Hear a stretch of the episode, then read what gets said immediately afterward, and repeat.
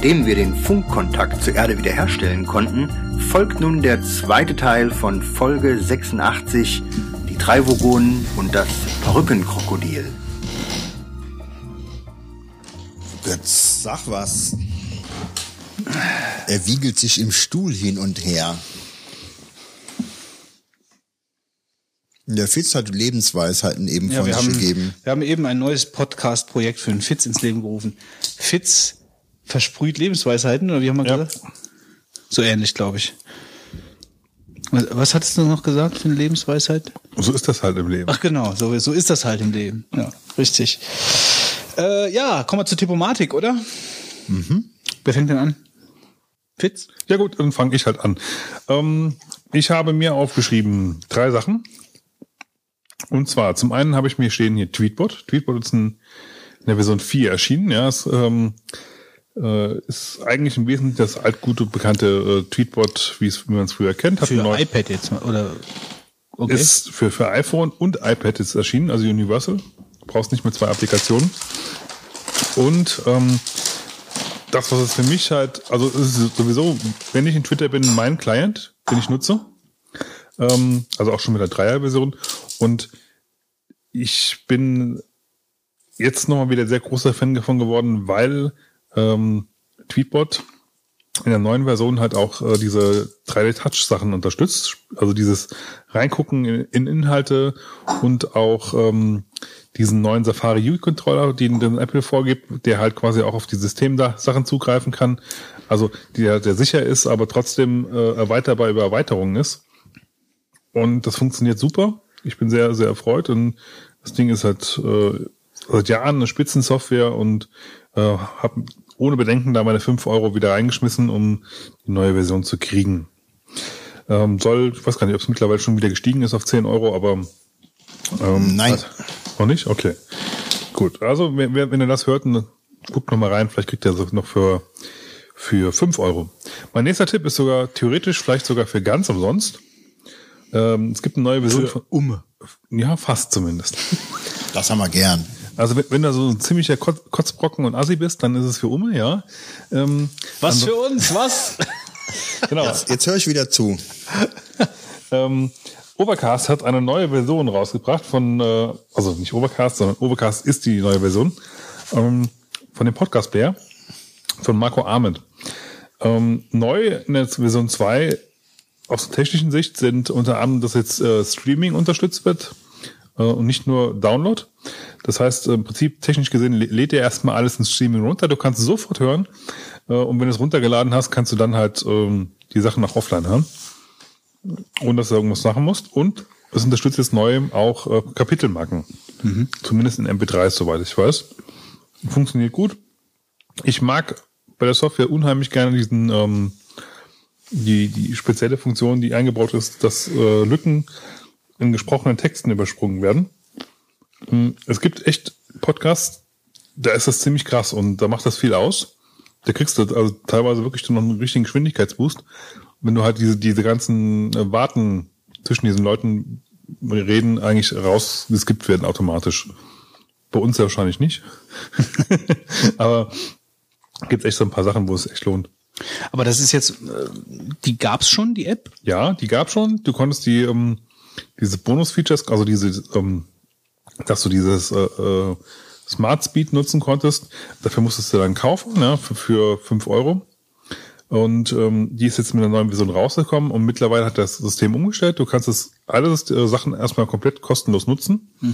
Äh, und wenn es dir gefällt, bittet er dich, dass du halt eine äh, Spende, eine regelmäßige Spende an ihn überweist.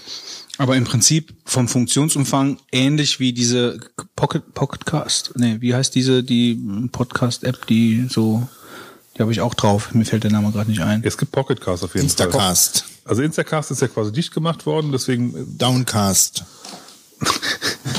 wollen wir jetzt hier Bingo, Bingo raten oder was? Wetten, dass ich es schaffe, 30 Podcast-Apps in 5 Sekunden zu nennen. Ich sag's euch, wie es heißt. Die ich hier habe. Casts. Von der habe ich ehrlich gesagt noch nie was gehört. Ich glaube, Casts heißt die einfach nur, oder? Oder die, die heißt vielleicht auch anders und wird nur so abgekürzt. Ich weiß es nicht genau. Ist egal. Also, aber im Prinzip ist es ein ganz normaler Podcast. Also du kannst, du kannst URLs eingeben von, Ja, von hat auch ein Directory, wo du da drin suchen kannst für Podcasts. Wir sind zum Beispiel auch drin. Und ähm, ja, funktioniert gut. Okay. Also kann ich empfehlen. Ähm, und dann, ganz neu in iOS 9, ist ja drin die sogenannten Content-Blocker, ähm, wo man natürlich Pocketcasts. Okay. Äh, wo man äh, Inhalte blockieren kann, was natürlich im Wesentlichen ähm, auf unter anderem auf Werbung natürlich abzieht, aber man kann auch sagen, begründen und sagen, okay, wenn du bei schlechten Verbindungen bist, dann zeig mir einfach überhaupt keine Bilder an äh, oder lade keine Webfonts runter und dann ist es noch schneller theoretisch.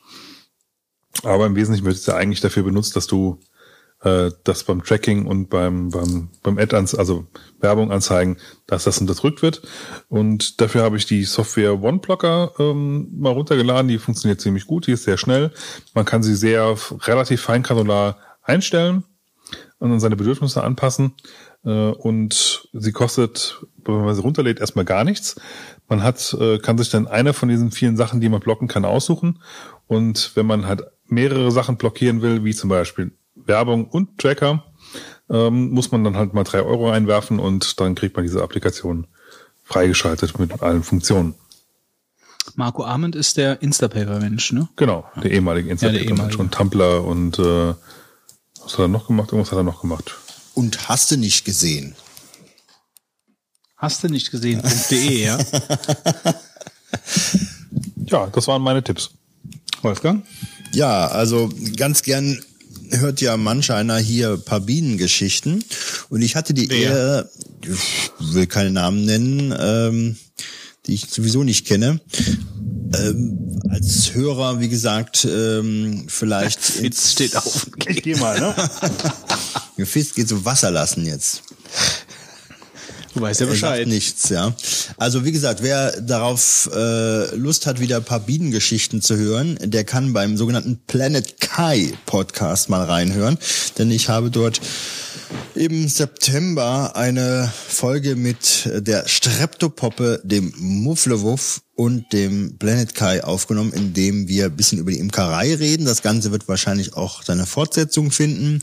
Ähm, also echt von Beginn an, wie kommt man zu den Bienen, was ist über so einen äh, Imkerverein zu denken, welche Schwierigkeiten gibt es und haben da in etwas epischerer Breite alles Mögliche besprochen. Ich verlinke das mal, wer den Blend Kai Podcast nicht äh, kennt, einen Personal Podcast, der dort halt schon mal über Tee paar Sondersendungen gemacht hat ähm, und jetzt halt über nach der Tea Time über die Bee Time Informationen gibt. Das habe ich verlinkt, da war ich zu Gast, von daher der Link dazu.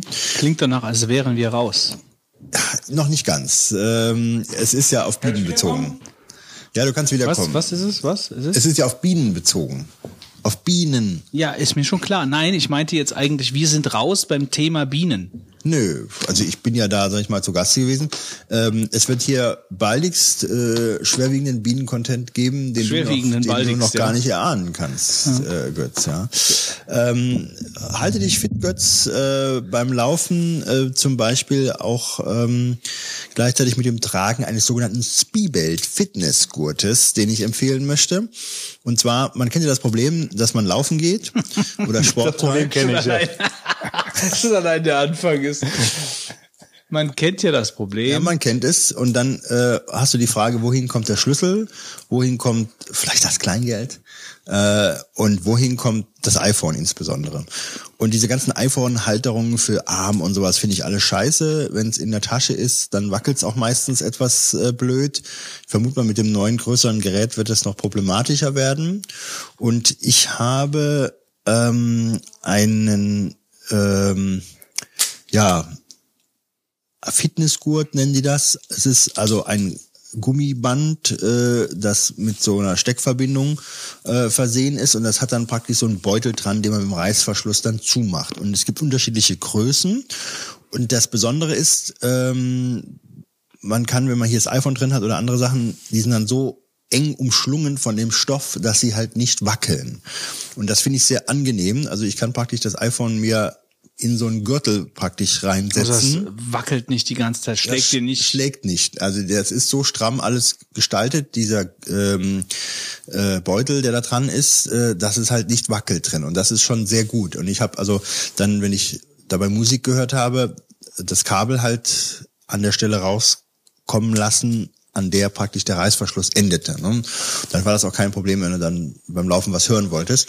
Und das Teil ist eigentlich sehr stabil und ähm, ich habe mal die Web Web Webseite verlinkt. Es gibt eine ganze Menge Anbieter derartiger Konstruktionen, aber ich kann das von der Qualität und äh, wie gesagt von der Nutzung empfehlen. Ist für mich jetzt die ideale Möglichkeit, wie ich das iPhone beim Ist Sport das ein mitnehme. deutscher Anbieter? Genau, oder? zwei Fragen dazu. Nee, Amerikaner, ja. Kriegt man das auch in Deutschland? Und Ja, gibt also, ich glaube, über Amazon oder äh, gibt auch einen deutschen Händler, der die vertreibt. Äh, muss man einfach mal den Namen eingeben bei Google, dann kommt man auf die Angebote, ja. Und ähm, nächste Frage, ist das passend genau für eine bestimmte iPhone-Größe? Nee, oder? das ist gar nicht, glaube ich, so direkt fürs iPhone gemacht. Da gibt es verschiedene Größen äh, und ähm, dann kann man sich was aussuchen.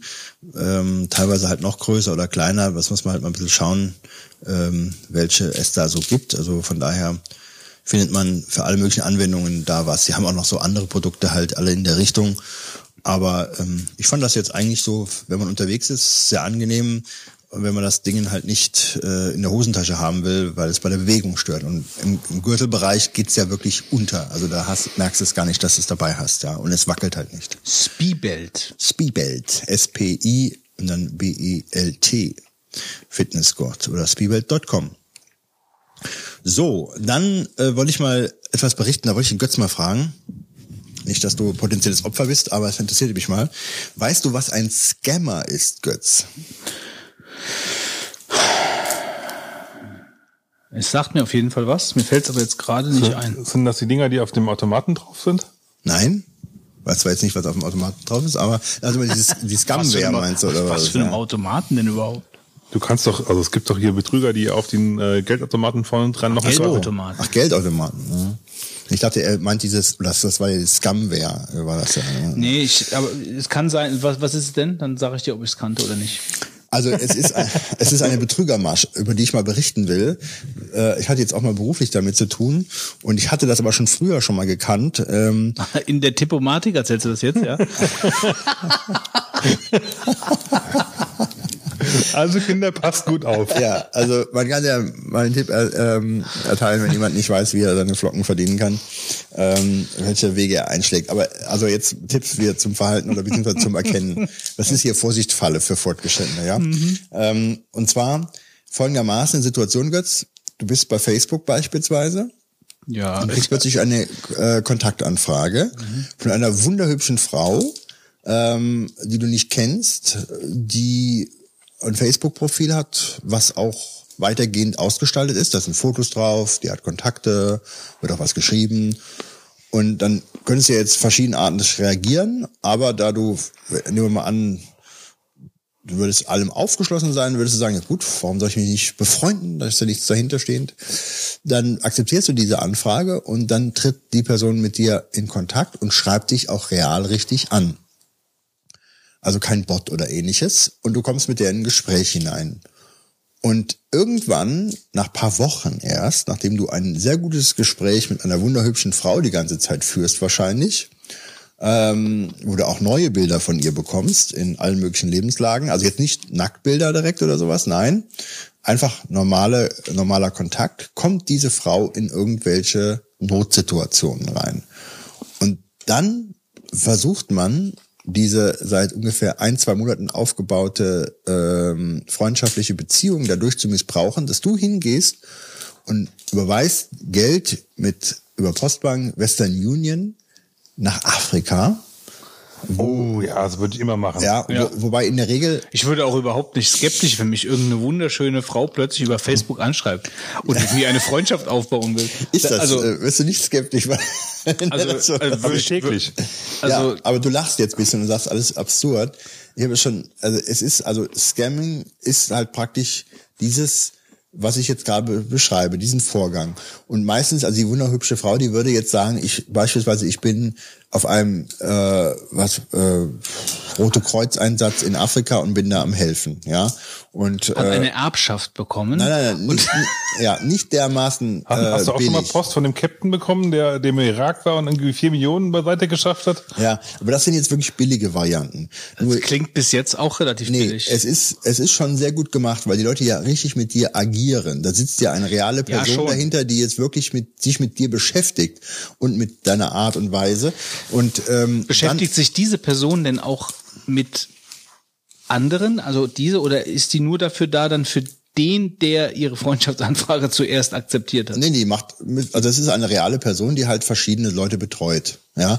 Und dann irgendwann kommt die Story, beispielsweise mit Afrika ist das wohl sehr beliebt, dass man beispielsweise die Frau, würde ich jetzt vorschlagen, die fährt nach Afrika auf den Hilfseinsatz und da wird ihr das Geld gestohlen. Und sie hätte gerne jetzt 500 Euro, um dann beispielsweise äh, hier ähm, Hotel noch zu bezahlen oder ähnliches. Und dann gibt's halt Personen, die zahlen denen das. Und über Western Union ist halt ein, ein Geldtransfersystem, bei dem man gegen Vorlage des Personalausweises in Afrika das Geld ausgezahlt bekommt. Natürlich wird ein gefälschter Ausweis vorgelegt, aber weitere Identifizierungsmerkmale sind halt gar nicht vorhanden.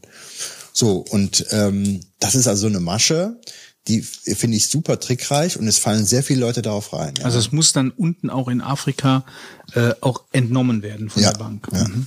Und also das ist natürlich auch ein, ein Land, wo dermat, äh, wo natürlich Rechtsverfolgung und so weiter äußerst schwierig oder überhaupt nicht möglich ist.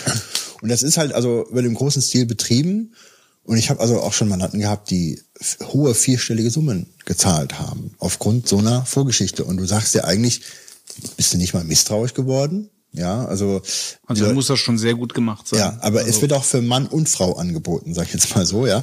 Also gerne werden natürlich einfach auch Leute angeschrieben, du kannst ja ein Facebook-Profil angucken, da kriegst du schon ein Bild von jemandem. Und so ein Opfer kriegst du auch, äh, also wenn ich jetzt hier Facebook mal eine Stunde suchen würde, würde ich auch ein paar Opfer finden, wo ich sagen würde, wo, ich, ja, wo ich sagen würde, äh, schreib die mal an, mal gucken, kriegst vielleicht irgendwas äh, zurück und die sind vielleicht dann äh, so eine Sache erstmal aufgeschlossen, ja. Also es gibt ja Leute, die ein bisschen einfältiger sind oder die einfach, sag ich mal, nicht direkt das Böse dahinter sehen, ja. Also das in Anführungszeichen äh, bösartig formuliert Opfer.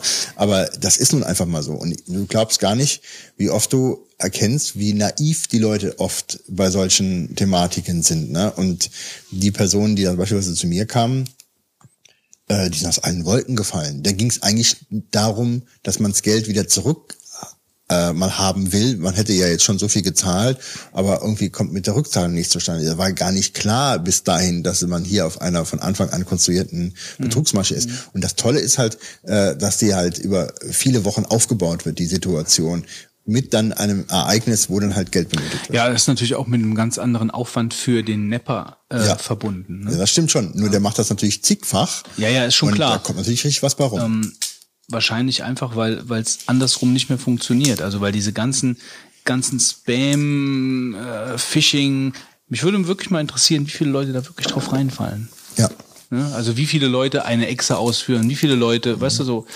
Ähm, Mehr als wahrscheinlich du denkst. ja, ja, das, da denke ich. Weil Also sonst würden die Leute, ich meine, äh, ein Spam, äh, ein, ein, ich sag mal so eine Spam-Schleuder irgendwo hinzustellen, das macht ja den Aufwand nicht. Und die Mails zu verschicken ist auch kostenlos. Also das heißt, der Aufwand, den ich betreiben muss, der ist ja relativ gering. Und wenn dann von fünf Millionen E-Mails, die ich verschickt habe, zwei Leute, dann habe ich so gesehen wahrscheinlich meinen Aufwand schon draußen. Die Quote wird wahrscheinlich sogar noch höher sein, ja. Ja, ja, das denke ich auch. Also, Ja, so, das waren meine, also ich wollte darüber mal so ein bisschen berichten. Äh, ich denke nicht, dass jemand jetzt hier reinfällt, die sind alle ganz schlau. Ja, Moment mal, aber ich meine, du, du hast ja Mhm. gesagt, du hättest ja im Job damit äh, jetzt zu tun gehabt.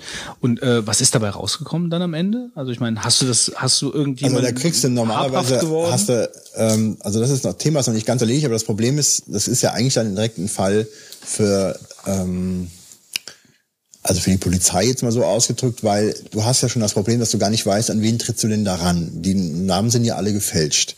Das heißt, eigentlich kommst du nur dann einen Schritt weiter, wenn du über die IP-Nummer den wirklichen Anwender dahinter auswendig machst. Ja. Ähm, und da hast du natürlich ein Problem, weil die Leute sind ja auch nicht doof, die sowas machen. Die agieren fast immer mit irgendwelchen Proxys, äh, sodass du die wahre IP von denen gar nicht rauskriegst. Ja, und dann ist das eine Totgeburt. Ja, die Geschichte bei Western Union weiter zu verfolgen, kannst du vergessen. Die Ausweise, die da vorgelegt wurden, äh, die sind alle gefälscht. Also im Prinzip ist das für die eine ziemlich todsichere Sache. Also im Prinzip ist das Geld weg. Ja. Tja, das war meine. Du wirst ja bezahlt. Ich werde bezahlt, ja, genau. Naja, gut. Doppelt also, bezahlt. äh, doppelt? Warum doppelt? Ja, denen und dir. Den zahle ich auch? Nein. Nein, du nicht, aber die. die. Ja, ja, gut, die zahlen doppelt. Nee, also äh, das ist ja so, dass im Idealfall der Mandant eine Rechtsschutzversicherung hat. Ja. Aber auf der anderen Seite muss man sagen, ein Glück, äh, ähm, dass Personen sich dann noch beraten lassen, weil äh, also die, die tun wirklich äh, Unsummen investieren, also bisschen investieren nicht, aber Unsummen Gelder ausgeben, weil sie denken, sie müssten jemandem helfen. Und diese, dieses, das ist ja, also Aber die Situation ist ja ganz. Was ich nicht ganz kapiere dabei, hm, wenn, wenn die Person es ja anscheinend noch nicht kapiert hat, dass sie eigentlich betrogen worden ist, wieso kommt sie dann zu einem Anwalt? Ja, weil überhaupt keine Rückzahlungen mehr kamen. Also halt überhaupt keine, es kamen halt nie welche, obwohl sie auch mal zugesagt worden sind. Und das bisschen misstrauisch vorkam, ob man die Person nicht vielleicht verklagen müsste oder so. Ja, also man war natürlich schon Zweifel, aber die Geschichte wurde halt nicht erkannt. Das ist halt so, als, als hätte man real, wenn man, als die Geschichte wird halt noch komplett geglaubt, die dann da berichtet wurde. Dass man da von Anfang, das wahrscheinlich ja alles erstunken und erlogen ist und die ganzen Fotos und so weiter nicht echt sind, ja. Das habe ich aber teilweise, da wird auch zum Beispiel eine Kopie vom Personalausweis wird geschickt und da kann ich schon, ohne mir das weitergehend äh, angucken zu müssen, schon bei dem Foto sehen, dass da, sag ich jetzt mal, ähm, von dem Personalausweis das Bild nachträglich reingefügt wurde. Ja? Wenn du im Photoshop ja bisschen was machst, dann ist das ja ganz einfach und da sah ich schon an dem abfotografierten Personalausweis, dass der nicht echt ist, weil das Foto da rein kopiert kopiert wurde mit Photoshop. Ähm, das, hab, also, das sieht man halt direkt. Ja. Nur so versucht natürlich derjenige Vertrauen aufzubauen. Schickt eine Kopie vom Personalausweis, schickt also die sind nicht wirklich gut, schicken dann beispielsweise Hotelrechnungen von da, alles gefälscht, ja, äh, irgendwelche Zertifikate, aber billig gefälscht. Ne? Also wenn du ein bisschen äh, drauf guckst, dann sagst du, ja gut, also das hast du dir selber gebastelt, das sehe ich ja jetzt schon, ne? da ist nichts Echtes dran. Nur der Einfältige, der fällt auf so Sachen rein, ja, der sagt dann, ja gut, ich habe ja Auswahl. Der Einfältige, ja, der Einfältige, der einfältige AGB-Akzeptierer. Ja, also leider lacht man, äh, Leute, aber das ist also traurig, wie viel Abzocke da ja, aber der Einfältige, der fällt drauf rein. ja, ist so. Sondersendung von Fitz wie Lebensweisheiten heute mit Wolfgang. Ja. ja. so ist es mal im Leben, oder wie hast du eben gemeint? Mal ja. ist es so und mal so. Ja. So. Jetzt aber bist du dran. Ich habe auch, bei mir geht's auch, denke ich, relativ fix. Und zwar. Auch. Das, das ist ein Scherz jetzt. das ist eine, äh, eine App, äh, die der Fitz scheinbar auch kennt, Maps 3D fürs, ähm, fürs iPhone. Und zwar mm, habe ich vor, ich hoffe, es bleibt nicht nur bei der Absicht, dies zu tun, habe ich vor, ab nächstem Jahr ähm, mehr Fahrrad zu fahren und mehr zu wandern. Also einfach mich mehr draußen aufzuhalten, mehr äh, vielleicht gar nicht mal mehr laufen, sondern einfach mehr äh, mich auf verschiedene Art durchs Gelände zu bewegen. Du bist so ein, so ein Outdoor-Buschmann. Ja, so weit wird es sicherlich nicht kommen. Ich sage da nur, ich bin raus. äh, und da äh, habe ich mir verschiedene Apps angeschaut, äh, unter anderem Trails, äh, gut, Rantastik habe ich sowieso drauf, äh, wegen Laufen gehen. Äh, was ich aber, das ich wollte ich schon hier durch die nee, also das, das, das, das, wollte ich, das wollte ich mal sagen. Also diese Rantastic-App ist ja echt obernervig. Also was die mich jedes Mal fragt, äh, dass sie irgendwas über Facebook raushauen darf und ich soll sie jetzt bewerten und möchtest du nicht doch über Facebook jetzt... Hast du denn die gekaufte Version? Ich habe hier Rantastic Pro stehen. Aha habe ich gar nicht so die Belästigung, die du da beschreibst. Also das finde ich, das finde ich sehr nervig. Also jedes Mal, jedes Mal, wenn ich da irgendwas, aber gut, das ist jetzt nicht das Thema. Also die habe ich drauf, die Trails App habe ich drauf und dann bin ich über eine App gestoßen, weil Trails ist ja im Endeffekt ähm, jetzt auch eine App, so eine Kombi-App für verschiedene äh, Aktivitäten, die man halt draußen im Gelände macht, äh, ist also für Wanderungen und so. Äh, und die meisten Apps, äh, also Wanderungen, rumlaufen, laufen, wie auch immer, haben ähm, ja auch so eine, können ja auf einen Fundus zugreifen von irgendwelchen Community-Routen, die dann äh, zur Verfügung gestellt werden. Aber was ich an dieser App Maps 3D äh, so toll finde, ist halt einfach wirklich diese diese Dreidimensionalität. Also ich finde mich im Gelände besser zurecht, weil ich einfach das Dreidimensionale an der App habe. Also wenn ich, ich sehe, dass ich halt, da, da, ist, da ist ein Hügel, den ich jetzt hochgehen kann oder hochgehen muss, oder da ist ein Tal äh, zwischen zwei Hügeln, wie auch immer, ja. Also und der, der Fluss und die höhenmäßige, also Höhenmeter. Also alleine von der Orientierung her finde ich das schon viel, viel besser als die anderen Apps, die ich mir angeschaut habe. Zusätzlich, man kann natürlich zwischen 3D und 2D umschalten. Ähm, das Kartenmaterial ist äh, scheinbar von der NASA. Äh, es ist ein kleines Team, äh, was das macht. Es sind Deutsche sogar. Ähm, das Kartenmaterial kannst du, glaube ich, aussuchen. Und als Besonderheit ist, glaube ich, dabei, dass du dir das auch runterladen musst, glaube ich sogar. Ja, ne? du genau, du definierst, also wie praktisch jetzt auch bei der Google, habe ich im Urlaub auch gemacht, definierst praktisch einen Ausschnitt, den kannst du auch nicht beliebig groß wählen. Äh, und äh, lädst du dann halt runter. Und dann hast du natürlich auch kein Problem, wenn du im Gelände bist und du hast keine, keinen keinen Empfang, keinen Mobilfunkempfang und dann hast du aber trotzdem alles da. Klar. Ähm, ja, aber wie gesagt, also die, die Karten sehen äh, sehr gut aus. Also da ist äh, kein keine Spielereien so, sag ich mal. Das ist, das ist wirklich das, worauf es ankommt. Äh, die Bewertungen sind auch alle sehr gut äh, im, im äh, App Store. Ich habe sie mir halt noch nicht so hundertprozentig genau angeguckt, weil ich ja erst am, jetzt am Schauen bin. Was gibt's denn da so?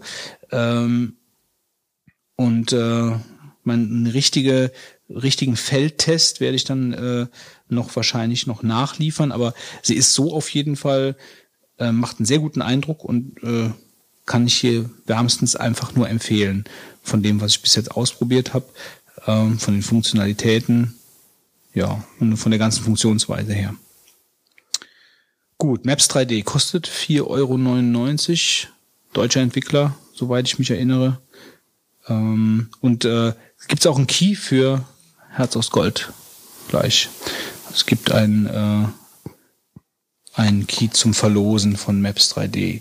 So, was habe ich noch? Für iOS logischerweise, ne? Ja, also, genau. Ja, fürs iPhone. Ähm, was habe ich noch? Kurz gucken. Das andere, genau, äh, ist eine Webseite, die ich eigentlich zuerst so in die, in die, äh, wie soll ich sagen, äh, wie sagt man noch, äh, Schmuddelecke gesteckt hätte, habe. Ähm, über die man günstig Steam Keys kaufen kann. Äh, und zwar heißt die G2A und ich weiß nicht, vielen Leuten war sie vielleicht schon, ist sie schon ewig ein Begriff und ich werde gerade ausgelacht, aber mir war sie halt eben kein Begriff. Ich war immer äh, drauf und dran, immer nur bei den Steam Sales zu kaufen. Äh, aber über G2A hat man praktisch immer Steam Sale, weil die, die Preise teilweise so heftigst unterschiedlich sind zu den äh, Preisen, die gerade bei Steam sind. Also das, da ist manchmal die Hälfte gar nichts. Also das geht weiter runter. Äh, wie das Geschäftsmodell genau funktioniert, weiß ich nicht. Äh, was die Sache so ein bisschen aus der Schmuddelecke für mich rausgenommen hatte, ohne dass ich halt großartig recherchiert hatte, war, dass äh, auf der Gamescom diese Teams da von diesem äh, diese Gaming-Teams, die wir da uns angeschaut hatten, auch eine Werbung von denen halt auch äh, auf dem hatten hatten. Also die scheint da halt auch die, äh, die ganz normalen E-Sport-Szene zu, zu sponsoren. Was ähm, für Werbung? Bitte? Was für Werbung? Für diese Webseite. Wie heißt sie? G2A, habe ich gerade gesagt. Was du solltest weniger lesen, während ich spreche. Kam ähm, nicht richtig deutlich raus. Also, ja, herrlich. also das sind, das sind schon, das sind schon ganz gute Preise. Äh, man muss ein bisschen aufpassen, was man kauft. Also ich habe das jetzt, glaube ich, zwei oder dreimal ausprobiert und habe mir darüber Steam Keys gekauft, die auch alle funktioniert haben. Man kann für einen Euro, wenn man, den, äh, wenn man den Key kauft, so eine Art Versicherung abschließen, dass man das Geld zurückbekommt, wenn der Key nicht funktioniert. Äh, die Keys kommen aus verschiedenen Ländern ähm, und man muss immer schauen, dass man äh, so, also so Ukraine und Russland und so, äh, das, die sind dann speziell gekennzeichnet mit mit mit Kürzeln Russ oder so. Die kauft man besser nicht. Äh, also man muss auf jeden Fall so eine europäische Version kaufen. Ähm, und an die Regeln habe ich mich gehalten und habe auch immer diesen, diesen Marketplace-Schutz da äh, für den Euro äh, mitgebucht. Und äh, die drei Keys haben bei mir einwandfrei funktioniert. Also da kann man richtig Geld sparen für Steam Keys. Es gibt noch so eine Meta-Seite, Keys for Steam heißt die, glaube ich. Äh, darüber kann man einfach dann verschiedene dieser Portale durchsuchen nach dem günstigsten Preis. Aber äh, diese G2A-Seite war für mich jetzt einfach so, sag ich mal, die Seite, äh, Aber du musst dann auch immer hab. gucken, was die gerade im Angebot haben, oder was? Oder? Du gibst den Titel ein und dann bekommst du, äh, also zum Beispiel, ich wollte mir äh, Blackguards kaufen von einer Zeit. Das ist so ein DSA. Rollenspiel, Taktik, Strategiespiel. Und das hat bei Steam 39 Euro gekostet und das gab's dafür äh, 5,99 Euro oder so den Key. Äh, Und dann kaufst du dir halt ganz normal die, äh, guckst halt, es gibt da verschiedene Versionen, wie gesagt, auch Sprachversionen, aber wenn da steht Global, äh, dann ist das die ganz normale, auch da ist dann auch Deutsch dabei, also steht auch da, ist mit aufgeführt dann die deutsche Fahne, wenn das auch die deutsche Version ist. Und dann gibst du den Key einfach bei Steam ein und dann lädt er das Spiel runter. Äh, ich, wie gesagt, ich habe keine Ahnung, wie das funktioniert, wo die Keys herkommen, wie, ne, das vielleicht sind das Promo-Keys oder sowas, weißt du, die. Kannst du nicht einfach, ähm, du kannst doch bei Steam theoretisch, wenn du irgendwie Hardware-Keys, also wenn du eine CDs kaufst, physisch, ne? Mhm. Kannst du da auch Keys eingeben? Ich schätze mal, du kannst die Spiele doch danach auch über Steam runterladen, oder? Äh, ja, habe ich sogar auch schon mal gemacht. Mhm. Und ich schätze mal, das wird sowas sein. Die kaufen halt die Spiele physisch relativ günstig irgendwo ein. Das kann sein. Ich weiß halt nur nicht, ich weiß nur nicht, ob das wirklich bei allen Spielen geht. Ähm, also da findest du wirklich alles. Also da, du findest da auch, du findest da auch Spiele, die nicht äh, keine Steam-Spiele sind. Also du findest da zum Beispiel auch Blizzard-Spiele. Also das, die findest du da auch. Ähm, Ja, ich habe jetzt hier gerade mal geguckt, da ist auch zum Beispiel Diablo 3 drin für 12 Euro. Ja.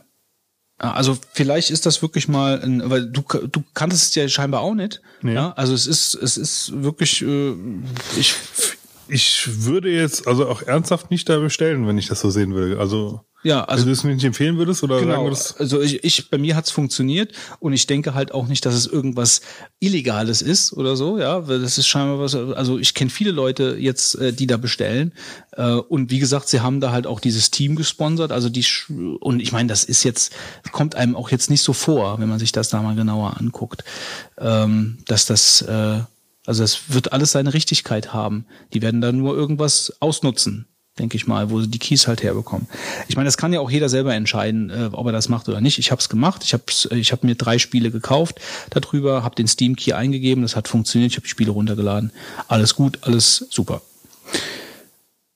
Was habe ich noch? Ähm, genau, eine Sache habe ich noch und zwar eine digitale Küchenuhr mit Magnetfunktion. Ich habe mir eine, ich brauchte eine Küchenuhr, also so eine ganz normale, wie, wie sagt man, Eieruhr, äh, wollte ich mir eigentlich kaufen. Und äh, da bin ich bei Amazon auf eine gestoßen, die äh, keinen Schnickschnack, einfach nur ein großes Display mit verstellbaren äh, Zahlen. Ähm, also ich glaube, die kann man so sogar umstellen auf Countdown und auf Hochzählen. Ähm, ich benutze halt immer Hochzählen. Ähm, die hatten Magneten hinten dran, also das heißt, man kann die irgendwo in der Küche, wo ein bisschen, äh, die muss man nicht also irgendwo hinstellen, hinstellen, sondern die kann man einfach irgendwo dranhängen. Und das Ding ist bei uns ständig in Gebrauch für Tee, für äh, für irgendwelche äh, Rezeptzeiten oder für sonst irgendwas. Ähm, also es ist ein ganz simples Ding, kostet Irgendjemand ich hat sein 11 Handy an, das piepst unheimlich hier in die Aufnahme rein. Das liegt hier. Ähm, Weiß ich nicht, aber ich höre es ständig. Sucht das nach Netz und so. ja, du hast ja auch dein Handy in der Hand, ne? Ich wollte gerade sagen, also vermutlich ist bist auch du gerade direkt vor dem vor dem Ding herumspielt und, ma- und machst hier so eine Alarmfunktion irgendwie. Irgendjemand, irgendjemand, irgendjemand hat sein Handy Ja, äh, das aber- strahlt hier voll rein. Ja, aber und spielst mit deinem Handy ich bin im vor WLAN. deinem vor ich, deinem Aufnahmeding Nein, ich bin im WLAN, ihr nicht. Fitz vielleicht, aber Götz nicht. Gut, also die Küchenuhr ist in den Show Notes verlinkt und äh, Ich höre jetzt auch gerade schon statisches Rauschen. Ich glaube, das war nämlich der Marc. Das war der ja, Marc, Das war der genau, Marc, das war der ja, Marc. der, äh, der jetzt gerade in Reichweite hier kommt. Marc, Marc, der Wolfgang hat sich über dich beschwert. Hier, pack mal wieder den Time Travel Honig aus. Du bist dran.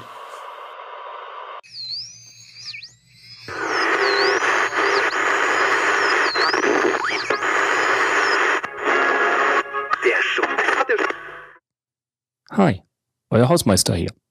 Ich komme heute mal wieder zu einem Update eines älteren Beitrags und berichte über den Raspberry. Besser gesagt neues Zubehör für diesen. In Folge 69 mit Real Kettil und in Folge 78 hatte ich ja schon mal Beiträge dazu. Inzwischen habe ich einige Raspberries, die alle mehr oder weniger sinnvoll ihre Arbeit tun und das auch quer durch Deutschland, also die sind quer durch Deutschland verteilt.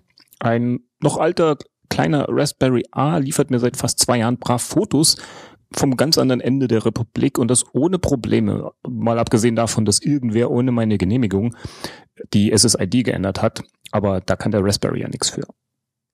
Die anderen Raspberries dienen als Media Player, Webradio, Datensync-Server, Alarmanlage oder einfach nur als Experimentierkiste. Und zum Experimentieren habe ich mir jetzt wieder ein paar nette Spielsachen gekauft. Und zwar einmal das 7 Zoll Touch Display und den Sense Head. Beides offiziell vom Hersteller des Raspberry. Unter einem 7 Zoll Touch Display kann sich wahrscheinlich jeder was vorstellen. Unter einem Sense Head wohl weniger. Das ist jetzt kein Hut mit Sensoren oder sowas, aber es wäre vielleicht eine gute Idee, die man daraus machen könnte. Denn das SenseHead hat einige Sensoren, einen ganzen Haufen RGB-LEDs und einen kleinen Joystick. Die Idee hinter SenseHead ist, dass ein Raspberry mit speziellen Sensoren ins All fliegt. Und damit jeder Experimentierfreudige seine Anwendung dafür entwickeln kann, hat man das SenseHead-Board entwickelt. Und die besten Entwicklungen sollen im Rahmen des Programms AstroPi irgendwann auch ins All fliegen und dort die programmierten Experimente durchführen. Das ist echt mal eine coole Idee. Was genau bietet das SenseHead jetzt? Erstmal Sensoren und davon eine ganze Reihe. Ein Gyroskop, ein Beschleunigungssensor, ein Magnetometer, ein Thermometer, ein Barometer und eines für Luftfeuchtigkeit. Also ein Sensor dafür. Dazu kommen dann noch 64 RGB-LEDs in einem 8x8 Raster und ein kleiner ein wirklich kleiner Joystick mit Druckfunktion, also sozusagen als Firebutton. Das SenseHead funktioniert nur mit einer 40-poligen GPIO-Leiste, also nur mit den neueren Raspberries. Die GPIO-Leiste ist die Leiste, an die Erweiterungen angeschlossen werden können oder mit der man auch selbst experimentieren kann. Die Platine wird einfach aufgesteckt, das war's. Dann in einer Shell noch kurz das Paket für das SenseHead installiert und schon kann es losgehen. Mit einem dreizeiligen Python-Skript hat man schon die ersten Erfolgserlebnisse, einen scrollenden Text auf dem 8x8 RGB LED-Raster. Wer also nicht gerade ganz doof ist, hat vom Empfang des Pakets mit dem SenseHead bis zum ersten funktionierenden Experiment mit dem SenseHead vielleicht fünf Minuten gebraucht. Und wer nach einer halben Stunde noch nichts sieht, sollte sich vielleicht nach anderen Hobbys umsehen, vielleicht heruntergefallenes Laub nach Farben sortieren oder sowas. Apropos Farben. Da es sich bei den LEDs auf dem SenseHead um RGB, schweres Wort, obwohl es nur drei Buchstaben sind, handelt, also es sind RGB-LEDs auf dem SenseHead, also die können Farbe darstellen. Ein bisschen an den Parametern geschraubt und schon läuft der Scrolltext in zum Beispiel gelbem Text auf blauem Hintergrund durch. Text um 90 Grad drehen, kein Problem, noch ein Befehl dazu, also eine neue Zeile, fertig. Euch scrollt der Text zu langsam oder zu schnell, noch einen kleinen Parameter dazu. Und das alles immer noch in diesem klitzekleinen Python-Script. Wer sich auf der Seite raspberry.org, nein, raspberrypi.org im Bereich Resources Learn umsieht, findet auch etwas zum SenseHead. Und eines der dort fortgestellten Projekte ist eine Karte für Minecraft Pi. Das ist die Minecraft-Variante für den Raspberry. Schritt für Schritt baut man sich ein Python-Script zusammen, welches am Ende auf dem SenseHead die Umgebung um den Spieler farbig darstellt. Das Ganze natürlich etwas grob, ist ja nur ein 8x8 Raster, aber ein sehr schönes Beispiel, wie man mit dem SenseHead auch externe Daten anzeigen kann. Aber nochmal zurück zu dem bisschen Code von eben. Das SenseHead hat ja noch so einige andere Sensoren, also warum nicht mal die Temperatur anzeigen lassen? Noch eine kleine Zeilenskript, die die Temperatur ausliest, fertig. Aber man könnte vielleicht die Farbe des Hintergrundes an die Temperatur anpassen und eine Schleife basteln, die die Temperatur wiederholt ausliest und anzeigt und dann gleich noch den Luftdruck und die Feuchtigkeit. Und schon steckt man mitten im Rumspielen mit dem SenseHead, was einfach Spaß macht, weil es so einfach ist. Natürlich so ein paar grundlegende Programmierkenntnisse vorausgesetzt. Was kann man jetzt mit den anderen Sensoren noch so machen? Zum Beispiel ein Kompass auf den LEDs anzeigen lassen oder mit dem Gyroskop einen Punkt in der Mitte des LED-Rasters anzeigen lassen und durch Bewegungen dazu steuern. Es gibt auch eine kleine Demo, Link in den Show Notes, in der gezeigt wird, wie man damit ein Modell der Soyuz-Kapsel auf einem Bildschirm bewegen kann. Ein weiteres kleines Demo für den Senset ist eine Variante von Snake. Mit dem kleinen Joystick auf dem Senset steuert man die Schlange über das LED-Raster und frisst Punkte. Die Experimente mit dem Senset machen einfach Spaß, vor allem weil diese so einfach in Python zu erledigen sind. Man merkt einfach, dass das Ganze zur Erforschung der Technik entwickelt wird. Der Gedanke hinter dem Raspberry Pi ist ja, Kindern und Jugendlichen den Spaß an der Computertechnik näher zu bringen. Dafür wurde in England eine Foundation gegründet, die den Raspberry Pi entwickelt hat. Dass dieser so ein Erfolg wurde, war eigentlich nie geplant. Es sollte eigentlich nur ein günstiger Einstieg in die IT-Welt sein. Alles, was von dieser Foundation für den Raspberry entwickelt wird, passt deshalb einfach irgendwie und funktioniert und ist auch nicht teuer.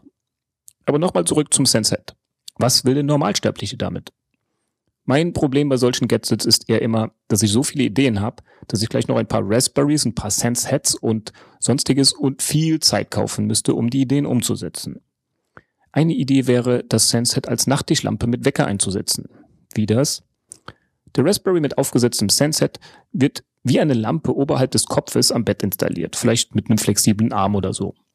Abends beim Lesen leuchten alle LEDs weiß, spenden also Leselicht. Durch einen Druck auf den Joystick, der sich auf dem Sense befindet, schaltet man die Lampe aus und schlummert friedlich ein. Morgens, sagen wir mal so 15 Minuten bevor man aufstehen muss, leuchten die LEDs erst ganz schwach und werden immer heller. Wer will, kann das Ganze natürlich noch als Sonnenaufgang anlegen, also in Farbe und bunt. Die Einstellung der Wegzeit könnte man über ein kleines Menü machen, welches ebenfalls auf dem Sense-Set angezeigt wird und über den Joystick gesteuert wird. Man bräuchte also keine Tastatur oder sonst irgendwas. Es ginge wirklich alles mit dem Sense-Set. Und als Luxusvariante könnte man den Raspberry ins WLAN hängen, einen kleinen Webserver konfigurieren und die Wegzeit dann vom Computer oder Smartphone einstellen. Und wer nach 10 Minuten immer noch nicht aufgestanden ist, der bekommt den Stroboskop-Effekt. Und wenn man dann wach ist, zeigt das Senset vielleicht die aktuellen Außentemperaturen und die Vorhersage für den Tag an oder die Tweets der letzten Nacht oder, oder, oder egal.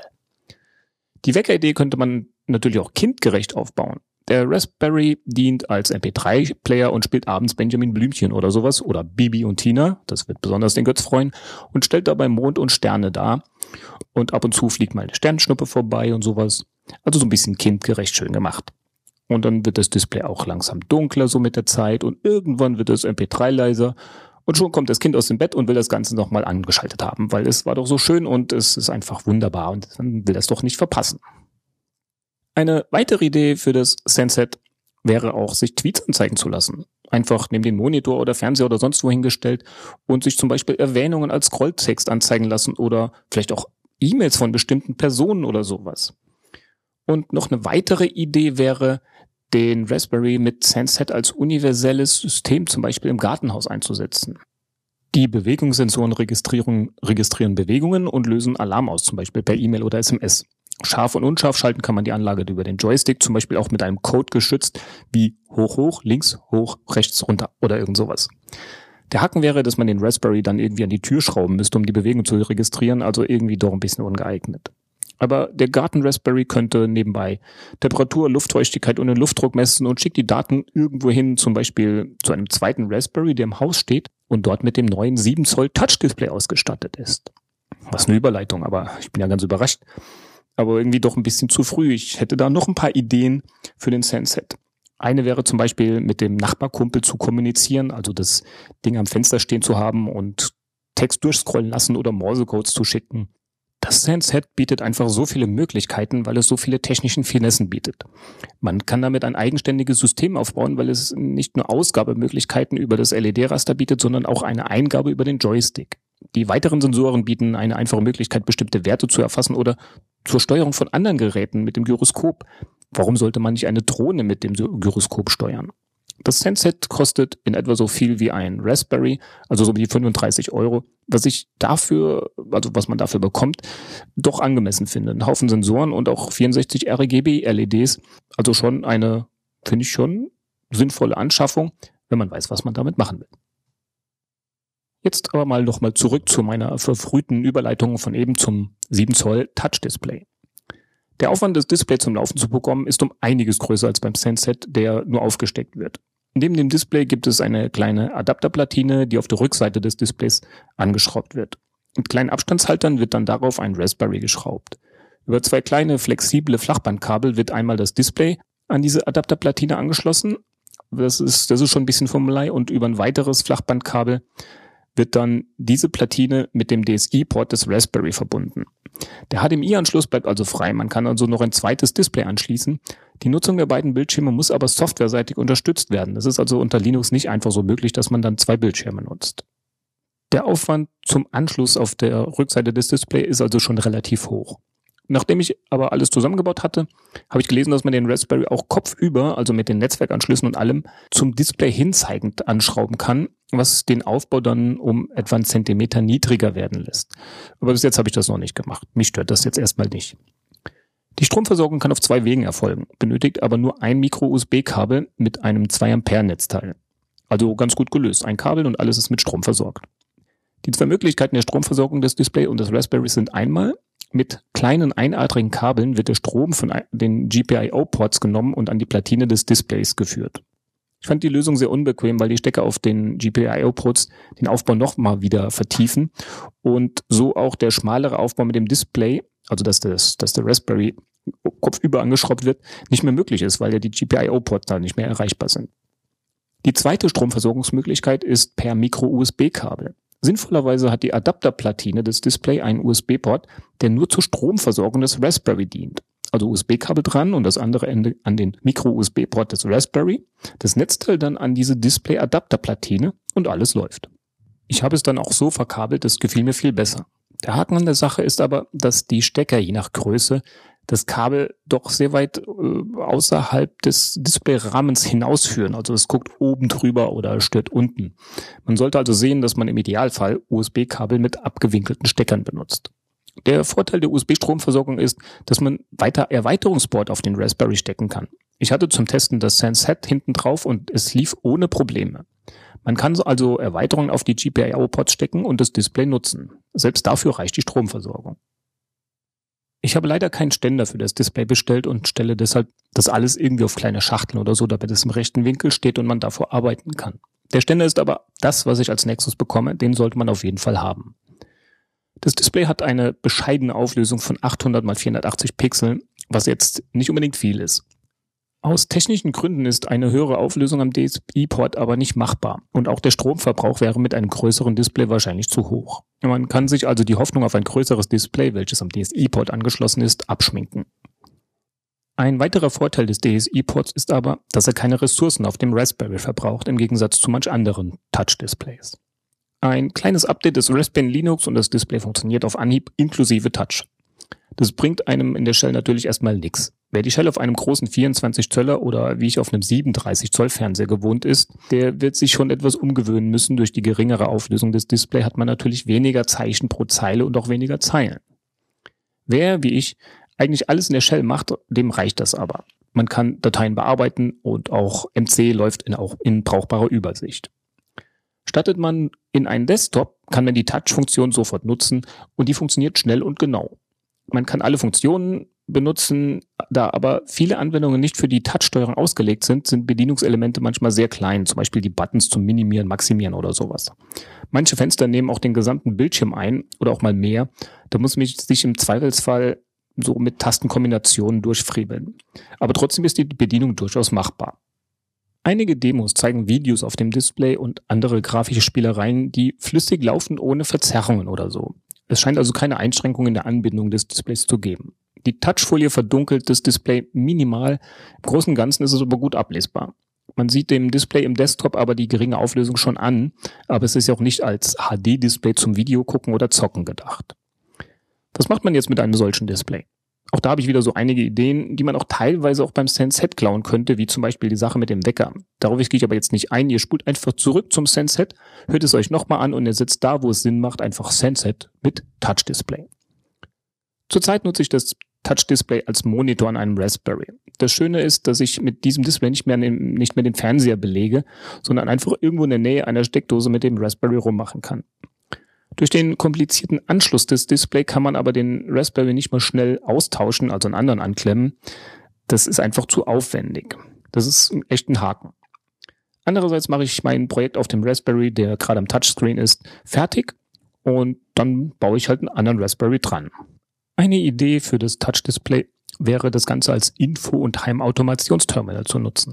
Der geringe Stromverbrauch lädt ja gerade dazu ein, zum Beispiel im Flur in der Nähe einer Steckdose den ganzen Aufbau hinzustellen. Kurz den Touchscreen antatschen und das Display geht an und zeigt ein paar Buttons wie äh, Wettervorhersage, öffentlicher Nahverkehr oder sonst irgendwas und Funktionen zur Licht-, Heizungs- und Multimedia-Steuerung. Ein paar Tipp auf dem Display und das Radio und Licht gehen im Wohnzimmer an, die Heizung wird etwas hochgedreht und mir wird die, was weiß ich, Fahrzeit ins Kino für heute Abend angezeigt. Ich denke mal, dass ich das Display auch dafür nutzen werde. Da ist dann mal wieder ein bisschen Arbeit nötig, aber das macht ja einfach auch Spaß, den ganzen Kram zusammenzubauen und zum Laufen zu bringen.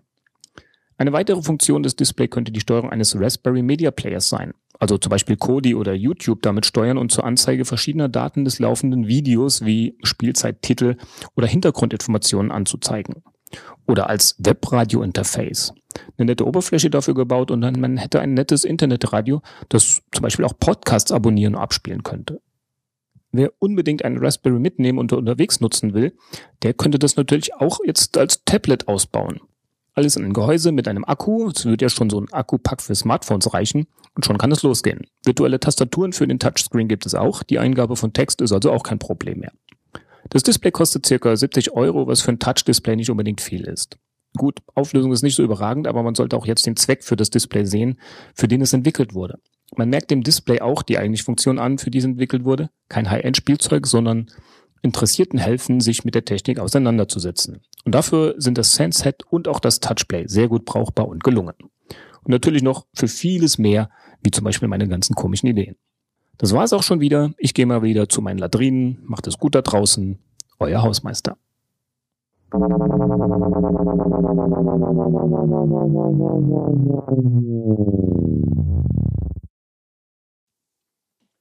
Dann kommen wir zum Brainstorm Drei, der heutigen Folge.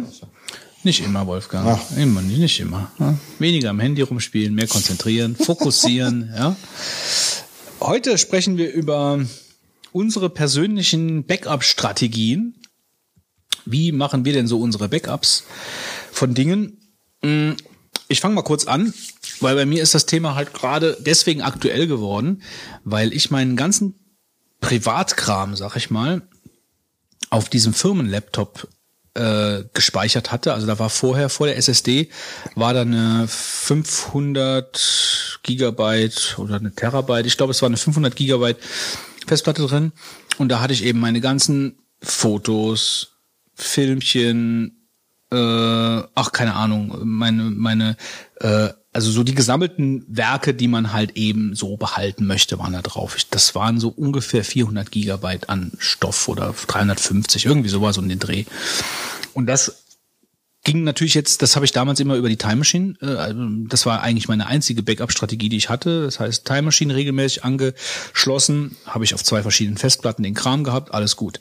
So, jetzt habe ich aber natürlich das Problem, dass ich nicht so eine große SSD jetzt da reinmachen wollte, weil ich wusste jetzt auch nicht genau, ob das jetzt funktioniert und ich wollte das Geld da jetzt nicht unbedingt so so reinbuttern für für so einen alten Rechner. Deswegen die 250 GB Platte. Also musste ich mir irgendwas überlegen, wohin mit dem Kram. Und jetzt habe ich mir das halt so überlegt, dass ich ähm, die ganzen Privatsachen eigentlich von dem Rechner runtergeworfen habe, alles auf eine externe Festplatte, nochmal ein bisschen neu sortiert ähm, und die spiegel ich jetzt mit ChronoSync, das ist so ein, ja, einfach nur ein Sync-Tool, was ich mir mal irgendwann gekauft habe, äh, für einen Mac, was aber relativ gut ist und relativ weit einstellbar ist, ähm, synchronisiere ich dann eben die Referenzplatte, also ich habe dann eine Platte als Referenzplatte gemacht, wo der, wo alles draufgespielt wird, also meine Musiksammlung, meine Fotos, mhm. ähm, wobei die Musik immer neu draufgeschmissen wird. Der andere Rest bleibt ja praktisch Bestand und wird nur durch ein paar Sachen ergänzt, äh, die ich dann händisch drauf werfe. Und diese Referenzplatte wird dann eben auf die andere Platte gespiegelt. Das heißt also, ich habe zwei identische Platten, die halte ich an zwei unterschiedlichen Orten auf. Äh, Also die hinterlege ich an zwei unterschiedlichen Orten. Ähm, was jetzt gerade ein bisschen verwirrend war mit den Musik und den Fotos, also was ich damit gemeint habe, war, dass die Musik wird immer im, in der neuesten Version vom Server runtergeladen, bevor die Platte, die Referenzplatte auf die andere Platte gespiegelt wird. Und den ganzen Rest, ähm, der neu dazukommt, Fotos etc., das äh, baue ich halt händisch praktisch ein in äh, die Verzeichnisstruktur. Also das mache ich auch absichtlich so. Das ist zwar ein bisschen aufwendiger, aber dann äh, das habe ich ungern automatisiert, weil das sind Verzeichnisse, die dann da, dazukommen, äh, die ich umbenenne, wo ich mir nochmal Gedanken mache, wenn ich die Sachen, so Fotos und Videos dann halt rüber kopiere auf die Referenzplatte. Äh, das mache ich lieber händisch. Äh, das kostet mich dann vielleicht äh, im Monat mal eine Viertelstunde, aber das, äh, das nehme ich dann da in Kauf. So, das heißt also, der ganze Kram liegt auf zwei Platten getrennt an zwei unterschiedlichen Orten. Äh, Dropbox benutze ich für, also ich habe mir ein Sparse Bundle gemacht äh, auf dem Mac, äh, ein verschlüsseltes Sparse Bundle für Dokumente, äh, allerlei Dokumente, also Korrespondenz, Privatkorrespondenz, eingescannte PDFs von irgendwas. Ähm, und äh, die Sachen habe ich alle in das Sparse Bundle, in das verschlüsselte Sparse Bundle reingeworfen. Und da liegt eine Kopie auf der Referenzplatte, eine Kopie liegt unangetastet read-only in der Dropbox und zusätzlich nochmal in der Dropbox, äh, damit ich es benutzen kann. Ja, an drei verschiedenen Orten. Also was heißt an drei verschiedenen Orten? Es liegt zweimal auf der Dropbox, einmal einfach nur als Sicherung, einmal auf der Referenzplatte und eine für den ständigen Gebrauch. Und irgendwann sage ich mir dann halt, okay, jetzt nehme ich das, was ich im Gebrauch habe und kopiere das wieder an die verschiedenen Stellen, damit ich halt auch verschiedene Versionen dann davon habe, weil das sind halt dann wichtige Dokumente. Kurze Frage zum Sparse Bundle. Ähm, wie klappt das bei dir mit dem, mit dem Einbinden und Aus, Aushängen jeweils wieder? Denkst du da jeweils dran? Also funktioniert das zuverlässig? Also ich habe mich da ein bisschen eingelesen über korrupte Sparse Bundles, so Fälle gibt's ähm, aber die scheinen sehr selten zu sein. Also es ist jetzt, äh, also was ich, das Problem, was ich hatte, war, ich habe das bei uns auf den Server gelegt, das Sparse Bundle, und da hat es nicht funktioniert. Also dann ähm, konnte ich es zwar mounten, aber scheinbar nur Read-Only. Also ich konnte nichts äh, hinzufügen, das ging nicht. Äh, und als ich es dann auf die Dropbox gelegt habe, ging das. Ich kann dir nicht sagen, warum, aber äh, ich habe das auch nicht hinterfragt. Ich habe es einfach ausprobiert, es ging nicht. es gibt ja zwei verschiedene Arten von, von äh, Sparse Bundles einmal die, die selbst wachsenden. Genau. Und dann hat aber auch die, die eine vorgefertigte Größe von Anfang an es haben. Es gibt sogar drei verschiedene. Es gibt das, es gibt das vorgefertigte Image, es gibt das mitwachsende und es gibt dieses mitwachsende Bundle-Image, was ja gemacht worden ist, um mit der Time Machine klarzukommen, damit du nicht immer das komplette Sparse Bundle auf die Time Machine hauen mhm. musst, sondern dass halt nur die veränderten, äh, also inkrementell praktisch die Sache halt ergänzt wird. Äh, und ich habe immer das, ich mache immer das Bundle-Image. Ähm, aber das hat, es hat nicht funktioniert auf dem, auf dem Server und auf der, auf, dem, auf der Dropbox ging es direkt. Ja. Und äh, ich habe es ausprobiert. Es ging halt. Also ich habe ja, ich habe, wie gesagt, das ist ja jetzt noch nicht so lange, dass ich das jetzt auf der Dropbox liegen habe. Ich hatte es halt vorher äh, über Boxcryptor gemacht. Das ist halt so ein Verschlüsselungstool äh, für die Dropbox. Ähm, was auch für einen privaten Zweck kostenlos ist. Das gibt es aber mittlerweile auch in zwei verschiedenen Versionen. Einmal in der Classic-Variante, ähm, äh, die nicht mehr weiterentwickelt wird, die du, die man aber noch benutzen kann und halt in der neuen Version. Das kannst du aber nur noch kostenfrei auf zwei Rechnern laufen lassen oder beziehungsweise auf zwei Geräten, also iPad und Mac oder iOS, also iPhone und iPad oder wie auch immer. Ähm, und das Tool ist super, also das ist wirklich gut. Äh, da kannst du halt, also da wird in alle verschiedenen Cloud-Dienste, die es halt gibt, äh, sind dann äh, in diesem Box Krypto-Ordner drin. Also du hast das ist als Laufwerk eingebunden, du drückst auf den Box Cryptor, dann siehst du halt dein Dropbox-Verzeichnis oder dein anderes Cloud-Verzeichnis, wie auch immer. Und dann, wenn du da drüber irgendwas in die Dropbox wirfst, also wenn du über dieses über dieses Gerät Box Crypto irgendwas in die Dropbox wirfst, fragt er dich halt, ob du das verschlüsseln möchtest. Äh, oder du äh, erstellst ein Verzeichnis, wo du direkt sagst, alles, was da reinkommt, wird verschlüsselt, dann fragt er dich nicht mehr. Äh, und dann synchronisiert er das natürlich über Dropbox, aber ist halt dann fett verschlüsselt. Ähm, funktioniert halt wirklich gut. Aber das ist halt durch den Dropbox begrenzten Speicher halt, kannst du es halt nicht für alles benutzen. Ähm, und ich habe mich jetzt für Sparse Bundle eben entschieden, aus dem Grund, äh, dass ich halt mir die Kosten sparen kann äh, für auf alle Geräte, weil ich hätte das sonst auf allen Geräten haben wollen. Ähm, also ich mache das halt jetzt, also es ist ein bisschen kompliziert, das jetzt so zu erklären. Also ich mache das die Dateien, die ich auf dem iPad verschlüsselt schreiben möchte, also die iPad-Dateien, äh, wenn ich also irgendwas schreibe auf dem iPad, was ich verschlüsselt in die Cloud lege, dann mache ich das über Boxcryptor. Also Boxcryptor ist auf dem iPad drauf und auf meinem äh, MacBook. Auf den beiden ist Boxcryptor drauf. Und das Sparse-Image das liegt halt in der Dropbox und da kann ich also vom MacBook und vom Arbeitsrechner drauf zugreifen. Das heißt also, es ist so eine Kombi-Strategie aus Box Crypto und Sparse Image, dass ich Sachen aus dem Box Crypto auch in das Sparse Image reinwerfe. Aber das benutze ich halt nur für die Dokumente. Also für alle anderen Sachen mache ich die Sache eben mit den, äh, mit den beiden äh, Platten. Also mit den, ich habe mir zwei Toshibas gekauft, zwei Terabyte Platten, identische, also identische ähm, Platten war ich mir jetzt auch nicht so direkt so sicher, ob ich das machen soll. Ob ich mir lieber zwei unterschiedliche kaufen soll. Bei, bei den externen Platten ist das ja wirklich, äh, ist ja, wirst ja erschlagen von Material. Äh, und ich habe aber jetzt geguckt, dass ich mir Platten kaufe, die problemlos am USB-Port laufen. Also dass du halt nicht irgendwie so ein Zusatzding oder Y-Kabel oder so ein, so ein Power gepowerten Switch oder so ein Kram halt da anschließen musst. Also die laufen einwandfrei an, an den USB-Ports ähm, ja, für mich funktioniert das jetzt gut. Ich werde das jetzt mal beobachten. Ähm, aber für mich ist das jetzt die Stufe an Paranoia, mit der ich gut leben kann. Also jetzt noch eine Platte dazu und so, das ist mir dann zu viel. Also zwei, an, zwei Platten an zwei verschiedenen Orten ist gut. So mache ich das. Ja, ähm, ich nutze auch Dropbox, allerdings nicht als Backup-Strategie, sondern eher zum Synken. Ähm, hatte auch mal mit. Wolfgang spielt am Handy. Ähm, hatte auch mal mit der Sparse-Image-Sache ähm, drüber überlegt, aber ich, bei mir ist es so ausgeschieden mit der Überlegung, dass ich halt, wenn ich dann noch irgendwie, ich sag jetzt mal, mein Mac Pro angemeldet bin und das Ding noch gemountet habe äh, und ich vergessen habe, es zu anmounten mhm. äh, und dann zu Hause sitze und dann was arbeiten will, dann habe ich ein Problem. Mhm. Und das, das war so ein Punkt, der mir einfach nicht geschmeckt hat. Ähm, ich nutze zum Backup von meinem Rechner mehrere Sachmöglichkeiten. Ich habe zum einen natürlich äh, die Time Machine im Laufen mit dem Netzwerk, äh, mit, mit Time Capsules hier in dem Fall. Äh, funktioniert super. Ja, es dauert zwar ewig, aber davon kriege ich ja kaum Gut. was mit. Klar, die habe ich natürlich auch noch laufen für den laufenden Betrieb vom genau. MacBook. Die Time Machine ist auf jeden Fall auch integriert. Dann nutze ich zusätzlich ähm, auf den Macs nutze ich noch ARC, also ARQ. Das ist eine äh, Software für Mac, die ähm, verschlüsselte Backups äh, in diverse Cloud-Dienste hochschieben kann. Und äh, ich nutze damit Amazon in ähm, Moment noch in Irland. Frankfurt ist später hinzugekommen, dass ich muss mal gucken, ob ich da eventuell um, um verschiebe.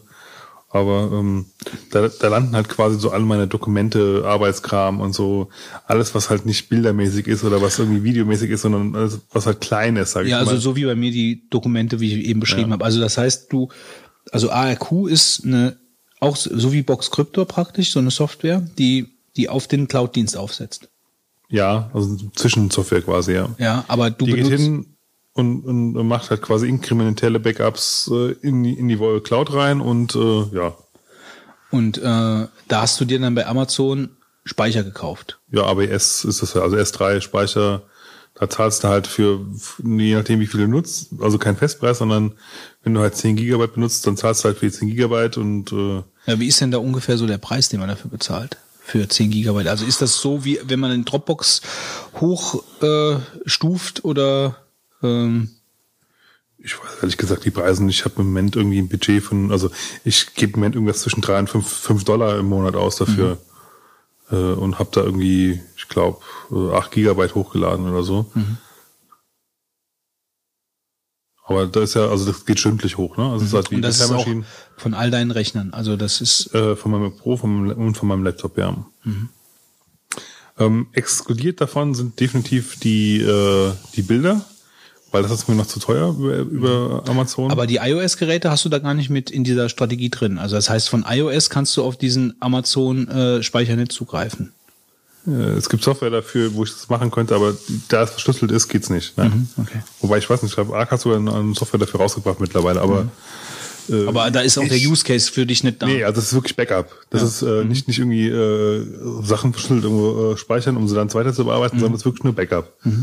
Und ähm, ich nutze halt für Fotos, habe ich jetzt ganz gerade aktuell umgeswitcht auf, auf, äh, auf die iCloud. Ähm, da jetzt die Preise ja runtergegangen sind nach dem Event hab, und äh, habe mir jetzt die 200 Gigabyte im Monat gegönnt und äh, zahle für halt meine drei Euro. Drei Euro. Ja. Und äh, habe jetzt irgendwie da 120 Gigabyte Fotos oben und äh, guck. Nur zur Sicherheit, oder was? Das ist so eine Mischung. Also zum einen, der Sicherheitsgedanke ist dabei. Ja, ähm, zum anderen ist es aber auch, weil es halt dann auf jedem iOS-Gerät verfügbar ist. Also es ist auch schon schön. Ähm, da zusätzlich dazu noch eine externe Platte nur für, für Fotos, die äh, dann mit äh, ähm, nee, nicht mit, wie heißt das Ding? Ähm, ah, es gibt irgendeine, irgendeine Software, ich komme gerade auf den Namen leider nicht, die halt diesen einen Ordner halt speziell äh, kopiert. Äh, und also das ist aber wirklich, iCloud ist eigentlich bei mir primär nur für, für die Fotos halt. Und zusätzlich für, für mein, äh, für mein, also für die, meine iOS-Geräte, wo ich zwar eigentlich im Wesentlichen, wenn ich halt irgendwie das Update oder so, immer noch ein lokales Backup mache, aber so der Zwischen, das Zwischendurch-Backup läuft auch über die iCloud bei mir. Für die iOS-Geräte. Aber Ähm. iCloud ist mittlerweile, also ist immer noch dieser Dienst, an, auf den man nicht so richtig zugreift. Also so wie Dropbox, wo du eine Verzeichnisstruktur hast, sondern du hast eigentlich nur, du greifst über die jeweilige Applikation auf den cloud Das haben sie aufgehoben. Du kannst mittlerweile, ähm, kannst auf alle Ordner zugreifen, auch vom Desktop aus. Ähm, also wenn du jetzt mal, äh, äh, kannst ja mal probieren, wenn du in deinen, ja gut, du hast wahrscheinlich keine Applikation, die es nutzt ja wahrscheinlich. Ähm, also auf die Bilder hast du keinen Zugriff, so ist nicht. Ähm, aber auf alle anderen Applikationen, äh, die werden in einer Ordner- Ordnerstruktur dargestellt. Also ich habe zum Beispiel iCloud, äh, ähm, Keynote habe ich jetzt letztens gebraucht, habe das halt zwischendurch gesynkt halt, ja. Ähm, Melel, also alles, was so. Aber wenn du die jetzt im Finder hast, die iCloud, dann hast du die verschiedenen, also dann kannst du auch einfach einen Ordner anlegen, kannst sagen, so, da schmeiße ich jetzt irgendwas rein. Genau. Das geht. Das geht mittlerweile. Weil das ja. fand ich immer, das war, war für mich das immer war am so Anfang war das, so am Anfang mich. war das nicht Also, so, aber mittlerweile geht, geht's. Okay. Ähm, Ja gut, das ist natürlich irgendwie auch ein Argument dann. 200 Gigabyte für drei Euro. Also ist natürlich schon ganz gut. Preislich. ja, also die Preise sind jetzt okay. Kommen mittlerweile in so eine Region, wo, wo man sagen kann, man kann sich's überlegen. Ja. Ähm, so, und dann Musik habe ich ja im Prinzip in dem Sinn halt meine alten CDs und alles, was neu ist, stream ich. Das heißt, da brauche ich auch nichts backuppen, ja. Und ähm, dann meine Server, da nutze ich äh, Duplicity. Das ist eine, eine freie Software, die ähm, verschlü- verschlüsselte Backups auf verschiedene Sachen schieben kann. FTP-Server, SFTP, äh, SSH-Shells, S3 Amazon-Kram und ähm, ja, das ist also für den Serverbereich auch ziemlich gut. Man kann theoretisch auch natürlich auf dem Laptop auch was machen, auf dem Mac und so, ja. Ähm, aber da ist, gefällt mir die grafische Oberfläche von Arc halt doch ein Tick besser. So, und die Idee ist eigentlich im Grund, grundsätzlich halt natürlich, dass ich halt über, über ähm, die Time Machine, sage ich mal so, die, die, die akuten Fälle halt, sage ich mal, verarzte. Also wenn ich mal irgendwie wirklich mal ein Dokument halt aus Versehen gelöscht habe oder so, äh, kommt ja Gott sei Dank nicht ganz so häufig vor, aber ab und zu passiert es halt doch mal. Ja. Ähm, einfach weil es halt von der, von der, vom Interface her, finde ich, ganz gut ist und zum anderen aber auch, weil es halt äh, in seinem Netzwerk ist und damit halt natürlich an Geschwindigkeit entsprechend äh, wesentlich schneller ist, als wenn ich halt irgendwas aus dem, aus dem Internet runterlade. Und die anderen Sachen sind eigentlich pri- primär nur für Disaster Recovery. Also falls mir wirklich mal irgendwie das Haus hier abbrennt, dass ich halt dann die Daten dann noch habe. Ja.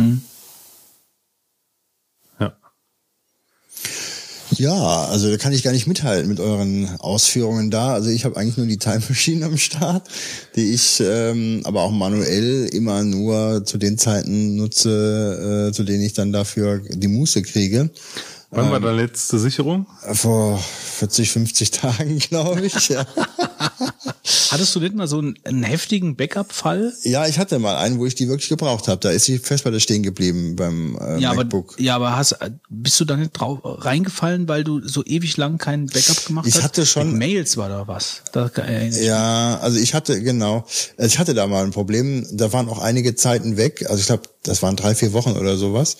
Und das Problem war halt, ähm, dass die Pop 3 E-Mails dann ja nicht mehr da sind. Die hast du ja wirklich abgerufen, ja. Ähm, da hatte ich diese Problematik, ja. Ich habe also in der Regel öfter jetzt schon mal gebackupt, aber es passiert mir halt dann doch immer wieder, dass ich das nicht so aktuell halte. Ähm, das stimmt schon, aber immerhin mache ich es ab und zu. Ja, jetzt äh, Also nein, du machst es nicht. ja, naja.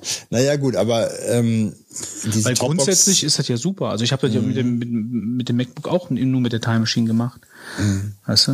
ist schon richtig so. Also ich, das passt brauchen wir schon. nicht drüber zu reden. Ich muss es halt ein bisschen häufiger machen. Eigentlich so einmal der Woche vielleicht eine ganz schöne Sache Deswegen sonntags. Ja, ist ja. es eigentlich immer ganz angenehm, wenn du es halt irgendwie übers Netzwerk lösen kannst, dass, weil du halt dann zu Hause kommst und dann Ja, das stimmt schon. Ich mache es halt trotzdem nicht, weil ich zu faul war bisher.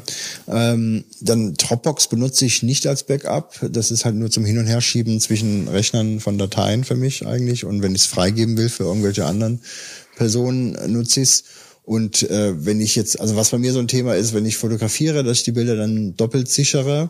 Und da habe ich am Anfang bin ich hingegangen und habe mir halt externe USB-Festplatten gekauft ähm, die dann alle unterschiedliche Kabelstrukturen, also Kabel ähm, Anschlüsse hatten bezüglich halt Stromversorgung. Gut, also nicht alle, aber ich hatte dann halt mal eine Serie gekauft, dann habe ich mir wieder eine andere gekauft. Und das ist halt scheiße, zumal ich gemerkt habe, jetzt ein, zwei Kabel, die sind dann kaputt. Also das ist dann auch schon ein Thema. Da musst du dann die von anderen Geräten dann immer gucken, dass du benutzt. Und dann bin ich irgendwann umgestiegen. Das habe ich aber auch schon mal erzählt. Äh, ich habe mir so ein, so ein ähm, Gerät gekauft, äh, mit dem ich so äh, interne 3,5 Zoll Festplatten reinstöpsele.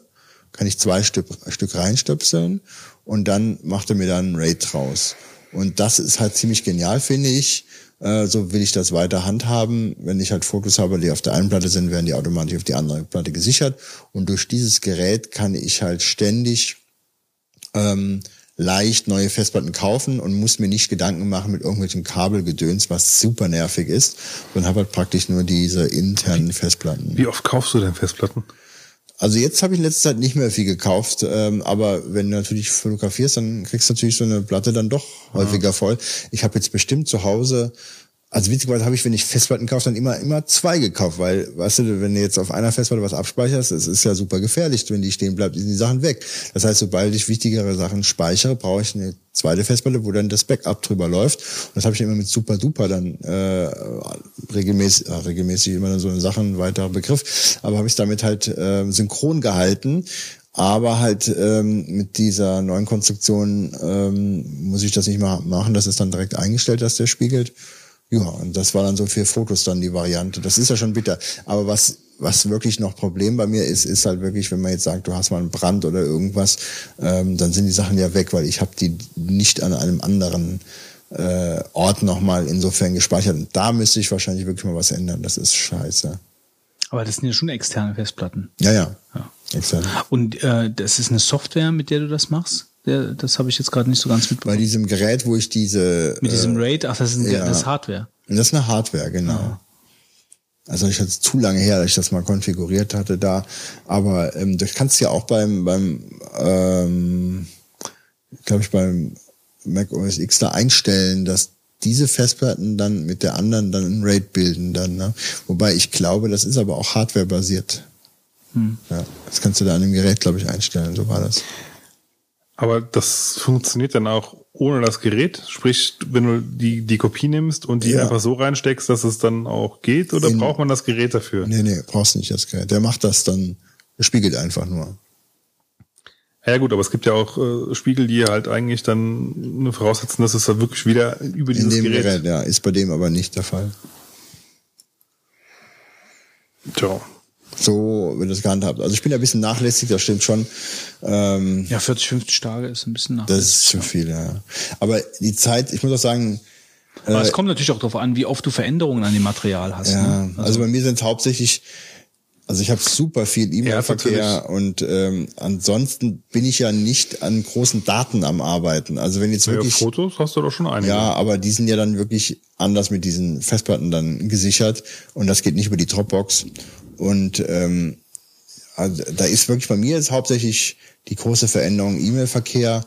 Also ich habe wirklich sehr viele E-Mails, muss ich echt sagen. Das ist äh, gruselig, wie viel E-Mail überhaupt der ganze berufliche Verkehr, was das für, für eine E-Mail-Geschichte geworden ist, unfassbar. Also die Leute kommunizieren super viel mit E-Mails und mittlerweile kommen die Leute auch per WhatsApp an und schicken dir Sachen, ja, tun dann Sachen abfotografieren und schicken es dir über WhatsApp. Ne?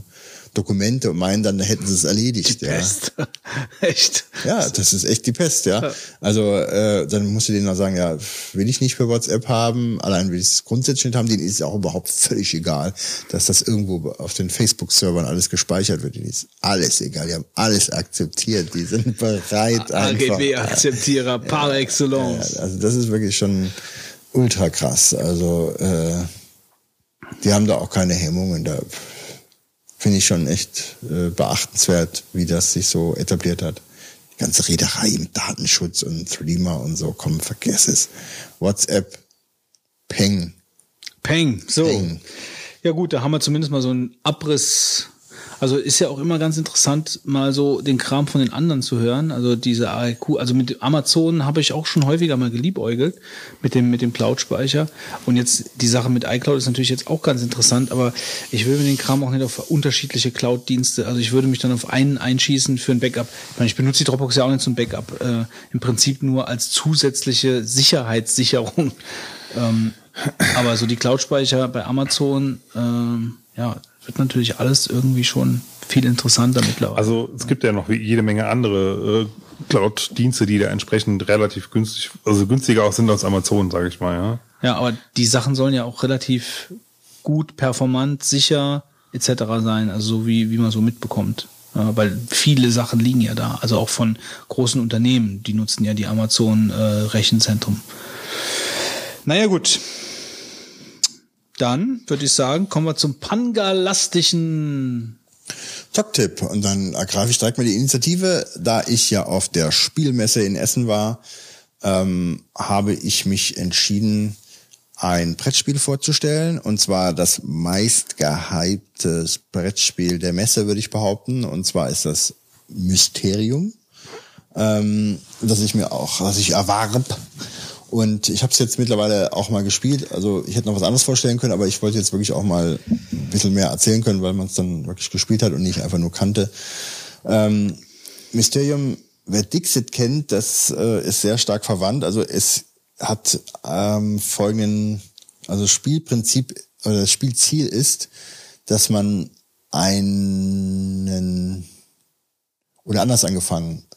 Es gibt eine Gruppe von Spiritisten und einen Geist in dem Spiel. Der Geist ist in einem alten Haus umgebracht worden und man muss rausfinden, wer hat den Geist umgebracht, wo und mit welcher Waffe. Und die Spiritisten kommunizieren mit dem Geist.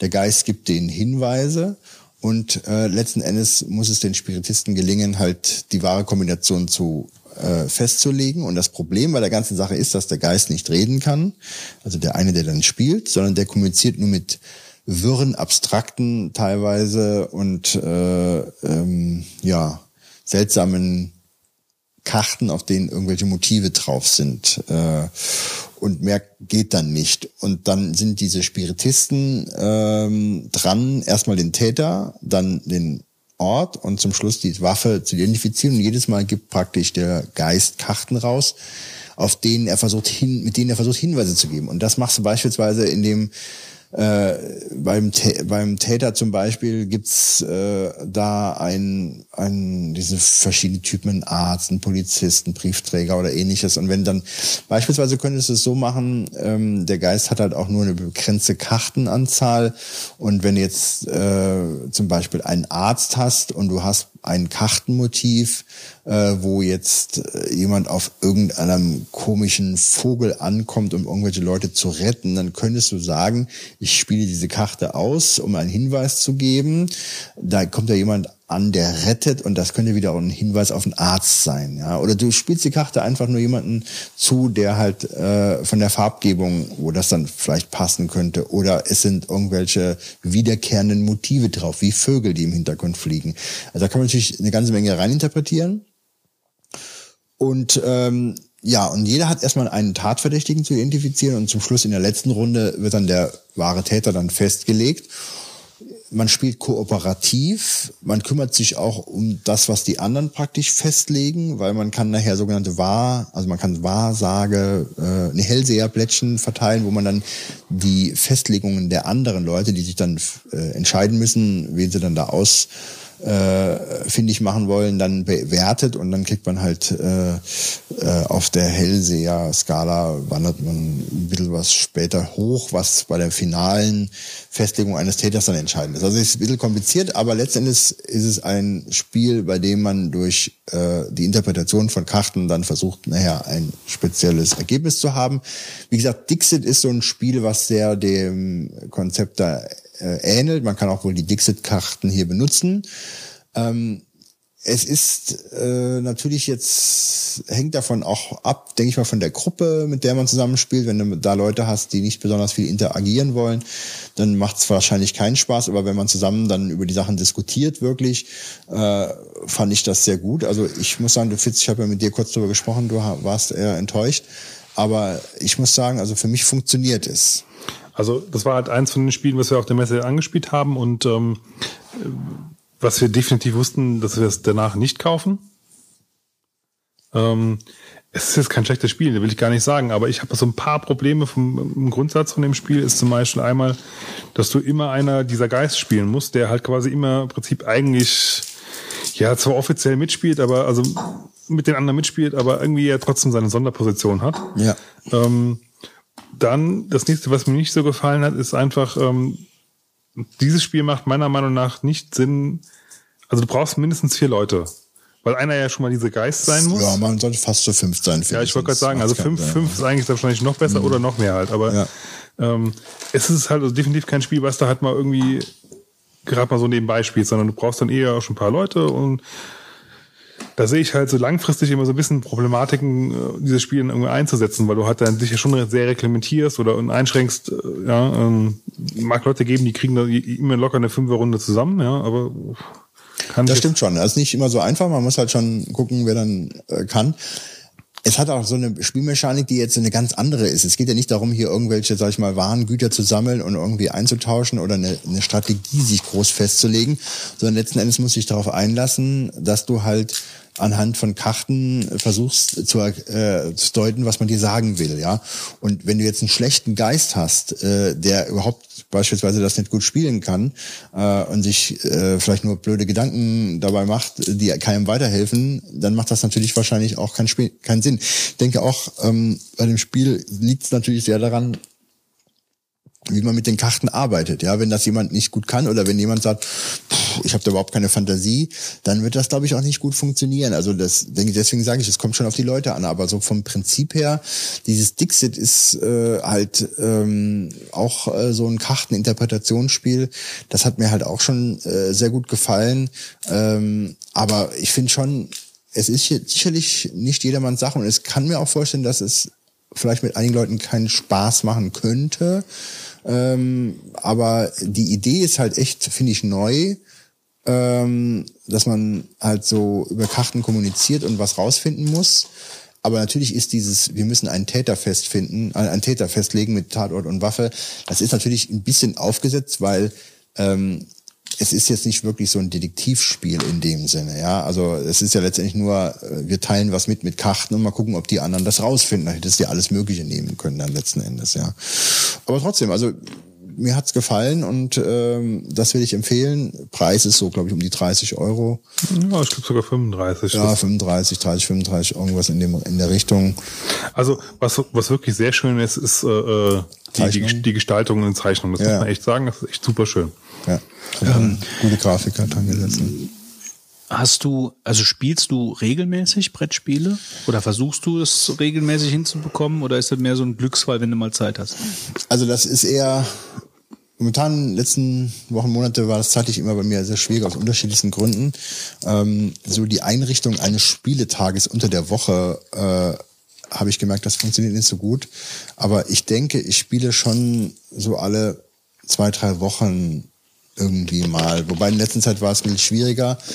Ähm, es ist es hängt auch immer davon ab, welche Leute Zeit haben. Ja, das ist so, die Leute sind ja heutzutage gar nicht mehr so einfach zur Verfügung äh, zu kriegen. Äh, man, unter der Woche ist es vielleicht sogar noch besser, weil am Wochenende manche andere Sachen sind, aber ja, also ich kann leider keine Regelmäßigkeit da so angeben. Ja, das Ziel ist schon natürlich häufiger zu spielen, weil äh, mittlerweile finde ich schon, es gibt so viele gute Sachen, die einem sehr viel Spaß machen und du hast halt auch, wenn die Leute persönlich triffst, eine ganz andere Geschichte, als sitze ich vom Computer und spiele dann irgendwelche Sachen online gegeneinander. Das finde ich ist eine ganz andere Geschichte. Nun gut. Ja, das ist Ähm, meine Empfehlung. Zwei Spiele, die ich beide eigentlich empfehlen kann. Das eine ist Duke Nukem Forever. Bitte was? Ja, ich habe Duke Nukem Forever gespielt mit dem Riesling-Dealer zusammen. Nein, Doch. der hat auch ausgelesen, ja. Ein gutes Spiel. Ähm, ausgelesen? Was, bitte? ja Ach so, sein- der hat ausgelesen, ja. Lesevater beendet. Ja. Also ich, Er hat mir gesagt, er hatte eine gute Lese und er denkt, es gibt einen guten Jahrgang. so viel von, als äh, so viel News vom Riesling-Dealer. Ganz genau, es muss lang. Also, es war ja so, Duke Nukem Forever ist ja eigentlich so ein, so ein Spiel, was nie rausgekommen ist. Also, Duke Nukem war ja damals so schon so ein ikonischer 3D-Shooter, kann man ja eigentlich sagen. Ähm, mit irgendwelchen Schweinesoldaten aus dem Weltall. Schweinesoldaten. Hat jeder gespielt, oder? Pix vom Space. Ja, ja, also Duke Nukem hat doch eigentlich jeder gespielt. Klar. das war ja damals auch noch, sage ich mal, relativ neues Genre eigentlich. Da gab es ja noch nicht so viel vorher. Ne? Ja, vor allen Dingen auch Von der so Grafik halt mit auch, diesem, diesem, dieser Duke Nukem Humor mit Come Get Some und Hail to the King Baby äh, mit irgendwelchen nackten äh, Mädchen, denen man dann äh, Dollars äh, irgendwo hinstecken kann etc. Also das war ja eigentlich so von dem Humor äh, gab was was Neues eigentlich. Naja, auf jeden Fall gab's ja, es gab ja dann mehrere Duke Nukem Spiele danach noch, die ja dann alle so Plattform-Gamer waren, so äh, Plattform-Games waren. Duke Nukem Manhattan Project oder so, habe ich nie gespielt, kenne ich nur vom Namen her. Und Duke Nukem Forever war dann ein Spiel, was, glaube ich, zehn Jahre oder zwölf oder 15 Jahre, keine Ahnung, äh, lang angekündigt war und es nie erschienen ist. Und irgendwann ist es dann tatsächlich von 3D Realms dann, dann doch auf den Markt geworfen worden. Erhielt durchwachsene Kritiken, sag ich mal, in den verschiedenen einschlägigen ähm, Portalen. Aber wir haben natürlich auch relativ wenig erwartet dann von dem Spiel, haben aber einen 3D-Shooter vorgefunden, der äh, kein in, nix Innovatives geboten hat, also Standard 3D-Kost, so gesehen, äh, jetzt mal oberflächlich, aber beim Spielen erstmal der Humor ist natürlich sehr speziell, also das das muss man mögen, äh, um darüber lachen zu können. Ja, also wenn man mit dem Duke dann, äh, also das Spiel fängt an, Duke ist King of the World mehr oder weniger, sitzt in seinem dicken Penthouse, äh, weil er der Held ist mit seinen Mädchen äh, und dann kommt wieder die neue Alien-Invasion. Geht's halt los, Standardprogramm. Ähm, man hat kein kein kein Kraftstreifen, also kein äh, Lebensbalken so, sondern man hat einen Ego-Balken. Äh, also das das eigene Ego ist am Ende das, was einen am Leben hält. Und das kann man steigern durch irgendwelche speziellen Aktionen, zum Beispiel, dass man pinkelt oder dass man äh, irgendwelche verrückten Sachen macht. Äh, dann kommt äh, dann kommt irgendwie ein kleiner Jingle und dann hat man halt halt Ego gewonnen. Also klingt jetzt ein bisschen komisch, ist aber dann in verschiedenen Situationen ganz lustig. Was aber besonders rauszuheben ist eigentlich an dem Shooter, dass äh, die Ideen sehr schick sind. Ähm, also man hat so äh, Miniat, also man wird miniaturisiert in dem Spiel dann gibt es zum Beispiel eine Küchenschlacht mit den Schweinen aus dem All, äh, von Regal zu Regal. Man muss über den Herd äh, laufen und muss dem, muss dem Gasfeuer ausweichen, äh, sich hinter Blechdosen äh, verstecken ähm, und leistet sich eine wilde Schießerei äh, als äh, Mini-Duke ähm, in, der, in der Küche. Also das war so, eine, so ein Setting, so eine Szene, die ich sehr geil fand, ehrlich gesagt. Ja, und so kämpft man sich durch das Spiel mit dem speziellen Humor. Es gibt relativ viele Rätseleinlagen, um rauszubekommen, wie man denn überhaupt jetzt aus irgendwelchen Räumen wieder rauskommt. Ähm, also es ist nicht nur wildes Geballer, sondern man fährt mit irgendwelchen Jeeps rum, auch miniaturisiert über Rampen. Man, wird groß, man wird klein. Äh, es gibt ein großes Arsenal an verschiedenen Waffen. Es gibt klassische Endgegner, also Bossgegner, die man äh, umbringen muss, um weiterzukommen. Also so das Arsenal an 3D-Shooter Dingen äh, wird vollends bedient mit speziellem Humor ähm, und halt es ist halt der Duke. Also wir haben es komplett durchgespielt und äh, es ging uns gut damit. Duke Nukem. Das andere äh, ist ein Erstlingswerk, ein Indie-Erstlingswerk von einer dänischen Software-Schmiede. Äh, das Spiel heißt Forst und ist ein vier, also äh, man kann es auch mit weniger spielen, aber wir haben es halt eben mit der Chaos Connection, also äh, mit vier Leuten gespielt. Ähm, was besonders daran ist, also es ist ein isometrisches Spiel. Man hat, also es wirkt zuerst wie so ein Hack-and-Slay-Spiel, ist aber weitaus mehr, weil man viel taktisches Geschick beweisen muss mit einer Kugel, die man zwischen den verschiedenen Leuten äh, jonglieren muss. Also man drückt Space, dann bekommt man die Kugel, dann drückt ein anderer Space, bekommt er die Kugel und dann muss man es schaffen, halt mit der Kugel äh, zum Beispiel verschiedene Dinge auf dem Spielfeld zu berühren. Also dann bekommt man zum Beispiel Hells oder man äh, kann ähm, damit Kisten verschieben. Die Kiste fängt die Kugel und dann kann man die Kiste verschieben. Und dadurch entsteht so ein Rätselkampf-Mix, äh, der sehr interessant ist und vor allen Dingen bockschwer. Also wir haben mittlerweile mit dem Spiel aufgehört, weil wir es einfach ähm, für die seltenen Male, wo wir spielen, dafür ist es einfach zu schwer. Äh, also wir haben es eine Zeit lang gespielt. Ähm, ich würde sagen, wahrscheinlich so bis zur Hälfte. Äh, und dann haben wir einfach dann aufgehört, weil, weil der Aufwand zu groß war, um weiterzuspielen. Aber das ist vielleicht bei manchen anders, weil sie einfach eine höhere Frequenz mit, mit dem Zocken hinbekommen. Äh, und dann ist das bestimmt noch besser, weil man noch mehr drin äh, mehr drin ist im Spiel und äh, sich einfach da vorkämpfen kann. Ähm, ja, also einfach mal ein paar YouTube-Videos angucken, damit ihr das, was ich jetzt hier gestammelt habe, visuell seht und wisst, worum es geht. Also es ist schon ein äh, neues Spielprinzip. Also ich habe so ein Spiel noch nicht gesehen. Äh, wie gesagt, mit diesen Rätsel- und Kampfeinlagen, also auch verschiedene Klassen spielt man. Jeder hat verschiedene Fähigkeiten. Man hat einen kleinen Talentbaum äh, und man hat, hat halt eben diese Rätseleinlagen mit der Kugel. Also für einen Vierer-Koop sehr, sehr spaßig. Ja, das war eigentlich der pangalastische Zocktipp. Eine Frage mal, wenn du dich über Spiele informierst.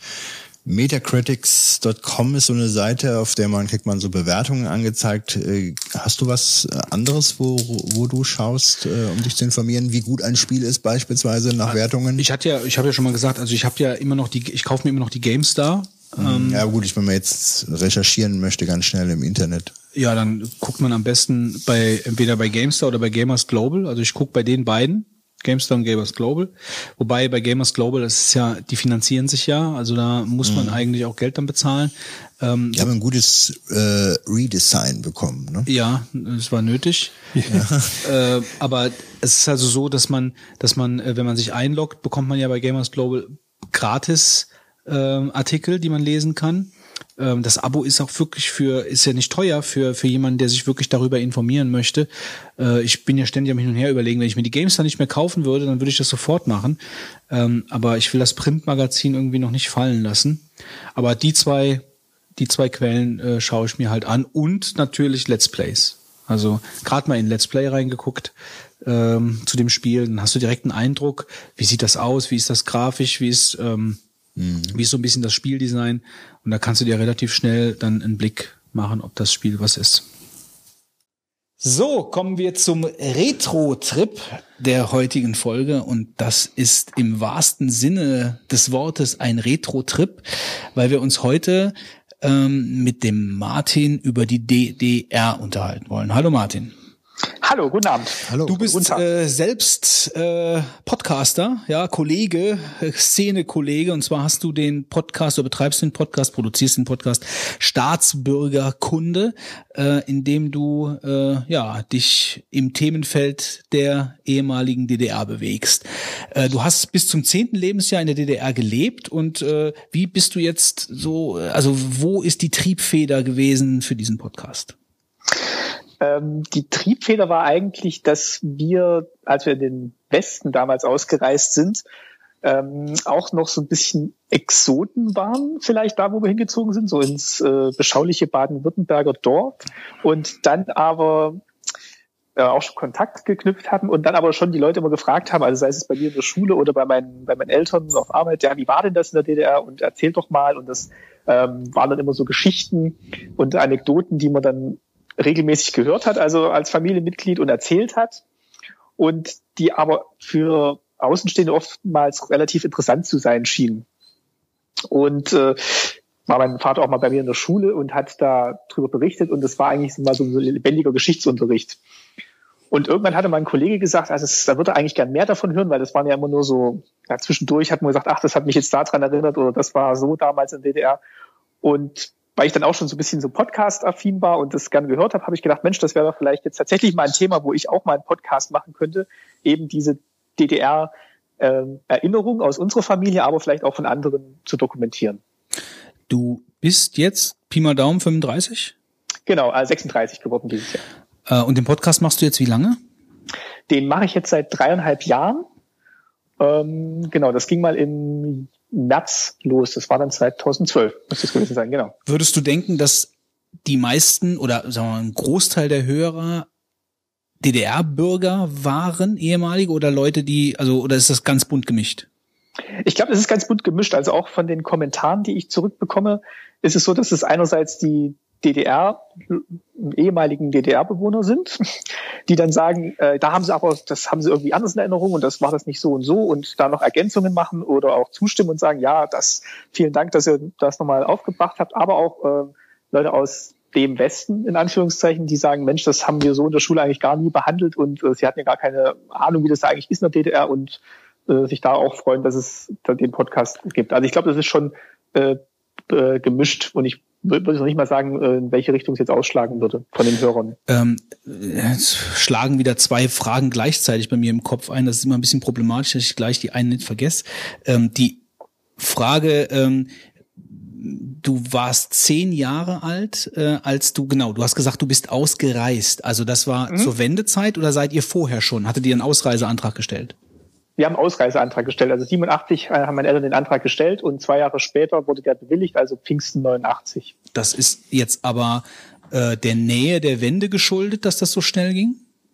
Äh, es war wohl so, dass dann äh, in der Endphase DDR, also jetzt so die späten 80er, dass da wohl die Ausreiseanträge eher bewilligt wurden als jetzt noch davor. Das hat dann vielleicht auch damit zu tun, also so war es bei meinen Eltern zum Beispiel, dass dann eben die, äh, der, wie hat es denn, die Schlussakte von Helsinki, ähm, oder diese Menschenrechtskonvention, äh, die, die dann Helsinki unterzeichnet wurde, dass die dann auch ähm, in den DDR-Zeitungen publik gemacht wurde und sich da dann die Leute drauf berufen haben, haben gesagt, hier äh, Reisefreiheit und äh, und das muss doch auch ähm, das muss doch auch für uns gelten, beziehungsweise Freiheit, das eigene Land zu verlassen. Und da haben sich dann ganz viele drauf berufen und ich glaube, das war dann auch so, so ein Punkt, wo dann viele Anträge äh, gestellt und dann auch bewilligt wurden. Was, ja. schreibt, was schreibt man denn da rein? Einfach nur hier Reisefreiheit bitte sehr?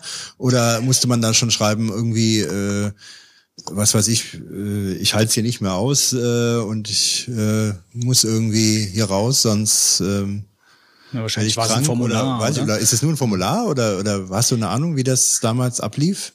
Nee, äh, da, da haben wir auch eine Folge drüber gemacht oder zwei Folgen, wie, wie die Ausreise ablief, weil ich wusste das eben auch nicht. Und mhm. es, also Formular gab es natürlich nicht, weil offiziell war ja war es ja nicht vorgesehen, dass das Land verlassen wird. Sondern meine Eltern haben, glaube ich, einfach ganz klassischen Brief geschrieben und den dann halt äh, zur Verwaltung, also zur Stadtverwaltung geschickt. indem sie halt ähm, aus Entlassung, in Anführungszeichen Entlassung oder Ausreise aus der DDR bitten, mit Bezug eben auf ähm, diesen internationalen Vertrag. Und dann wartet man dann erstmal und äh, guckt, was passiert und wird dann eingeladen zu Gesprächen. Und äh, das zieht sich dann als ein sehr großer Verwaltungsakt, den, der natürlich auch möglichst schwer gemacht wird mit, mit Ablehnungen und Neuanträgen. Hat man dann nicht auch Druck dann vielleicht plötzlich bekommen? Weil wenn man so ein Schreiben abgesandt hat, könnte ich mir ja vorstellen, dass man, wie du sagst, dass man zu Gesprächen gebeten wird und auch dann vielleicht anders bei und euch nicht wiederkommt. ja Gott. Ja, war tatsächlich, äh, war tatsächlich die Gefahr. Ähm, also einerseits haben, hat meine Mutter, die hat bei der Stadtverwaltung gearbeitet in der Bibliothek. Also und die hat dann ihre Stelle verloren dort. Also musste sie quasi äh, aufgeben und ist dann äh, im Schreibwarengeschäft dann noch angestellt gewesen. Und äh, dann mussten meine Eltern immer zum, das hieß dann ähm, Rat des Kreises, also es ist dann so die, haben wir so Landkreisverwaltung, wird man vielleicht heute sagen, und mussten dort vorsprechen und dann wurden sie halt äh, befragt, ja, warum und äh, das, was das für Nachteile denn hätte. Und also wurden wirklich so so versucht zu bearbeiten, doch zu bleiben und äh, in der Folge erzählt mein Papa auch einmal die Geschichte, wie, ähm, wie ihm dann so ein Brief vorgelegt wird von Leuten, die anscheinend ausgereist sind und die jetzt sagen, ah, äh, wir wollen eigentlich wieder zurück. Und ähm, das Einzige, was mein Vater dann gesagt hat, ist, ähm, der Brief zeigt mir eigentlich nur, dass es ja dann doch geht, dass, dass man ausreisen kann. Also es war dann immer so ein bisschen ähm, so so wie so ein, wie so ein Katz-und-Maus-Spiel kann man sich vielleicht so ein bisschen vorstellen. Also jeder, jeder versucht halt irgendwie den anderen einzuschätzen und äh, so ein bisschen die Enge zu treiben und dann, dann wird es wieder ein bisschen locker. Aber es war halt immer so ein angespanntes Verhältnis, haben halt gesagt. Immer wenn sie dahin mussten, war das halt wirklich so, ähm, ja, wusste, wussten sie halt auch nicht, wie es, ob sie da wieder zurückkommen. Ich glaube, meine Oma hatte sogar eine Vollmacht für mich, falls jetzt da mal irgendwas passieren sollte. Und äh, ja, gerade in Gera, wo, wo dann dieser Rat des Kreises war, war wohl auch ein äh, Stasi-Büro nebenan und äh, einmal hat mein Vater tatsächlich vermutet, dass dann auch Leute von der Stasi dabei waren bei so einem Gespräch. Also es war nicht, es war nicht so ohne. Also es war schon eine Art auch von Risiko, äh, das zu machen, äh, das so ein bisschen auch das Gefüge, das Familiengefüge auch gefährdet. Also hätte können, sag ich mal. Ja klar, also wenn jetzt zum Beispiel meine Eltern jetzt von so einem Termin nicht zurückgekommen wären ja, gut, oder so, oder, oder, ja. oder auch ähm, ich musste dann auch einmal mit und, und musste dann eben auch sagen, dass ich mit meinen Eltern dann mit will, wenn es dann soweit ist, weil ähm, da bin ich dann auch vorher noch gebrieft worden offiziell, was ich dazu sagen habe. Aber es, es, es war schon immer so eine Du musst ja sagen, dass du bei uns bleiben möchtest. Tatsächlich, also das war tatsächlich der Wortlaut, der mir dann so eingetrichtert wurde. Den, den ja klar, gut. Ich meine, als Zehnjähriger, ich meine, ja gut. Also, Weil, also die Frage wird mir jetzt wahrscheinlich nicht gestellt worden, äh, willst du nicht bei deinen Eltern bleiben? Ja. Und das wäre dann eher so gelaufen, ja, Geschickt. und deine Freunde hier und deine Oma. Ja, und, ja genau, äh, irgendwelche Suggestivfragen. Genau. Ähm, aber äh, jetzt sind wir schon so mitten im Thema. Ich wollte noch eine Frage zum Podcast stellen und zwar, äh, wie funktioniert das Format? Also hast du, da du ja mit zehn Jahren äh, schon weg warst, also hast du dann immer wechselnde Gäste? Das krass, hast du gerade deinen Vater erwähnt, der dabei war. Ähm, also lädst du dir Leute ein, die länger in der DDR gelebt haben, um dann ein spezielles Thema zu besprechen? Also so die ersten Folgen, also ich glaube so relativ ausschließlich, waren halt mit meinen Eltern, weil ich halt gedacht hatte, ähm, das sind eben diese diese Geschichten und Erinnerungen, die ich halt so kenne, so als Geschichten vom Abendbrottisch, die aber jetzt nie so richtig in, in einem Kontext mal erzählt wurden. Also wie haben meine Eltern studiert, wie haben, wie sind wir in Urlaub gefahren, was haben wir gegessen, ähm, wie war es, wenn wir zur Wahl gegangen sind. Und das wollte ich einerseits mal aufzeichnen, so ein bisschen als Familiendokumentation dann auch, damit ich das dann vielleicht auch mal so ein bisschen geordnet für mich habe. Und andererseits äh, dachte ich, dass wir dann vielleicht auch so ein bisschen exemplarisch berichten können, wie es denn so in der DDR war. Jetzt können meine Eltern aber nicht alle Themen abdecken. Und das war dann der Punkt, wo dann so nach und nach auch andere Gäste, also haben dann noch so andere Familienmitglieder, habe ich dann erstmal so angefangen, also von von weit verzweigten Verwandtschaft. Also meine Cousine habe ich dann mal gefragt, weil die dann natürlich noch ein paar Jahre jünger war und dann auch ähm, so ein bisschen noch so aus Schul- und Studienzeiten Ende der 80er erzählen konnte.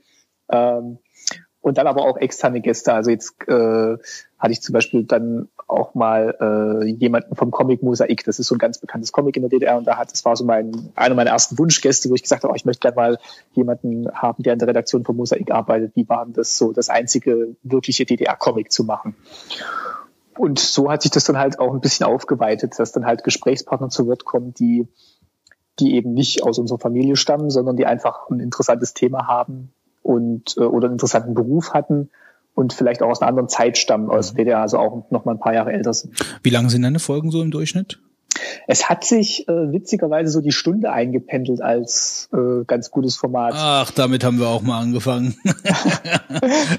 also einerseits ist es dann äh, für mich so ganz gut, dass ich dann denke, ah, das Thema ist jetzt so, so gut abge, abgegrast, weil das ja auch mal monothematische Sendungen sind und ähm, ich dann lieber noch eine zweite Sendung dran mache, die dann vielleicht nochmal eine Stunde ist, wenn man das Thema dann ausweitet. Und ich merke auch, dass äh, bei den Gästen, die ich so habe, weil das ja vielleicht dann doch eher ich will jetzt nicht sagen alte oder ältere ja, Leute vielleicht eher sind, dass dann nach so einer Stunde auch so die, die Konzentration so ein bisschen ähm, nachlässt. Mhm. Also, also auch bei mir tatsächlich. Ähm, ja, weil ich dann kennen wir auch von Wolfgang. Also das kennen wir bei uns auch. Meinst du, wie es uns nach der siebten Stunde geht? Also ja. nee, also das ist dann, das ist irgendwie so, so ein gutes Format, was sich eingependelt hat. Es gab auch schon mal Folgen mit anderthalb Stunden und oder knapp ein, drei Viertel. Aber ja, so um den Dreh rum. Also so die ja. drei Stunden Marke weiß ich eigentlich nicht. Und wie viele Folgen hast du produziert mittlerweile? Äh, das sind jetzt 63, glaube ich. Okay. Also er erscheint alle drei Wochen, was jetzt leider gebrochen wird tatsächlich äh, aktuell. Also wenn, wenn, äh, wenn das die Hörer hören, äh, bei Folge 63, zwischen 63 und 64 gibt es dann jetzt so, so eine Pause, äh, weil ich eben jetzt gerade umgezogen bin und da äh, durch den Umzug geschuldet, mhm. ich jetzt erstmal wieder das Setup äh, und das ganze, ja, äh, ganze Routine reinkriegen muss. Aber 63 Folgen äh, sind jetzt quasi in diesen dreieinhalb Jahren erschienen.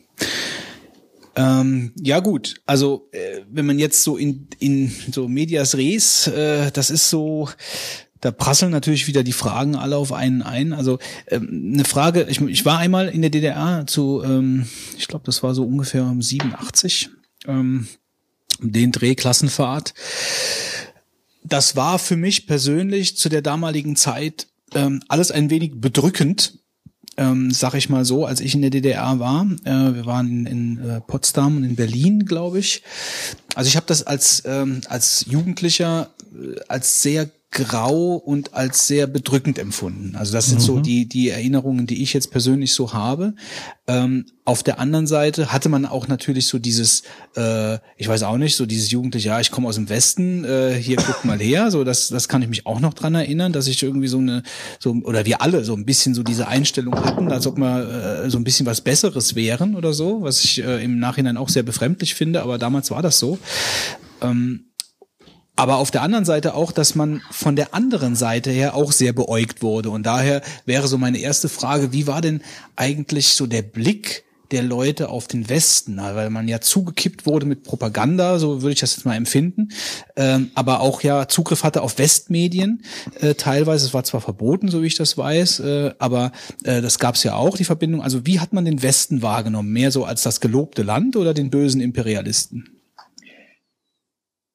Ich würde jetzt, ich würde jetzt vermuten, tatsächlich äh, zu dem Zeitpunkt eher noch Richtung ähm, des, äh, des goldenen Westens tatsächlich. Also einerseits, wenn man es verglichen hat mit, mit Medienberichterstattung, dass man da eben doch nochmal andere, andere Informationen bekommen hat, die, von denen man jetzt gedacht hat, dass die jetzt nicht so von der politischen Oberschicht ge gefärbt sind, also dass das wirklich auch eine, eine freie Meinungsäußerung dort herrscht und äh, ähm, unabhängig berichtet wird, dann natürlich auch diese ganze Thema mit äh, Konsumartikeln und was es zu kaufen gibt. Einfach Lebensstandard war, glaube ich, auch ein Punkt, der sehr, der sehr begehrt war. Also da, wo man sich orientiert hat und gesagt, ach, wie, wie gut die, die das dort haben. Und das Westpaket ist natürlich der, der Klassiker, wenn man dann das Weihnachten bekommen hat und äh, aufgehoben hat und äh, aufgemacht hat dann an Weihnachten.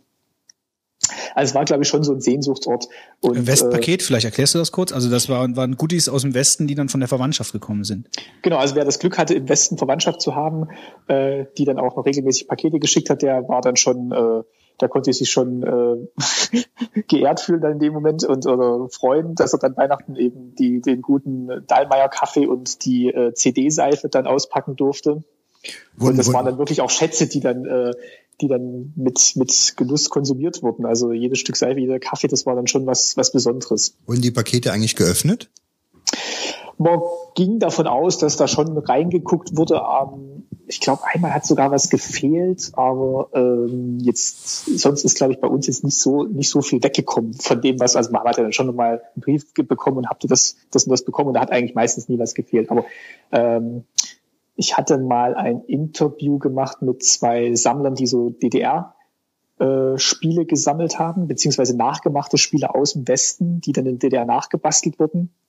Und die haben auch gesagt, wenn Spiele aus dem Westen in den Osten geschickt wurden, da kam schon mal das eine oder andere weg. Also wahrscheinlich schon geöffnet. Also das finde ich jetzt gerade total interessant. Also äh, du meinst jetzt Brettspiele, die äh, genau Brettspiele, die Brettspiele, die äh, jetzt äh, vom westlichen Original dem Hörensagen nach oder eins zu eins von einer vorliegenden äh, von einem vorliegenden Original dann nachgebaut wurde.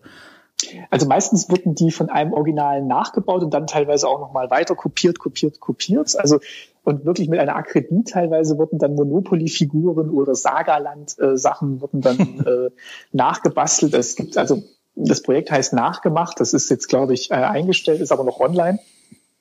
Und die haben dann wirklich Spiele gesammelt. Teilweise hat das auch ein Soldat äh, in seiner Stube dann auf der Rückseite von dem Bild, hat der dann in, in seinen freien Stunden dann so, so ein Spielbrett da aufgezeichnet und, und aufbewahrt, damit es nicht gefunden wird. Also ähm, Monopoly war jetzt natürlich ein Spiel, was im Osten jetzt nicht so populär war von Obrigkeit her, aber bei den Leuten natürlich umso mehr, weil, weil die gerne spielen wollten und das, äh, das hat man dann halt nachgebastelt, klar. War es denn so, dass man eigentlich schon auch, also so, ein bisschen, sage ich mal, so provozieren wollte und auch so, so ein bisschen das haben wollte, was eigentlich verboten war? Oder war euch das irgendwie zu riskant eigentlich? Oder?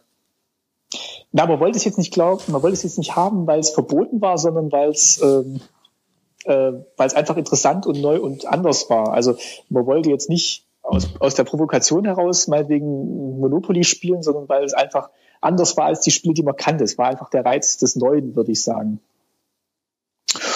Und ähm, ja, weil du vorhin noch gesagt hast, dieses, ähm, dir kam das so, so grau und trist vor. Also wenn ich jetzt alte Fotos angucke, dann ist natürlich alles grau, weil Farbfilm gab es nicht. Also es ist tatsächlich immer grau oder schwarz-weiß.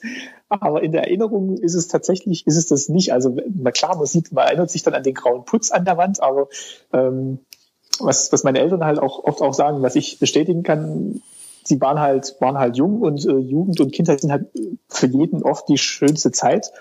Und man, man hat halt seine Freunde gehabt, seine Bekannten, also meine Eltern sind tanzen gegangen und ich hatte Freunde auf dem Spielplatz. Wir haben alle hier im Plattenbau gewohnt und da hatte immer jemand Zeit und war immer jemand da. Also ich glaube, ähm, man hat es jetzt nicht, man hat diesen Alltag jetzt nicht so als bedrückend empfunden ähm, vielleicht an der einen oder anderen Stelle schon schwierig, weil es manches eben noch nicht gab und äh, schon und die Wohnungen nicht so doll waren. Was jetzt aber tatsächlich zur Ausreise geführt hat bei meinen Eltern, war eben ähm, die, die Repression und die, die fehlende ähm, Freiheit ähm, im, im Denken und dass die sich auch für mich, glaube ich, eine bessere Zukunft gewünscht haben, wo man halt nicht davon abhängig ist, äh, welches Parteibuch man hat, sondern was man halt an, an Fähigkeiten hat oder, oder lernt und entwickelt. Und das hat man sich dann halt, oder haben wir sich meine eher im, im Westen dann versprochen. Also das war bei mir auch so mit dem grauen Trist vielleicht da noch erklärend dazu. Wir waren natürlich auch in Berlin und in Leipzig oder Potsdam, Potsdam, glaube ich, Potsdam, Berlin und da nur in der Innenstadt. Also das war natürlich halt auch noch so dieses ja, wie soll ich sagen, also äh, vielleicht auch durch ähm, durch Abgase und so, weißt du, das war einfach so ein bisschen Ballungszentrumsmäßig.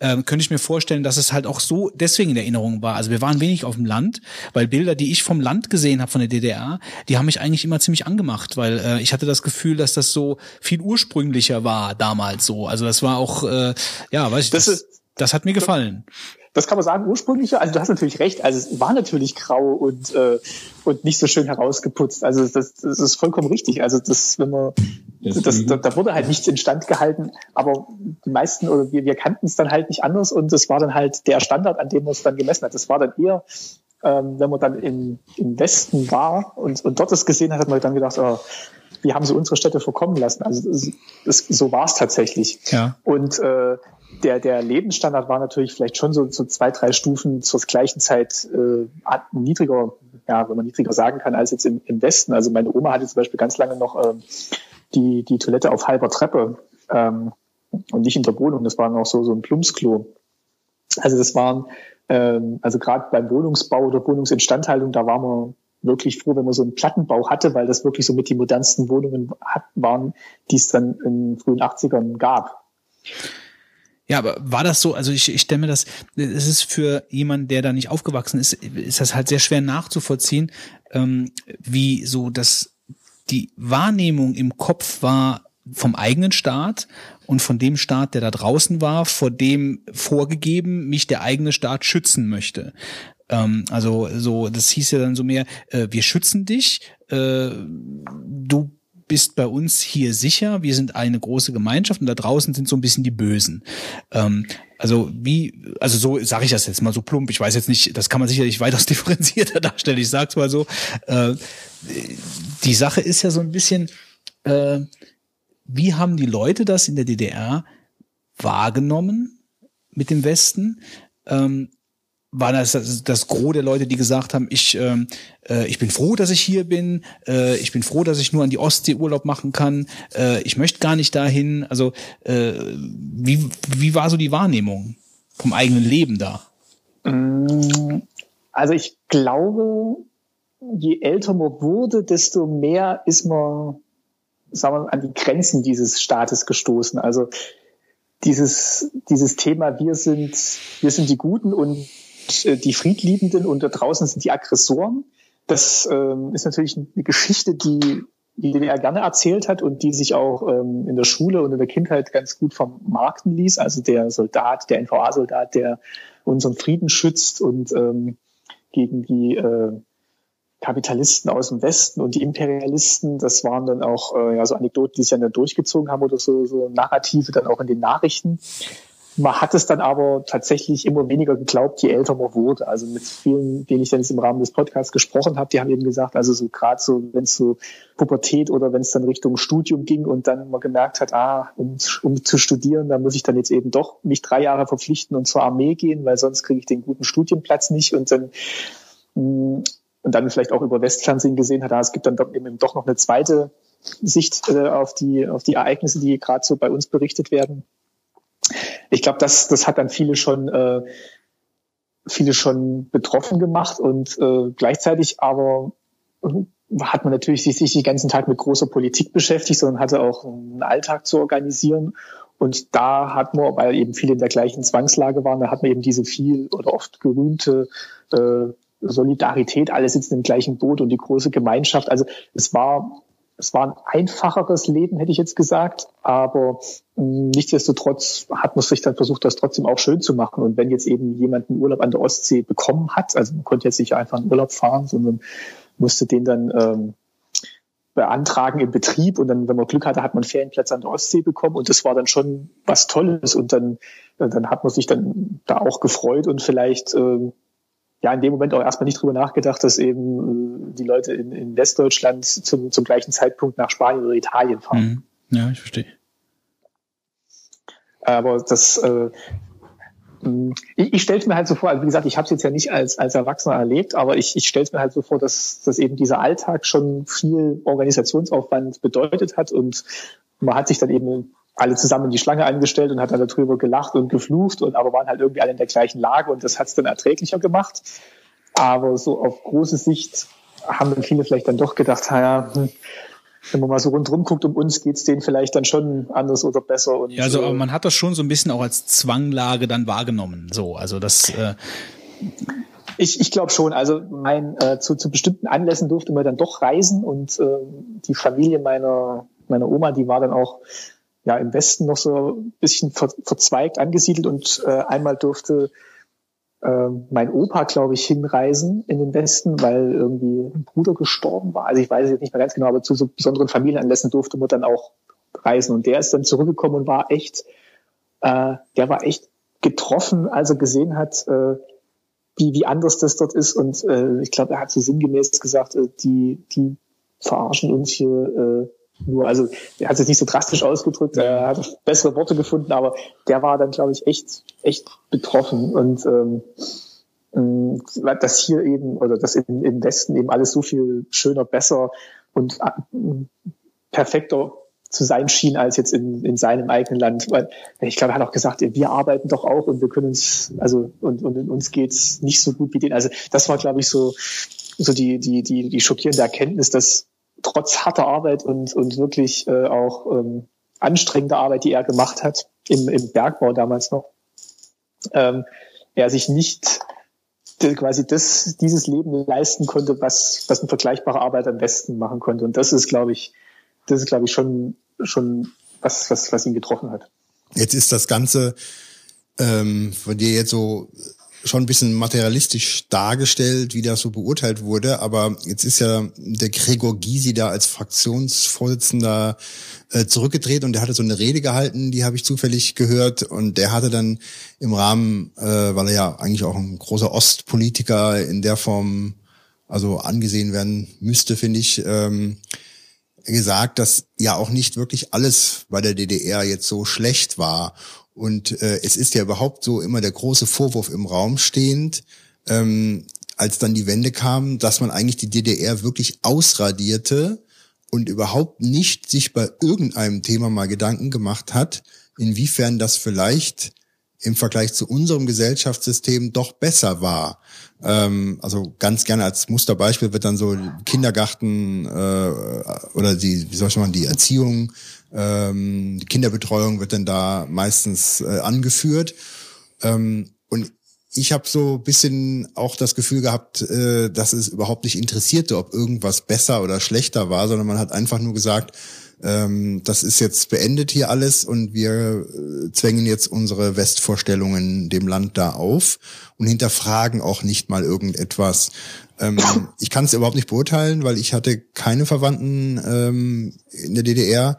Aber ich habe so für mich so ein bisschen das Gefühl, dass da auch vieles ähm, verloren gegangen ist, was vielleicht doch gar nicht so schlecht war. Du hast gerade eben dieses Zusammengehörigkeitsgefühl äh, beschrieben.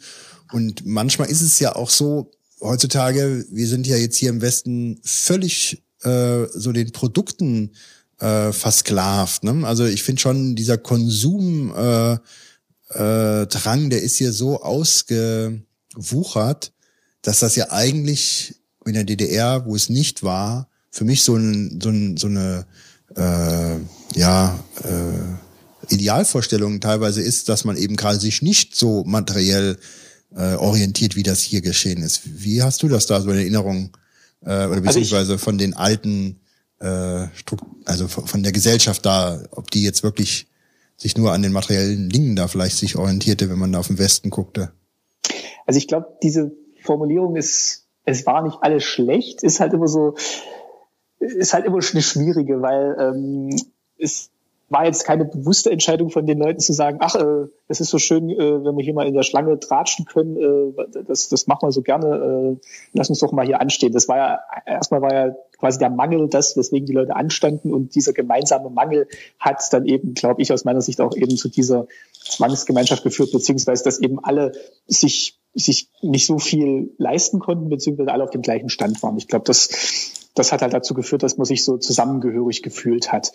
Ähm, als es jetzt Richtung Wende ging oder äh, Auflösung der DDR, war natürlich schon der Wunsch der DDR-Bürger nach einem nach einem besseren Leben und das äh, Greifbare war dann halt eben der Westen. Ich glaube, aus dem Westen haben sich jetzt nicht so viele zum gleichen Zeitpunkt äh, gewünscht, äh, ihr Leben äh, dahingehend anzupassen, dass es bisschen mehr wie im Osten ist. Ähm, das ist jetzt vielleicht heute anders. Also wir haben jetzt gerade irgendwie ja auch ähm, viele Diskussionen, was jetzt so unser, unser Gesellschaftsbild, unsere, äh, unser, unser Wirtschaftssystem anbelangt. Wie lange geht das noch gut oder funktioniert das überhaupt? Ist das überhaupt äh, was, was äh, nachhaltig funktioniert? Diese Diskussion kommt jetzt äh, ja so in den letzten ja, fünf, fünf Jahren vielleicht auf, wo man sich Gedanken macht, was könnte, wie könnte es denn auch sein? Oder was hätte denn auch sein können?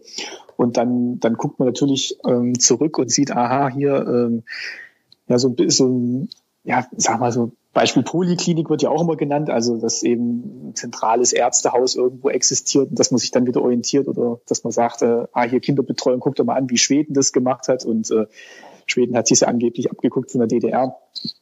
Das, das, das kann man schon machen und ähm, ich glaube mal, viele hätten sich auch damals ein wie hieß es dann, dritten Weg gewünscht, wo man gesagt hat, jetzt guckt man erstmal drauf, äh, was ist denn gut, was ist denn vielleicht auch an dem anderen System äh, nicht so gut und, und bewertet dann neu, wenn es jetzt wirklich zu einer Wiedervereinigung kommt. Aber was ich jetzt aus vielen Gesprächen rausgehört habe, ist, dass diese Wucht der Ereignisse in den, in den Jahren einfach so war, dass man, dass man eigentlich gar nicht so viel gestalten konnte, wie man vielleicht auch wollte und wie es vielleicht auch notwendig gewesen wäre. Aber dieser Druck der Straße, dass man eben gesagt hat, wir wollen jetzt auch mal ähm, wir wollen jetzt auch mal reisen und äh, wir wollen jetzt auch mal gucken, wie es woanders ist und wir wollen jetzt auch mit der D-Mark einkaufen. Das war schon, das war schon ein großer, ein großer Impuls, der da ausging und der dann vielleicht auch wieder verblasst ist nach ein paar Jahren. Und viele haben ja auch gesagt, sie wollten eigentlich, sie wollten jetzt eigentlich nicht, dass sich, das Leben so radikal ändert. Sie wollten einfach nur mal gucken, wie es, wie es so ist denn im Westen und was die, was die da haben. Aber ich glaube, in dem Moment ist es eigentlich schon so weit, dass sich, dass sich was verändert und dass, dass sich das dann dahingehend orientiert. Also das, das ist, glaube ich, ähm, hm. einerseits hypothetisch, dass man sagt, äh, wie hätte es denn auch sein können? Andererseits wollten es vielleicht viele tatsächlich in dem Moment so, wie es dann auch gekommen ist und dieser, dieser ja, Kater, kann man es vielleicht nennen, ist dann, ist dann erst später eingesetzt. Ähm, Du hast vorhin kurz die Repressalien äh, erwähnt. Also wie war das denn so in der in der öffentlichen Wahrnehmung, ähm, dass einem das gefährlich werden könnte? Also dass man jetzt, weiß ich nicht, mit der eigenen Meinung äh, vorsichtig umgegangen ist, dass man nur in kleinen Kreisen gesprochen hat und wie so mit, auch so mit, äh, ich meine, die Stasi war ja scheinbar, ich weiß nicht, inwieweit das damals den Leuten bewusst war, dass sie ja komplett auch oder nicht komplett, aber jederzeit auf jemanden treffen konnten, der vielleicht ein IM ist, der dann das erzählt, was dann im kleinen Kreis dann im Vertrauen erzählt wurde. Also äh, wie war da die Wahrnehmung äh, bei den Leuten? Ich glaube, es war es nicht so eine ausgeprägte Paranoia, dass man wirklich ständig Angst hatte.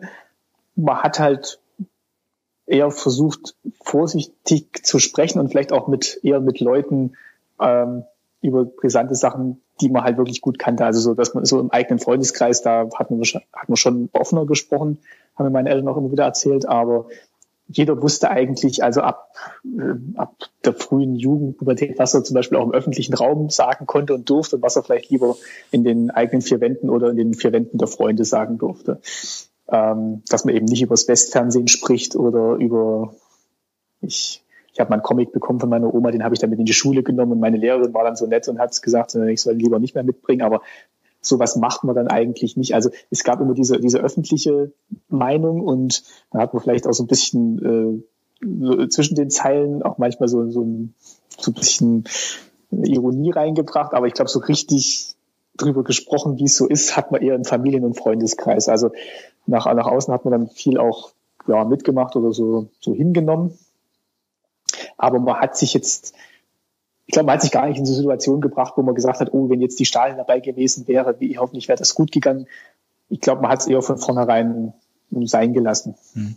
Hast du denn im oder habt ihr dann, weil du hast zwar eben kurz umrissen, äh, warum äh, deine Eltern die den Ausreiseantrag gestellt haben, aber hat dazu auch irgendwas Anlass geboten, dass äh, zum Beispiel im näheren Umfeld ähm, die, die Stasi äh, tätig wurde oder dass irgendjemand äh, mitgenommen wurde oder Bekanntenkreis oder wie auch immer. Also dass ihr das wirklich am, mehr oder weniger am eigenen Leib erfahren habt, was äh, in dem Staat einen blühen kann, der jetzt vielleicht nicht ganz mit dem Fluss schwimmt? Nee, es war tatsächlich, glaube ich, eher, dass meine Mutter dann auch mal in den Westen reisen durfte.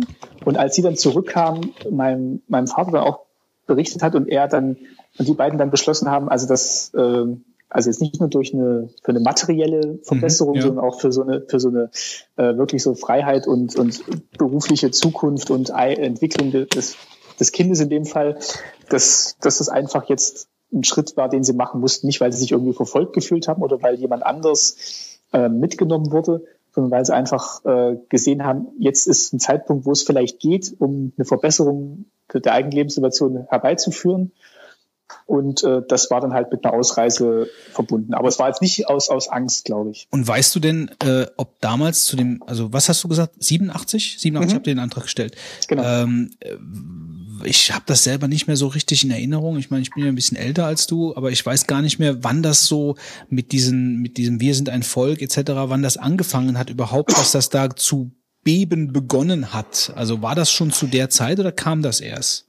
Ähm, also ich muss jetzt auch überlegen, ich weiß es natürlich auch nur indirekt, ich glaube so diese, diese Keimzelle dieser ganzen Bürgerbewegung ähm, waren ja so diese, diese Umweltbibliotheken und so diese, ja, so Leute, die sich halt dann, wo dann auch so die Umweltbewegung ein bisschen im Osten aufkam und wo dann Leute eben über diesen Weg dann auch so ein bisschen Demokratie probiert haben oder sich damit beschäftigt haben. Das war, glaube ich, das müsste auch so sie, ja 87, 88 gewesen sein. Aber diese diese wirklichen großen Montagsgottesdienste und die anschließenden Demonstrationen, das war, glaube ich, dann schon erst 88, 89. Mhm. Also das, das ging dann relativ relativ schnell, glaube ich. Also diese Keimzellen ja, also Gab schon früher. Zu dem, zu dem, äh, an, äh, also zum Ausreiseantrag Zeitraum war eigentlich die Sache noch so ziemlich DDR-like, sag ich mal. Genau, das, das war auch zum Zeitpunkt der Ausreise noch nicht absehbar, dass das bald zu Ende ist. Also selbst ja, wenn wir jetzt okay. sagen, Pfingsten 89, das war, das war keinem von uns klar, dass ein halbes Jahr später wir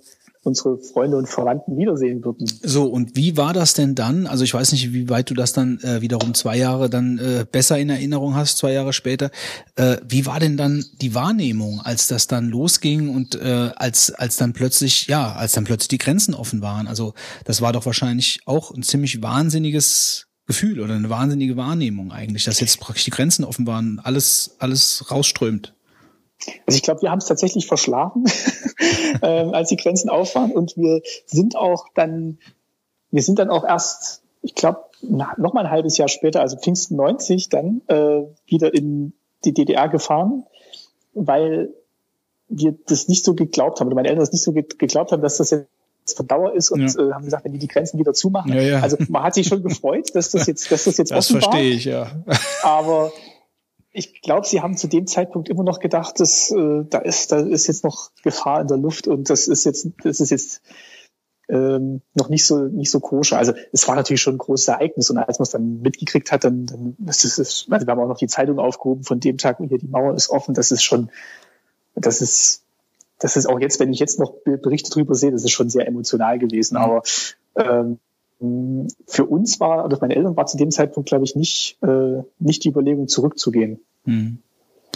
Und ähm, kannst du was dazu sagen, wie, ähm, wie so dieses Gefühl war oder wie schnell sich das dann auch, ähm, also mit diesem Überfluss, darauf will ich hinaus, also wenn du äh, dann, wo ihr dann nach Deutschland gekommen seid, also nach Westdeutschland gekommen seid, ähm, und das war ja dann schon ein bisschen andere Welt. Und das war ja dann nicht nur Besuch, sondern ihr wart ja dann auch nicht alleine, also Mutter, Vater, Onkel, sondern ihr wart ja dann praktisch als Familie dauerhaft dann in Westdeutschland.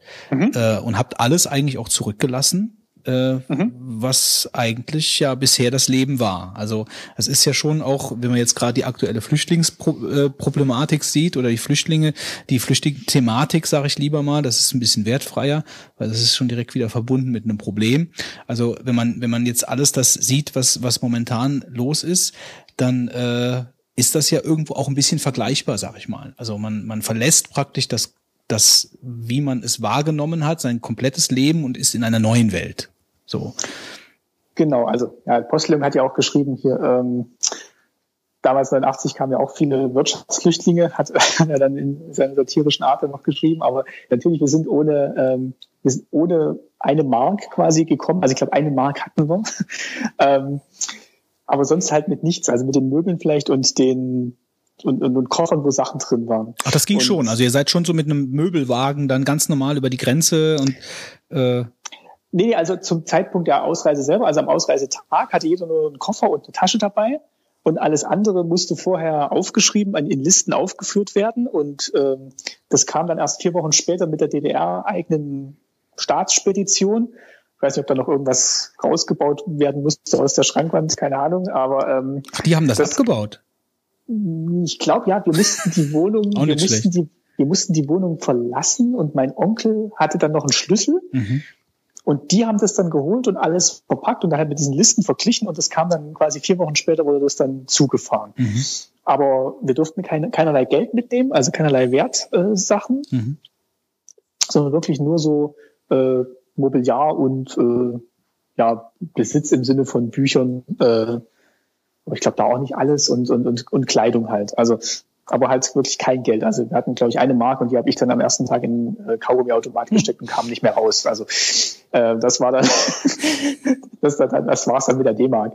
Äh, und dann äh, sind meine Eltern halt, äh, dadurch, dass meine Mutter eine Tante im Schwarzwald hatte, konnten wir bei der wohnen und sind wir halt in dieses kleine Schwarzwaldörtchen da gekommen und da sind wir eigentlich sehr gut aufgenommen worden und die Nachbarn und äh, Bekannten von meiner Großtante in dem Fall haben meine Eltern dann so ein bisschen äh, auf der Hand genommen und gesagt, hier, das, äh, das brauchst du auf der Bank und die Versicherung ist wichtig Mhm. und jetzt gucken Ja, wir mal nach einem Auto. Also das war, das war dann schon so, wie man sich, äh, also haben wir uns wirklich sehr willkommen gefühlt. Ja, das sind ja so ganz profane Alltagsdinge, die ja dann einfach wie also so ein bisschen auf wie auf einem anderen Planeten. Ich meine, äh, so äh, Versicherungen. Ich weiß nicht, gab es in der DDR Versicherungen, die man abschließen musste? Oh, das weiß ich jetzt auch nicht, aber ich glaube, Also das war ja eigentlich alles so schon. staatlich, ja, doch. Also ich, also es gab, es gab, ja, es war schon staatlich, aber es gab dann trotzdem, also so, so Bankkonto gab es natürlich. Ähm, Versicherung wüsste ich jetzt tatsächlich nicht, ob es Ja. das gab, aber aber es war auf ähm, jeden Fall eine komplett, eine, eigentlich ja eine komplett neue Welt, in der Ja, ihr euch, auf- in der auf sich jeden die Fall. Eltern auch zurechtfinden. Also da war ja nicht, ich meine, normalerweise sind die Eltern ja eigentlich immer so dieser Anlaufpunkt, die wissen alles, äh, wie was läuft und die waren dann ja in dem Moment genauso im freien Fall, sag ich mal, von heute auf morgen wie du auch. Ähm, und waren dann wahrscheinlich auf viel, auf viel auf Hilfe angewiesen einfach oder durch auf Freundlichkeit von anderen Menschen, die ihnen dann dann in dem Moment geholfen haben. Ähm, Klar, die, die brauchten halt äh, erstmal ähm, Arbeit, dann einen Führerschein und äh, solange mein Papa halt noch keinen Führerschein hatte oder kein Auto, dann hat ihn auch ein Kollege, der dann in der gleichen Firma gearbeitet hat, hat ihn Ja. halt immer morgens mitgenommen oder eben auch so ganz, wie gesagt, banale Sachen, dass eben jemand mal mit zur, zur Dorfbank geht und sagt, äh, hier, das, das Konto brauchst du vielleicht noch ein Sparbuch und äh, Ja. Das, das war wirklich gut. Also das, das, das gab. Und den Konsum, wie hast du den Konsum wahrgenommen? Also wie, wie schnell hast du dich daran gewöhnt, dass plötzlich dann alles da war? Also keine Schlangen, man konnte einfach irgendwo hingehen und dann den Kram kaufen und wahrscheinlich war die Auswahl ja exorbitant größer äh, als in äh, DDR-Zeiten und diese ganzen Luxusgüter, das kann ich mir auch noch selber dran erinnern, dass ich an Schaufenstern gestanden habe, äh, wo dann Dinge immens teuer waren, äh, die dann einfach so als Luxusgut galten und deswegen auch so überteuert dann verkauft wurden, weil als der Luxus ja irgendwo dann verpönt war. Also ich als Kind habe mich natürlich dann gefreut, dass es dann endlich die Comics offiziell gab, die ich dann lesen wollte oder eben auch mal Überraschungsei und meine Eltern natürlich auch haben sich gefreut, dass es jetzt äh, Kosmetikprodukte und und äh, auch mal was anderes zu essen gab. Ähm, ich glaube, wir haben es jetzt aber auch nicht übertrieben, dass wir jetzt äh, sinnlos alles gleich verprasst haben und in Westprodukte gesteckt haben. Es waren dann eher auch so Sachen, wo man mal zu einem Konzert gehen konnte. Ich glaube, zu Reinhard May sind wir dann gleich gegangen oder zum Musical nach Zürich. Und das, das waren eher so Sachen, wo man gesagt hat, oh, ist das toll, jetzt kann man das endlich alles äh, überhaupt mal sehen, was man nur von, von Schallplatte kannte. Äh, es war wirklich so dieses, auch, auch so eine, so eine Bereicherung des kulturellen Lebens, wo man dann jetzt auch Ja, die Freiheit, Dinge zu tun dann einfach. die, die Freiheit überhaupt Dinge zu tun, genau. Also noch nicht mal, die, was natürlich dann immer auch mit Konsum verbunden ist und wie du früher schon gesagt hast oder am Anfang ihr gesagt habt, dass das jetzt natürlich immer mehr auch verkonsumiert wird und, und ähm, konsumierbar gemacht wird. Also sei, sei es jetzt jedes Theaterstück, jede Buchpremiere, ähm, das ist jetzt alles Event und, und äh, Konsumevent gleichermaßen. Aber dass es überhaupt die Möglichkeit gibt, ähm, Sachen zu konsumieren, das war, glaube ich, auch so das, das schöne Neue. Ich darf mal einhaken. Also zunächst muss ich mal anmerken, dass das in der Schlange stehen auch heute noch äh, von großen Elektronikkonzernen gewünscht ist und die Leute das auch sehr gerne machen. Ähm, von daher ist das irgendwie vielleicht gar nicht so negativ äh, zu sehen. Aber ähm, jetzt wollte ich dich mal fragen, weil wir doch ein bisschen auch noch mehr über DDR selber sprechen wollten und nicht äh, über die Wende.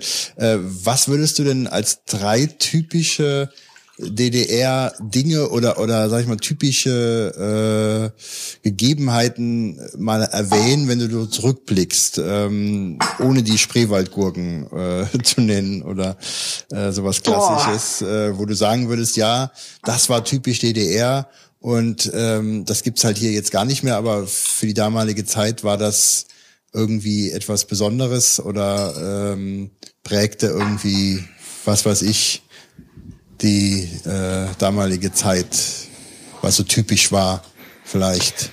Also wie gesagt, ich kann jetzt für mich natürlich nur aus so einer Kinderperspektive sprechen, aber ähm, ich versuche es mal ein bisschen allgemeiner zu machen. Also was, äh, was jetzt gerade so in, in, in unserem Umfeld so war, also war natürlich so dieses, dieses Leben da in dieser, dieser Kleinstadt und da in diesem, in diesem Plattenbau, also diese, dieses Hochhaus, dieses moderne, das war, glaube ich, schon was, was äh, ich glaube ich mit meinem Vater auch mal in der Folge diskutiert hatte, dass das, dass eben so diese, diese dieser Glaube an die an den Fortschritt und die die Überholung des Westens mhm. durch äh, durch neue Produktionsmethoden und diese diese ähm, irgendwann wird es uns allen besser gehen, dass das schon auch so ein bisschen durchgedrungen ist im, im Bewusstsein. Also der moderne der moderne sozialistische Mensch äh, auf Arbeit im, im Privatleben und so, das war schon so ein Thema, was man auch als Kind so ein bisschen gemerkt hat oder was einem so vermittelt wurde.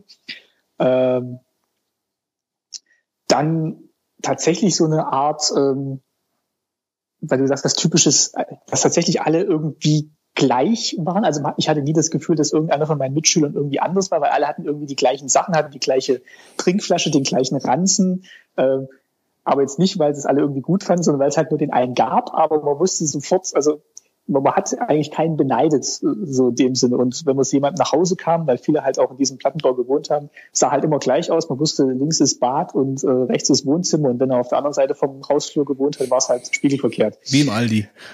Genau. Also das, und das, das war, ähm, das, das hatten wir, das war eigentlich gut. Also ich fand es irgendwie, ich fand es total praktisch und, schön. Also ich wusste sofort äh, bei meinen Freunden, wo was war. Und äh, man hat dann auch nie so Klamotten verglichen. Also das war, diese, diese Belastung, die man vielleicht heute als Kind auch hat, ich weiß nicht, ob es so ist, aber so dieses sich immer mit anderen, anderen messen, das hatte ich jetzt eigentlich so nicht erlebt. Das finde ich übrigens super eigentlich. Also so, so ist das ja auch oft bei englischen Internaten oder überhaupt in England, glaube ich, mit den Schuluniformen. Das, äh, da gibt's das halt nicht. Also da wird niemand gehänselt, weil er nur zwei Streifen an den Schuhen hat. Also das, äh, also ich persönlich finde das, ich finde das eigentlich gut, wenn das so ist. Aber das nur mal kurz als Einwurf. Genau, also das war jetzt halt eher dem, dem Mangel geschuldet, aber nichtsdestotrotz ja. hat es natürlich schon so eine gleichmachende Wirkung und äh, klar war es dann toll, wenn mal jemand eine, eine, eine Westjeans hatte oder meine Oma war Schneiderin, die hat dann wenn die das geschneidert hat, was sonst keiner hatte, das war, das war dann schon auch cool und äh, hat sich dann auch gefreut, dass man mal ein bisschen so herausgestochen hat. Mhm. Und jetzt überlege ich gerade, was noch so was Drittes sein könnte, was so, was so typisch für die DDR Vielleicht war. Nahrungsmittel. Nahrungsmittel. Also, weil, weil vorhin gesagt hat, hier, äh, das Anstehen nach der Banane, also es gab tatsächlich wenig Südfrüchte, glaube ich, aber ähm, was ich mal ganz toll fand, war so eine Karamellmilch, die gab es aber auch nicht so oft. Aber das ist vielleicht auch so, so, so typisch, dass man halt sich dann eher gefreut hat, wenn es mal was Außergewöhnliches gab. Und ähm, ja, Brötchen haben irgendwie fünf Pfennig gekostet. Also so Grundnahrungsmittel gab es immer, hat, haben meine Eltern auch gesagt. Also das war jetzt, das war jetzt nicht das Problem. Und meine Oma hat auch in einem äh, in einem Lebensmittelladen gearbeitet. Und da gab es dann vielleicht auch mal was Besonderes, weil sie dort gearbeitet hat. ähm, aber also ich habe jetzt nicht so den, das, das Gefühl von Mangel gehabt. Mhm. Ähm, es war halt, es war vielleicht jetzt nicht so großartig abwechslungsreich, weil es halt dann immer zu essen gab, aber nichtsdestotrotz haben wir eigentlich immer, immer was, was, was Gutes gehabt. Also ich glaube jetzt. Ja, ähm, da mal eingehakt, also jetzt finde ich so ein bisschen, die DDR ist vergangen, äh, ist Geschichte. Findest mhm. du, also weinst du eigentlich dieser DDR-Zeit in irgendeiner Form hinterher? Ich meine, du machst einen Podcast, bei dem man sich erinnert oder äh, dessen Inhalt ist, ist sich über die DDR zu unterhalten und sich zu erinnern. Da steckt ja dann irgendwo oft auch ein bisschen Liebe dann für diese Zeit und das Interesse dahinter. Oder ähm, wie, welche Einstellung hast du äh, zu der DDR? Also ich habe jetzt so das, das Credo und das Ziel in diesem Podcast jetzt nicht so auf Nostalgie zu machen. Also dass dann irgendwie alle sagen, ach guck mal hier, wie lustig die DDR und äh, hier hatten sie alle äh, hatten sie alle das Gleiche an und äh, zu essen hatten sie auch nichts und äh, wie, wie, wie putzig. Also das das soll eigentlich nicht so das Ziel sein. Und was, was ich eigentlich auch merke, was in den Gesprächen rauskommt, wenn die Leute sich erinnern, dann ist das eigentlich selten mit so einer nostalgischen Note, wo sie sagen, wo sie so seufzen und sagen, ach, ach ja, sondern es ist eher, dass sie sich an ihre, an ihre Jugend erinnern oder sich an früher erinnern. Und ähm, ich glaube, das geht allen überall so, wenn man sich, also man, man vergisst ja oft das Schlechte und erinnert sich dann nur noch an die guten Sachen und das ist dann, das ist dann eher so eine Erinnerung an früher. Und äh, ohne dass man jetzt sagt, und das machen auch, glaube ich, ganz wenige von meinen Gesprächspartnern, fast keiner, dass die sagen, sie wünschen sich dieses System zurück. Also sie, sie, sie erinnern sich an die schönen Zeiten vielleicht, die sie mit ihren Freunden und Verwandten hatten, weil sie halt alle dicht zusammen wohnten und keiner äh, in alle Winde verstreut war, weil es einfach nicht ging, das, sondern dass das einfach, ähm, dass das einfach schön war, dass alle irgendwie zusammen waren und vielleicht auch in der gleichen Zwangslage waren, klar. Aber ich persönlich würde würd diesem Land jetzt auch nicht nachweinen. Ähm, ich würde mich tatsächlich eher erinnern, wie, wie, wie schön unbeschwert meine Kindheit war, bis zu dem Alter, wo ich dann ausgereist bin, ohne jetzt äh, außer Acht zu lassen, dass es vielleicht später nicht mehr so beschaulich gewesen wäre, wenn ich dann äh, damit konfrontiert gewesen wäre, was dieser Staat dann von mir will. Ähm, was war denn jetzt so in dem, also ich meine, wenn ich in meine eigene Jugend zurückdenke, mit zehn Jahren, also wird schon wirklich schwierig, mich zu erinnern, äh, sage ich mal so. Also da sind immer nur so blitzt was auf und es gibt nur so kurze Phasen, an die man sich erinnern kann. Ähm, aber was war denn so zu deiner Zeit als Kind so angesagt in der DDR? Ähm, das ist die, also der erste Teil der Frage, zweite Teil der Frage, als du dann in den Westen gekommen bist, äh, was war denn da ungefähr das erste, was dann für dich angesagt war? Ähm, okay, also was was angesagt war als als Kind, also was halt immer toll war, dass halt alle, dass halt viele Kinder immer verfügbar waren, dass man halt auf dem Spielplatz äh, immer jemanden getroffen hat. Der war halt so zentral in diesem Plattenbausiedlung und da war dann war dann immer äh, war dann immer jemand da, was was auch total angesagt war, war Winnetou-Filme waren dann, glaube ich, gerade im Kino, die, die liefen dann auch im DDR-Kino bei uns im Ort. Da war ich dann mit meinem meinem besten Freund damals immer drin und ähm, also das gab es schon. Also es gab schon auch, je nachdem, welche Thematik, gab es dann schon Westfilme auch im Kino. Ja, ja, also manche Filme haben es tatsächlich dann auch in, in, ins Westkino geschafft, äh, ins Ostkino geschafft. Also ich glaube auch in so Astrid Lindgren-Verfilmungen waren dabei. Ich glaube sogar E.T. lief auch. Ich jetzt scharf überlegen, aber so ein paar Filme, also auch ähm, für Erwachsene dann liefen dann auch echt so, so Liebesfilme. Pretty Woman könnte sein, lief da. Ähm, also so ausgewählte Sachen kamen dann schon durch mhm. und ausgewählte Bücher auch. Aber, aber Winnetou war damals äh, war für uns ganz, ganz großartig. Und äh, im Sommer gab es dann halt auch immer, wir hatten ja acht Wochen Sommerferien, da gab es dann auch immer so Ferienbetreuung, da war dann auch jeden Tag was geboten. Ich glaube, wenn man jetzt zurückblickt, war das relativ unspektakulär. Man ist halt in den Wald gegangen oder ins Freibad, aber es waren halt dann immer Leute dabei und äh, man hat halt wirklich die Sommerferien mit seinen Freunden verbracht so ein bisschen. Ich glaube, das ist heute schwieriger, weil die dann alle in unterschiedlichen Zeiten irgendwo hinreisen mhm. und äh, man, man trifft sich eigentlich kaum. War, war das so flächendeckend? Äh, ihr hattet allen zum gleichen Zeit Schulferien dann in der DDR? Genau, die ganze DDR hatte zum gleichen Zeitpunkt acht Wochen Sommerferien. Mhm. Und äh, ja, also das, das sind eigentlich so, so Erinnerungen, die ich so an diese, also an meine ja, ersten Schuljahre habe, wo man dann wirklich äh, viele Klassenkameraden immer greifbar hatte und eigentlich auch viel zusammen unternommen hat. Das fand, das fand ich schön. Und das war dann, das war dann im Westen, weil das als zweiten Teil der Frage noch hattest, ähm, das war dann auch so, weil in diesem kleinen Ort war es dann halt, war dann halt auch viel so dörfliches Leben oder gemeinschaftliches Leben. Und das richtig Große war dann tatsächlich so ähm, 90 dann die Fußball-Weltmeisterschaft. Ich glaube, das war dann ganz großes Begeisterungsthema in, in der Schulklasse und eben ja dann auch diese ja, David Hasselhoff war dann ganz groß mit Knight Rider. Ich glaube, das, das, das hat uns dann eher so dann im Westen als Kinder begeistert. Mhm. Ja. Findest du eigentlich, dass die DDR heute noch ausreichend, sag ich jetzt mal, dass man sich da ausreichend dran erinnert? Ähm, dass da in irgendeiner Form so, äh, ich meine, das machst du ja gerade mit deinem Podcast, indem du da die Erinnerungen wachhältst, aber äh, ich habe so ein bisschen das Gefühl, ich kann niemanden fragen aus der DDR-Zeit, weil ich keine Verwandtschaft habe und auch sonst im Freundeskreis jetzt keine, die, äh, keine Person, die mir da jetzt groß was von erzählen kann. Äh, und ich finde es so ein bisschen schade, weil ich die Zeit sehr interessant finde, dass ich eigentlich äh, doch noch so jung bin, als dass ich da nicht wirklich ähm, eigene Erlebnisse habe. Ich war auch wie der Götz. Es war bei uns hier so Thema, dass man äh, die Klassenfahrt oft eine Mittelstufe in die DDR macht und das Erlebte von ihm kann ich eigentlich da so bestätigen. Aber ich habe also wirklich mit älteren Augen dann nichts mehr mitbekommen.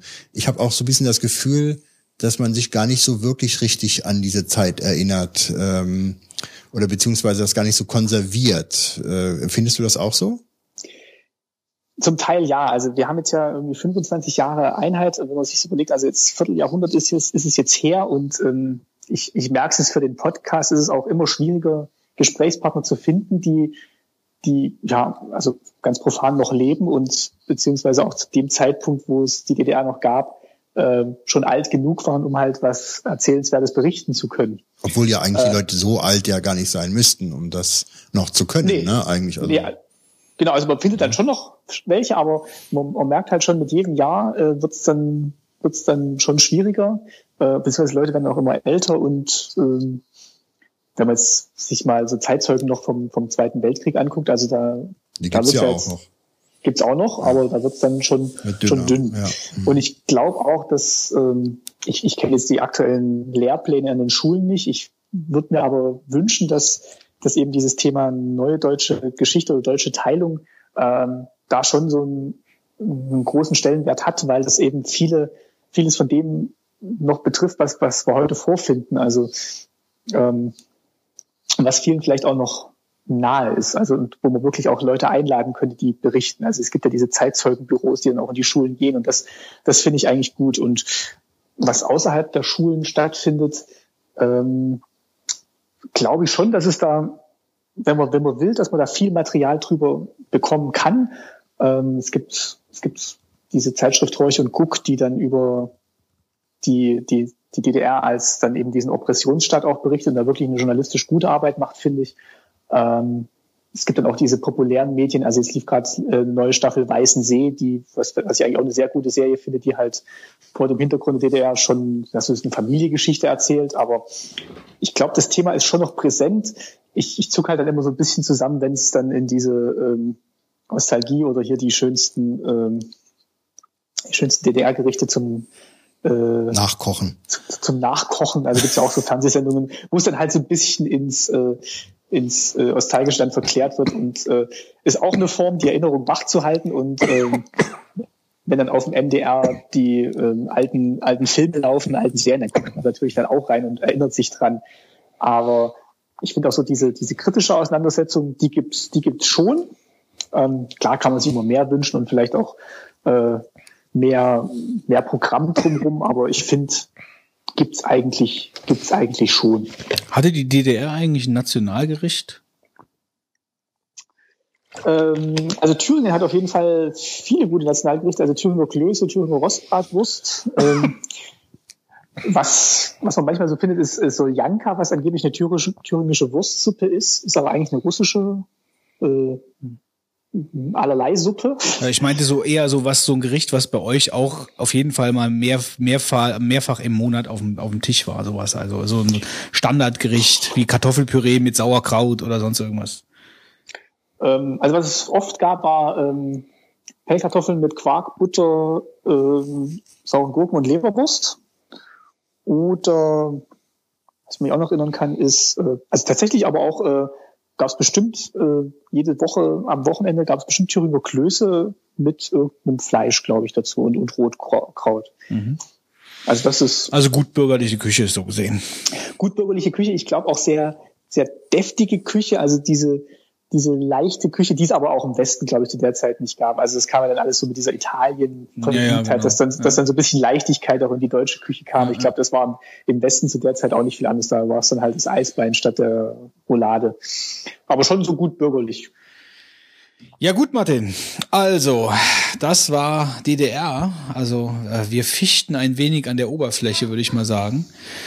Ähm, sehr schwer da äh, ja, dafür gibt's einen eigenen Podcast, ne? Ja, kann, kann man reinhören. Also das, das ist auch wirklich so als, als Mosaik angelegt, dieser Podcast. Also ich ist auch nicht ausgeschlossen, dass Themen nochmal von anderen Leuten, von anderen Seiten beleuchtet werden. Und was ich jetzt hier erzählt habe, ist natürlich auch vieles jetzt aus zweiter Hand gewesen, so wie mir es berichtet wurde oder wie ich es auch teilweise erlebt habe. Aber das muss jetzt nicht heißen, dass es genauso war.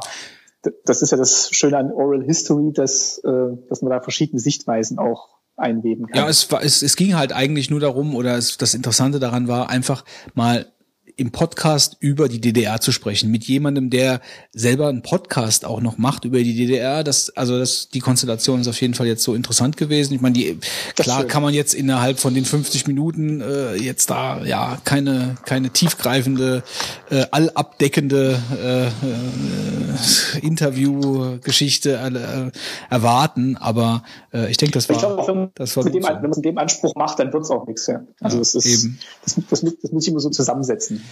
Gut. Dann vielen Dank Ja. für deine Zeit. Ja, Danke danke dir. euch. Äh, dein Einladung. Podcast wird selbstverständlich verlinkt von unserem Show Notes Beauftragten Ist schon, Fitz. Ist schon. Ähm, ja, Sehr gut. ja, vielen, vielen Dank für die Einladung. viel Erfolg Äh, mit deinem ja. Podcast und mach's gut. Bis Dankeschön. bald. Ja, mach's gut. Macht's gut. Ciao. Tschüss. Tschüss.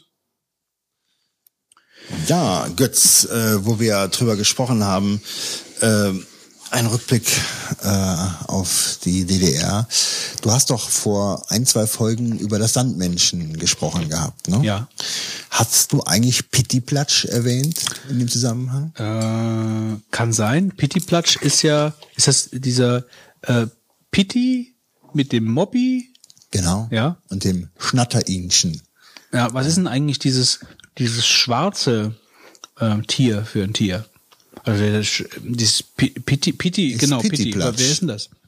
Ja, Was- was soll denn das äh, darstellen? Das, das ist eine gute Frage. Also ich, also ich hatte mich mal ein bisschen mit auseinandergesetzt. Ähm, Du hast dich mit Pittiplatsch auseinandergesetzt. Wann? immer wieder letztlich, ja. Bitte, warum tut man das? Weil, weil mir die Figur völlig bizarr vorkommt, ja. Also Pittiplatsch ist äh, so eine Art Sandmenschen, also wird auch wohl im, im Sandmenschen-Programm gezeigt. Ja. Und äh, ist also ein, ein kleines Püppchen aus der DDR-Zeit.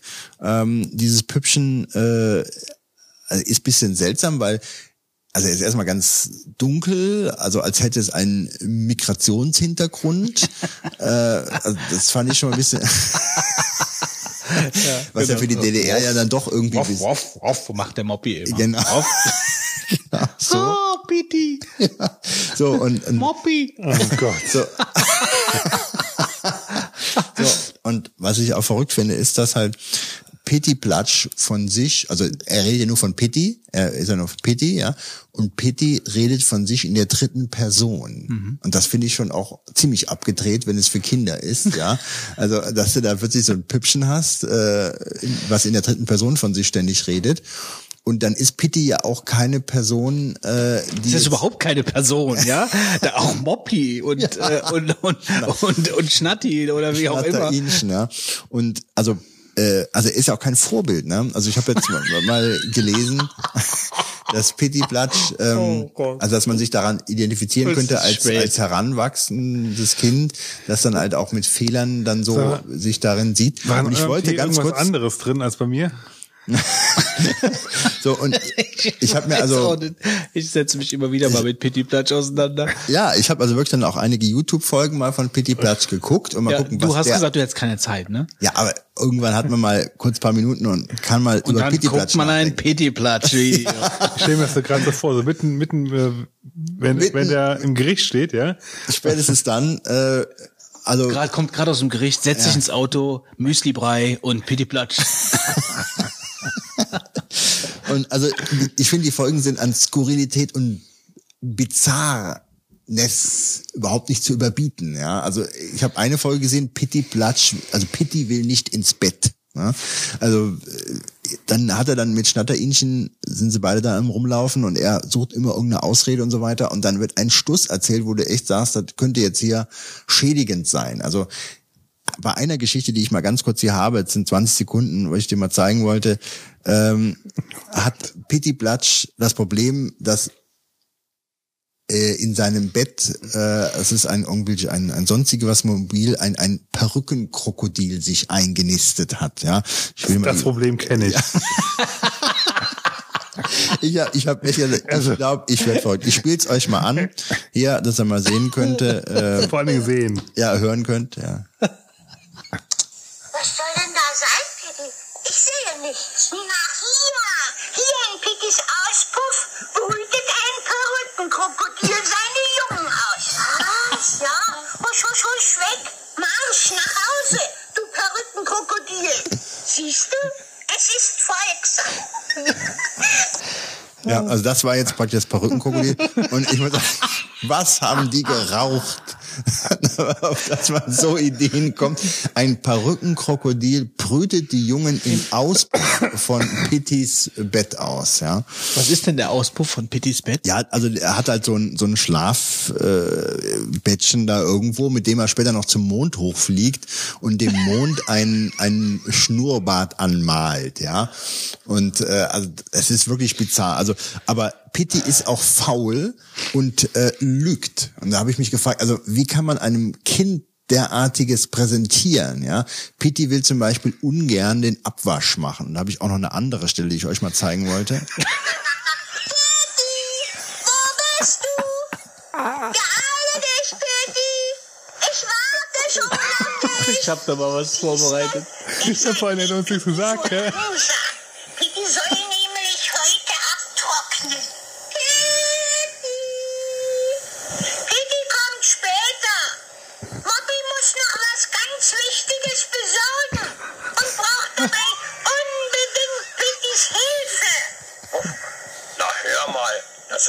geschwindelt. Nein, das ist bloß eine Ausrede, weil Pitti nicht abtrocknen will. Siehst du? Wie du schwindeln kannst. Du, du Drückeberger. Ich könnte längst in meinem warmen Bett liegen und von wunderschönen Sachen träumen. Dann geh doch nach Hause. Staune mal, das mache ich auch. Wah. Moppi scheint die moralische Mop, ja, Instanz ja, zu sein. wo- wirklich, Moppy ist da wirklich ein schlauer Hund, der also dann auch wirklich zu den Aufgaben, die da, sag ich mal, herangetragen werden, wie Abtrocknen, sag ich mal, herangezogen wird und dann auch kommen würde, ja, und Pitti lügt. Also ich entschuldige mich schon mal für, Es- es nimmt für alle Hörer, die, die jetzt gerade vielleicht versucht haben zu schlafen. Ne? Es nimmt kein Ende. Ich habe keine Zähne mehr. Ich habe keine Zähne. Ich wollte, weiter. ich wollte das aber wirklich mal rausgreifen, weil du ja auch dich damit mehr beschäftigt hattest und ich hatte dann mal Wieso reden wir jetzt darüber? ja, weil Pitti Platsch eine äh, Galions, ist. äh, eine Galions Scheinbar aber auch, scheinbar aber auch, äh, um das Thema jetzt vielleicht dann doch noch, auch doch noch ein bisschen aufzugreifen, äh, scheinbar ja auch dieser Fuchs und die Elster. Scheinbar. Weil ich ja auf das, wo du dich jetzt gerade beziehst, da habe ich ja über das Sandmännchen gesprochen und dann äh, ist es ja so, dass ähm, meine Tochter ja natürlich auf verschiedene Dinge steht und auf verschiedene Dinge nicht. So, äh, die mag ich nicht. So. Und lustigerweise äh, deckt sich das aber auch gar nicht mit meinem Empfinden, ja, was jetzt nicht unbedingt verwundert, ja, aber es gibt äh, Sachen, wo ich dann die Augen rolle, ja, also die Fuchs und die Elster zum Beispiel, also ist für mich vollkommen anachronistisch, kann von mir aus sofort beendet werden, ja, brauche ich nicht. Was, was, was passiert bei Fuchs und Elster? Nee, Kennst nicht? guck's dir an, bring aber bitte keine Ausschnitte nächstes Mal davon, ja? Guck's dir einfach an. Also das ist halt so ein bisschen, äh, das ist halt auch Puppentheater, was ich ja grundsätzlich gut finde, wenn sowas, wenn wenn die, die Kunst des, also ich mag auch nicht die ganze Zeit nur so, äh, so da gibt's Lucy und die Moffels, das ist halt so computeranimierter Kram. Also ich, weißt du, also das, das, das, das will ich ja gar nicht. Also Puppentheater ist ja schon okay, aber äh, Fuchs und die Elster sind halt irgendwie, weißt du, so eine so eine mit, mit so mit Umhang, so eine so eine Elster, die so mit so einem wie mit so einem mit so einer alte Oma Umhang und der Fuchs mit seinem also äh, nee, das ist einfach nee, das ist einfach nee, das ist einfach zu alt. Das passt nicht mehr. Das ist nicht mehr okay. So, aber was heißt das ist nicht okay? Ja, aber es ist, es passt irgendwie nicht mehr. Ich finde ich komisch. Und äh, da gibt's noch was anderes mit dem ähm, Plumps Plumps und das, äh, das Hühnchen, das ist auch so eine Art Puppen, aber mehr so Stop-Motion-Kram. Äh, was auch noch ganz okay ist. Das ist auch äh, gut gemacht irgendwo. Und bei dem, dem Pitti ist so, so dazwischen. Da denke ich immer, ach, ich weiß nicht, muss ich mir jetzt eigentlich nicht angucken. Äh, und immer dieser waff, waff, waff, Pitti, weißt du? Und dann halt dieses Pitti-Platsch. Mich wundert das total, dass du das jetzt ansprichst, weil ich habe mich immer gefragt, was ist denn das überhaupt für ein Vieh? Also Der Pittiplatsch. Ja, Ja, habe ich auch so- gefragt. Ja? Also ein Schnatterähnchen ist eine Ente. Ach. Ja, klar. Ja, und der Hund, und das sind ja nur ja, die drei. So, mehr, mehr und kommt ja nicht. Pittiplatsch, wer ist es? Ja, Ja, ist eine sind- WG im Wald, ja. Ja. Gut, aber ich meine, belassen wir es halt einfach dabei. ja. Wir können das, wir können das jetzt nicht klären. äh, Ich weiß auch gar nicht, wie, wie sind wir dann überhaupt da drauf Ja, gekommen? wegen der DDR. Und ich hatte so. noch nochmal drüber nachgedacht, äh, weil ich hatte mich mal interessiert, also Kindheit in der DDR und äh, wie sind die groß geworden und ja auch mit Pittiplatsch, ja. Und deswegen habe ich mich mal kurz damit beschäftigt, insbesondere weil du damals ja Thema äh, Sandmenschen und so aufgegriffen hattest und dann kam ich mir, so- also vor, habe ich mich vor vielen Rätseln gesehen, als ich halt mit dieser Figur mich auseinandersetze, die ja in der dritten Person von sich Ja, spricht. kann ich, kann ich auch gut nachvollziehen. Äh, Es wundert mich trotzdem, dass du dich mit Sandmännchen auseinandersetzt, nur weil ich das in der Folge Ja, erwähne. siehst du, so bearbeite ich die Folgen nach. ja, ja, schon klar. Ja. Du im hast wahrscheinlich Studium. gedacht, Sandmännchen. Ja. Aber das, äh, beim Sandmännchen ist ja schon auch ganz lustig, das Sandmännchen selbst, was ja das DDR-Sandmännchen ist und nicht, nicht unser Kommt ein Männchen angeflogen. Kannst du dich da noch erinnern? Ja, so. Das war ja unser Sandmännchen. Das saß ja in der Wolke mit einer Glaskuppel.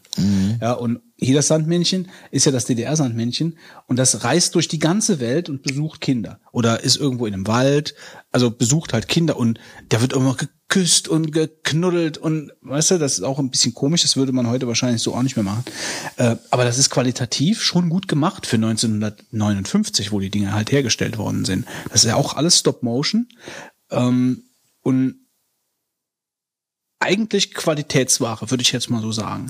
Und ich finde es auch gut, dass die das immer noch benutzen, dass die jetzt nicht so irgendeinen neumodischen Kram machen oder so, sondern dass die das wirklich benutzen. Das rechne ich eigentlich dem Kika oder dem öffentlich-rechtlich noch hoch an, ne, dass sie da nicht irgendwie so einen neumodischen Kram. Von daher kann ich auch verstehen, wenn irgendjemand sagt, ah, lass das doch, äh, ist doch gut mit dem Puppenkram, verstehe ich, ja, okay, toleriere ich, aber dann vielleicht nur ein oder zwei, ja, weil Fuchs und Elster können sterben von mir aus.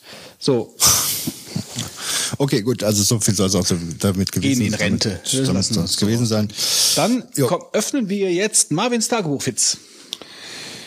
Ja, ich habe heute wieder einiges ähm, ausnahmsweise mal zu beklagen. Und zwar zum einen ähm, brauchten wir für die Küche eine ähm, eine Glasscheibe.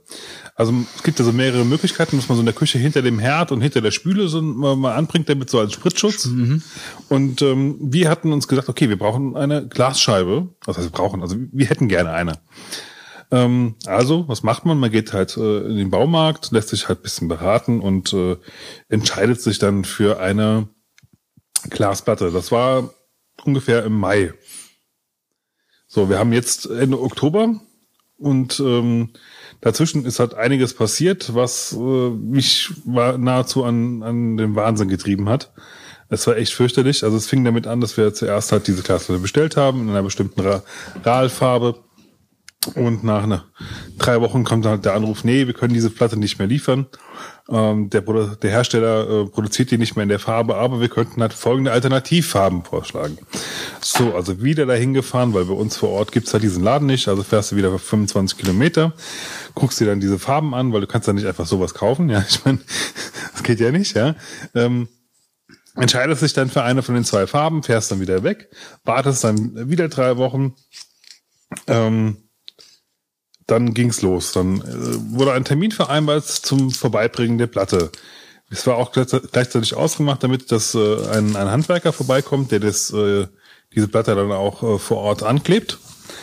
Ähm, also hatten wir uns auf Mittwoch geeinigt. Und ich sitze Mittwoch da und sitze und äh, sitze und sitze und äh, nichts passiert. Und denk mir so, hm, komisch, rufst du mal an. So, und ähm, dann kam heraus, dass diese Platte an diesem Mittwoch gar nicht kommt. Und äh, mir halt keiner Bescheid gesagt hat, dass diese Platte nicht kommt. Ähm, das ging dann also die ganze Zeit so weiter. Also das war dann der nächste Termin war halt so ähnlich. Ähm, ich habe dann wieder gesessen und es kam halt raus, dass irgendwie am Tag vorher die Platte zwar sogar im Prinzip in der, in der Filiale angeliefert worden wäre, nur sie nicht behalten wollen, weil ihnen das zu riskant war, diese drei Meter Platte halt dann äh, da stehen zu lassen. Ähm, und wir haben jetzt wirklich von Mai bis jetzt im äh, Oktober, hier Mitte Oktober gesessen, bis diese Sch- Scheißplatte angebracht wurde. Mit diversen Telefonaten, Anschreien und äh, alles, was geht, ja. Und ich frage mich halt ganz ernsthaft, also, also, und es, also, der Handwerker konnte echt nichts dafür, der hat super Arbeit geleistet, der hat das auch alles nicht verstanden, ja. Der, äh, der LKW-Fahrer hat mich gefragt, was war denn mit ihm, bei ihm mit der Platte los? Ich habe die jetzt dreimal dabei gehabt. Ich so, ja, an mir lag's nicht, ja. Nur, äh, die, die Baustofffirma, die uns diese Platte vermittelt hat, hatte da irgendwie ganz komische Eigenschaften halt. Und ganz ernsthaft, also ich habe da tierischen Hals auf die Leute da mittlerweile. Und äh, ich glaube, ich glaub, die kennen auch schon meine Nummer, wenn ich da anrufe. Da geht bei denen, glaube ich, alle Alarmglocken an. Bau ja. kein Haus. Ja. Also es war echt fürchterlich. Ähm, dann ähm, bin ich ja Amazon Prime Kunde. Also anderes Thema jetzt, ja. Amazon Prime Kunde. Und ähm, ich, ich ärgere mich eigentlich tierisch drüber, dass die mir Sachen per Hermes verschicken. Weil Hermes ist bei uns hier in der Gegend, ich weiß nicht, ob das woanders besser ist, aber bei uns in der Gegend, ja, es, also es kommt wirklich zwar auch am nächsten Tag an, das stimmt, aber es kommt dann irgendwie abends gefühlt um, um 23.59 Uhr an. Und liegt in der Mülltonne. Ja, ja, also und der schmeißt halt irgendwo hin und äh, also es ist besser geworden, muss man fairerweise sagen, ja, aber ich ganz ernsthaft dafür, dass ich halt extra Geld bezahle, dann, dann würde ich eigentlich erwarten, dass ich mir dann auch zumindest mir vielleicht zumindest mal aussuchen kann. Ja, es mag ja sein, dass es Gegenden gibt, wo, wo Hermes gut funktioniert, ja. Ähm, Eigentlich ist das auch voll gut. Die kommen abends vorbei, wo man nicht mehr arbeitet, ja. Andererseits sind manche Leute, die da einem, bei einem klingeln, hat man Angst, äh, dass die nichts übergeben wollen, sondern dir was äh, abholen wollen. Es sind also Leute dabei, die oft ziemlich zerrobten Eindruck gemacht haben auf mich. Hermes-Attentäter halt. Ja, ich meine, die, also ist schon ein bisschen seltsam, wenn die mit ihrem Privatauto dann vorfahren und haben dann irgendein Päckchen dabei für dich. Also Und, interessanterweise ist es bei uns, bei uns eigentlich so, also wenn du bei uns hier in der Gegend das, äh, was bestellst, bestellst du es am besten per ganz normalem DHL. Das ist vor DHL Express da. Es ist in der Regel, äh, je nachdem, wo du wohnst, hier in der Stadt auch äh, vor allen Paketdiensten da. Also die sind eigentlich äh, bei uns echt das Beste, die funktionieren zuverlässig. Aber leider kann, das kann ich es mir leider nicht auswählen, äh, welchen Paketdienst ich priorisieren würde. Halt. Das äh, ja, und ich muss echt sagen, ich bin da nicht so begeistert drüber, dass, dass Amazon das was, macht. was war das? Äh, ähm, DPD hat ja jetzt diese Sendungsverfolgung, ne? Mit dem Auto, wo du dann Ja. sehen kannst, wo sie rumfahren. Das finde ich schon toll. Ja, naja, gut. Ähm, also es war auch so, dass ich dann wirklich zwei Sachen, äh, zwei, drei Tage später erst bekommen habe, weil die Sachen falsch geroutet wurden. Da sind meine Sachen irgendwie auf einmal in Paderborn aufgetaucht oder so, ja. Also, naja. Ähm, nächster Punkt. Ähm, ich tagge relativ fleißig mit, mit der Apple Fotosoftware Gesichter. Man muss auch echt sagen, das ist mittlerweile ganz gut geworden. Die automatische Erkennung funktioniert relativ gut. Ähm, was mir nie so bewusst war, ist, dass diese Informationen nicht gesynkt werden. Was eigentlich diese Funktion wieder total sinnlos macht. Weil äh, ich möchte ja logischerweise, wenn ich, wenn ich mir die, die Mühe mache und da Leute quasi äh, sage, hier sitzt, sitzt der Götz und hier sitzt der Wolfgang, möchte ich das ja auch eigentlich dann auf allen meinen Geräten zur Verfügung haben. Aber nein, diese Informationen gibt es nicht. Und muss sagen, da bin ich echt enttäuscht von Apple. Ich hoffe, dass es irgendwann mal nachkommt, aber ich glaube nicht, weil ähm, diese Funktion besteht ja eigentlich grundsätzlich schon seit längerer Zeit und es war anscheinend noch nie, es wurde anscheinend auch noch nie gesynkt. Ist auch so eine schöne, spannende Frage. Du text unsere Gesichter. Ja. Es, Ja, du weißt noch nicht, mit was ich dich tagge. Ja, aber ich sag mal so, schon, schon äh, lädt man praktisch mittelbar ein Bild äh, unter Umständen zu Apple hoch von sich, gell? Ja, von, anderen- von anderen eigentlich sogar im Wesentlichen halt, ne? Ja, ja, Also, von anderen, man, ja. Ja, ist doch auch so eine Sache. Wie, wie, wenn zwischendurch bei Facebook immer irgendwas kommt, ähm, du wurdest auf dem und dem Foto markiert. Ja, also ich meine, man, man ist einfach letzten Endes, So und so hat gesagt, du bist da und da auf die Schule gegangen. Stimmt das? ja. ja, ja. Die ignoriere ich äh, komplett. Also den Kram. Also das ist für mich gar nicht existent. Ach so, äh, Wolfgang, du hast doch jetzt quasi, ähm, also hat mit meinem nächsten Marvin zu tun. Ähm, du hast doch jetzt quasi von einem 4S auf einem 6S, 6S gewechselt, ne? werde ich. Ja. Hast du dann auch mit der Telekom gesprochen, dass sie die, die richtige SIM-Kartengröße schicken? Weil diesen Pro-Fehler habe ich nämlich gemacht. Ich habe dieses äh, ähm, Telefon für, äh, für meine Freundin äh, mitbestellt gehabt und äh, die ist auch von einem Vierer auf 6er äh, S gesprungen und ja, das Telefon kam vor meinem sogar noch physisch an, aber ich konnte es nicht Das ist doch eine einrichten. Nano-SIM, oder?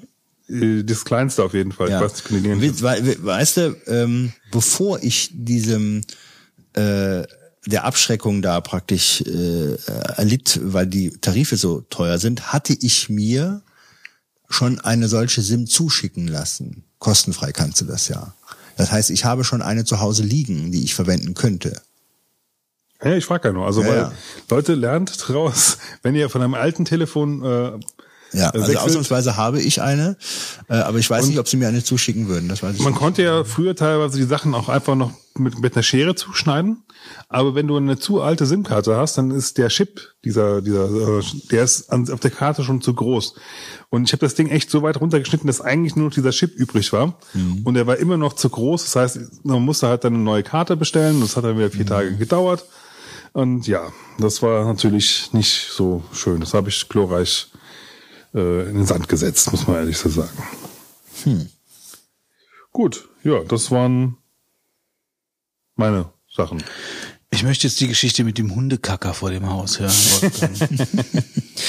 Ja, ich habe eine Geschichte, ähm, die äh, sehr unerfreulich ist. Und zwar bei uns vor dem Hause haben wir eine kleine Grünfläche, äh, die nicht eingezäunt ist. Da war früher mal ein Zaun, ja, aber wie das in Deutschland so ist, Zäune werden abgerissen und äh, manchmal werden sie wieder aufgebaut, wer weiß es. Aber ähm, der ist halt keiner mehr und ähm, das war auch nie ein Problem bis vor ungefähr anderthalb Monaten oder vier Wochen, ich weiß es nicht mehr. du meinst den Zaun, den kleine Vorgärtchen da? Ja, ja, also da, da gab es mal früher so einen kleinen Jägerzaun. Jägerzaun. Fünf Meter hoch. Ja, der, der, Mit Selbstschussanlage. der zum Streichen, genau, der zum Streichen die Hölle ist eigentlich, ne, weil du dann tausendmal an die Ecken pinselst da. Und deswegen ist er weg und ähm, Der muss in Farbe tauchen, insgesamt. So. eigentlich wäre das die richtige Variante, ja, ja. Aber so ein großes Becken hatte ich nicht. Also, das war auch immer ein Schwimmbad füllen mit der Farbe. Und äh, das weiß ich noch immer, als ich ihn früher als Jugendlicher strich, das war immer so eine äh, Xylandocor oder wie die Farbe hieß. Und so, das stank dann wie bescheuert. Warst du immer high, nachdem du das Ding gestrichen hast. Ähm, äh, na, auf jeden Fall ist es halt so, dass seit vier Wochen, fünf Jahren plötzlich mal ein Hundehaufen da auftaucht. ja. Ein enttäuschter Mandant.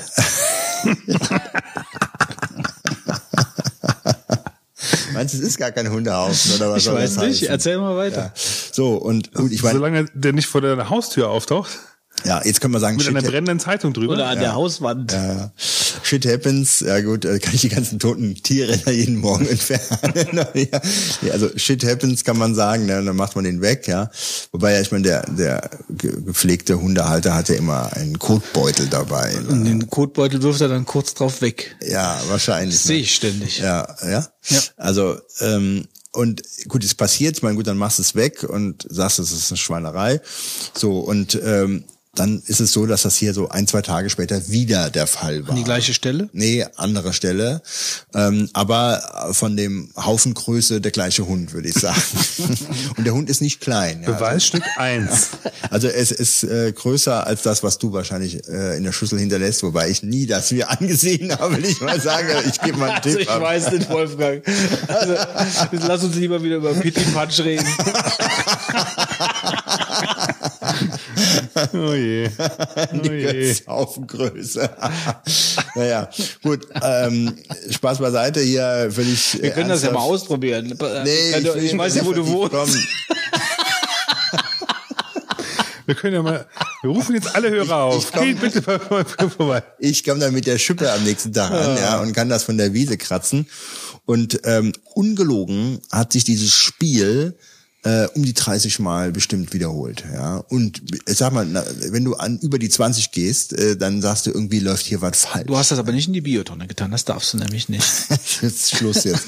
äh, ähm, auf jeden Fall.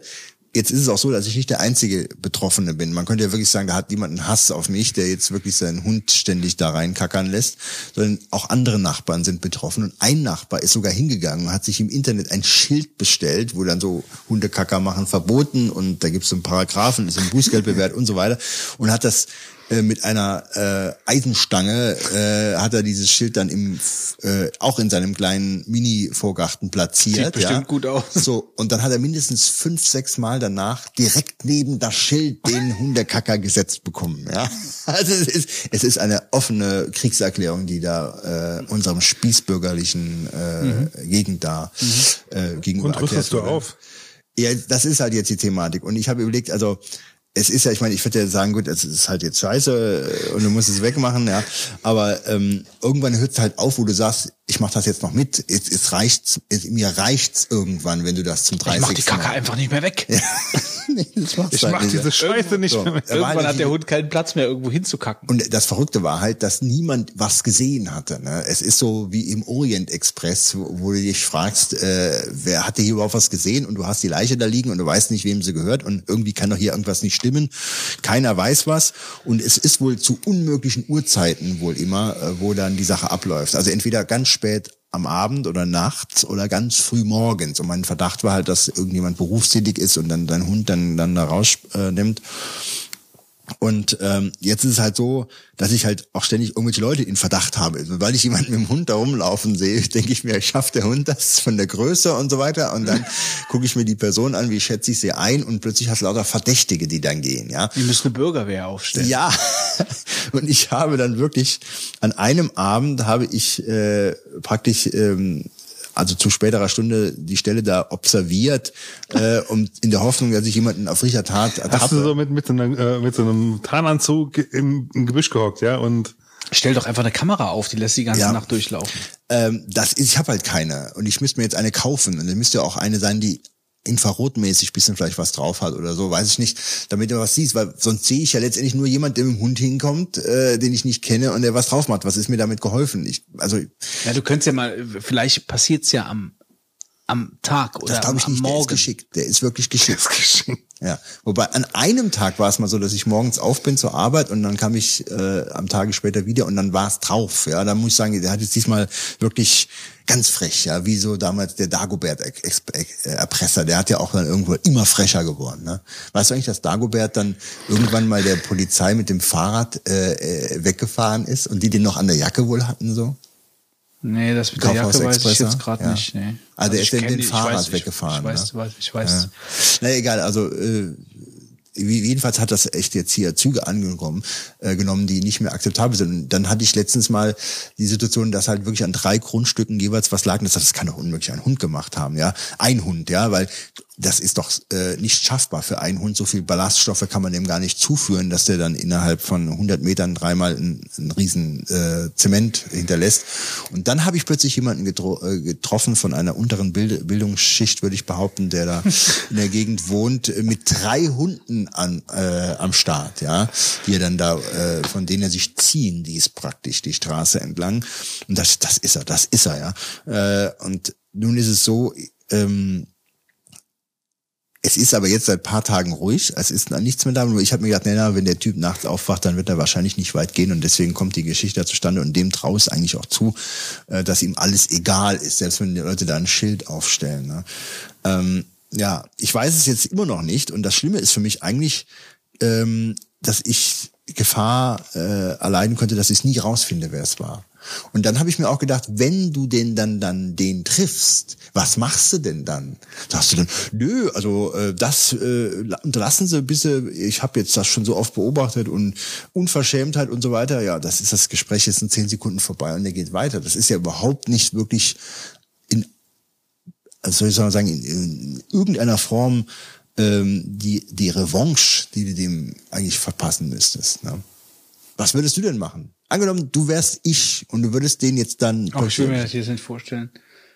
Ja, schwierig, ne? Also eigentlich habe ich mir gedacht, er müsste eigentlich irgendwas Ekelhaftes machen, weil diesen Ekel, Also, du aufsammelst, wir können ja mal unsere 30 Hörer auffordern, uns die Vorschläge besten zu Ideen erarbeiten, ja. äh, in den Kommentaren zu hinterlassen. Also ich habe mir überlegt, also so richtig äh, den Ekel spüren wäre, wenn man den auf so eine äh, Bahnhofs- oder oder Flughafentoilette bringt, dann müsste er da mal die Schlinke, die da praktisch zum Hineingehen in diesen Toilettenbereich ablecken.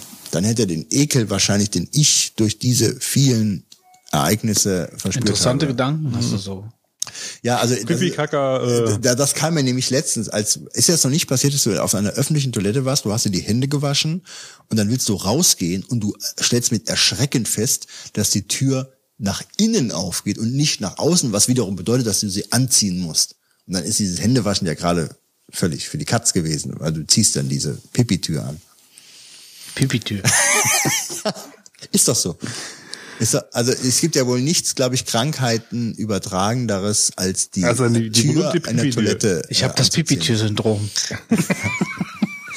Letztens habe ich extra gewartet, bis jemand rausging, äh, der die Tür dann für mich Wie lange wie, wie lang hast du gewartet? Zwei Tage? Ich will mit durch.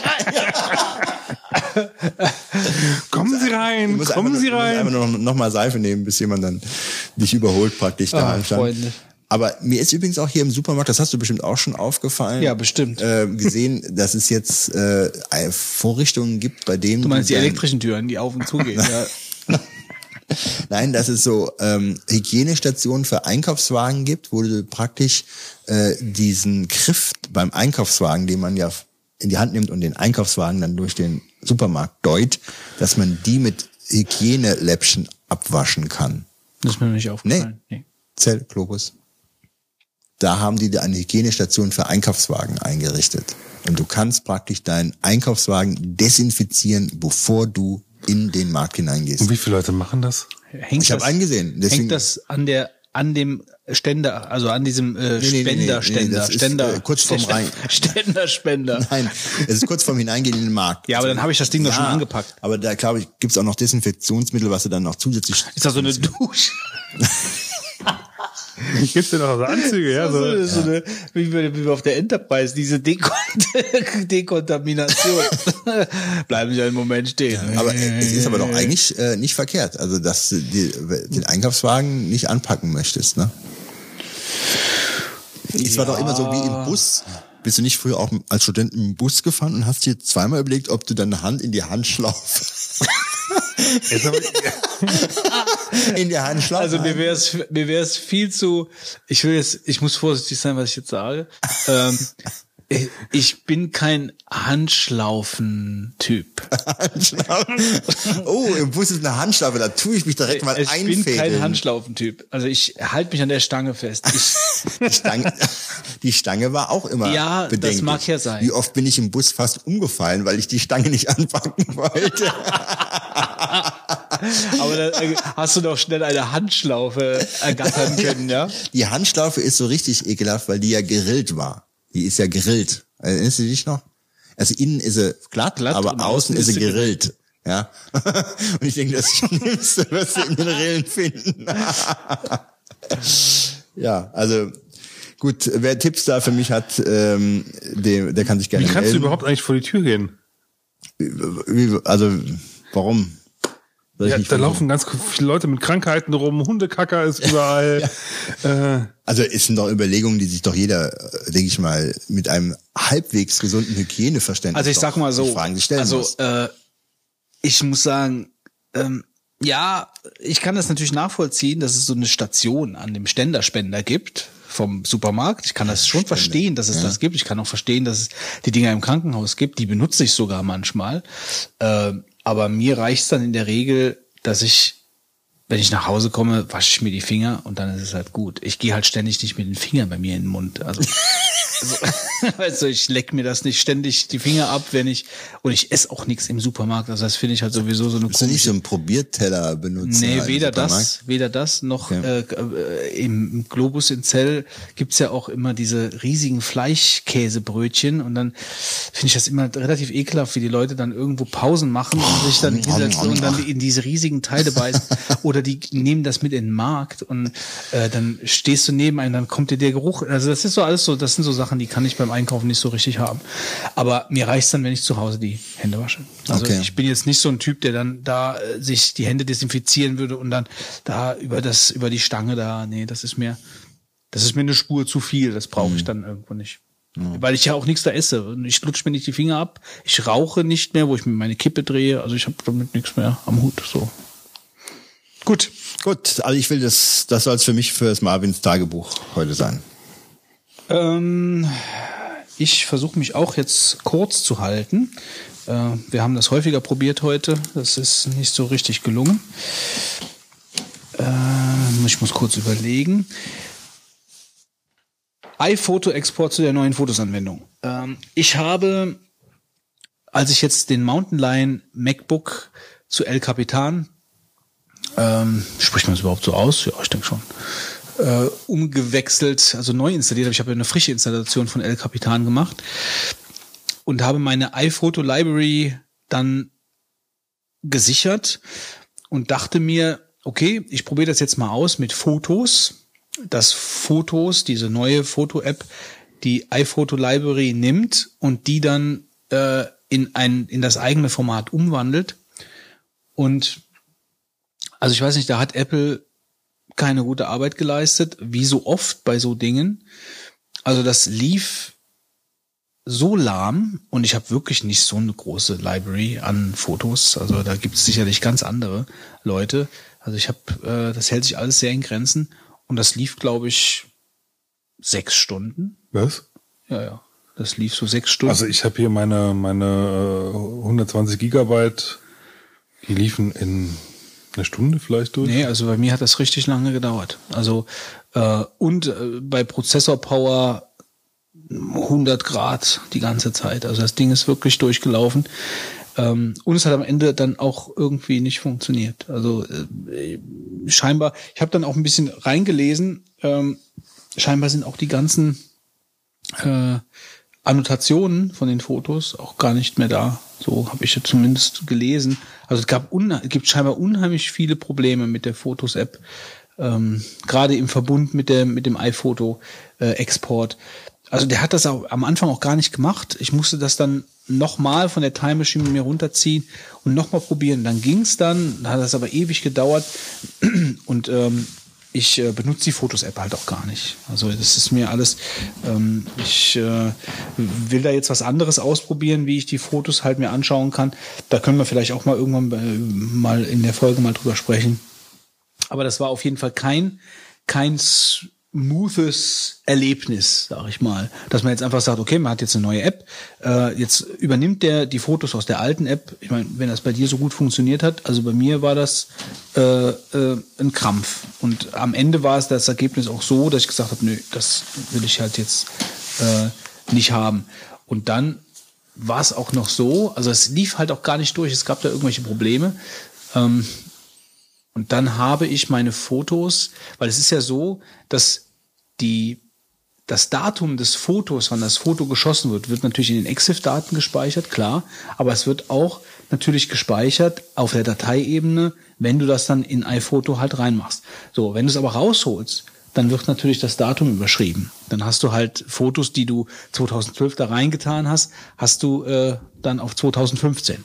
Ähm, also brauchst du wieder ein Tool, was die EXIF-Daten ausliest, damit du das wieder in so ein bisschen wieder in Form bekommst. ähm, ja, und das war halt alles ein bisschen nervig. Ich habe dann glücklicherweise äh, auf dem Arbeitsrechner ja noch Mountain Lion drauf gehabt mit derselben iPhoto-Version oder ziemlich der gleichen.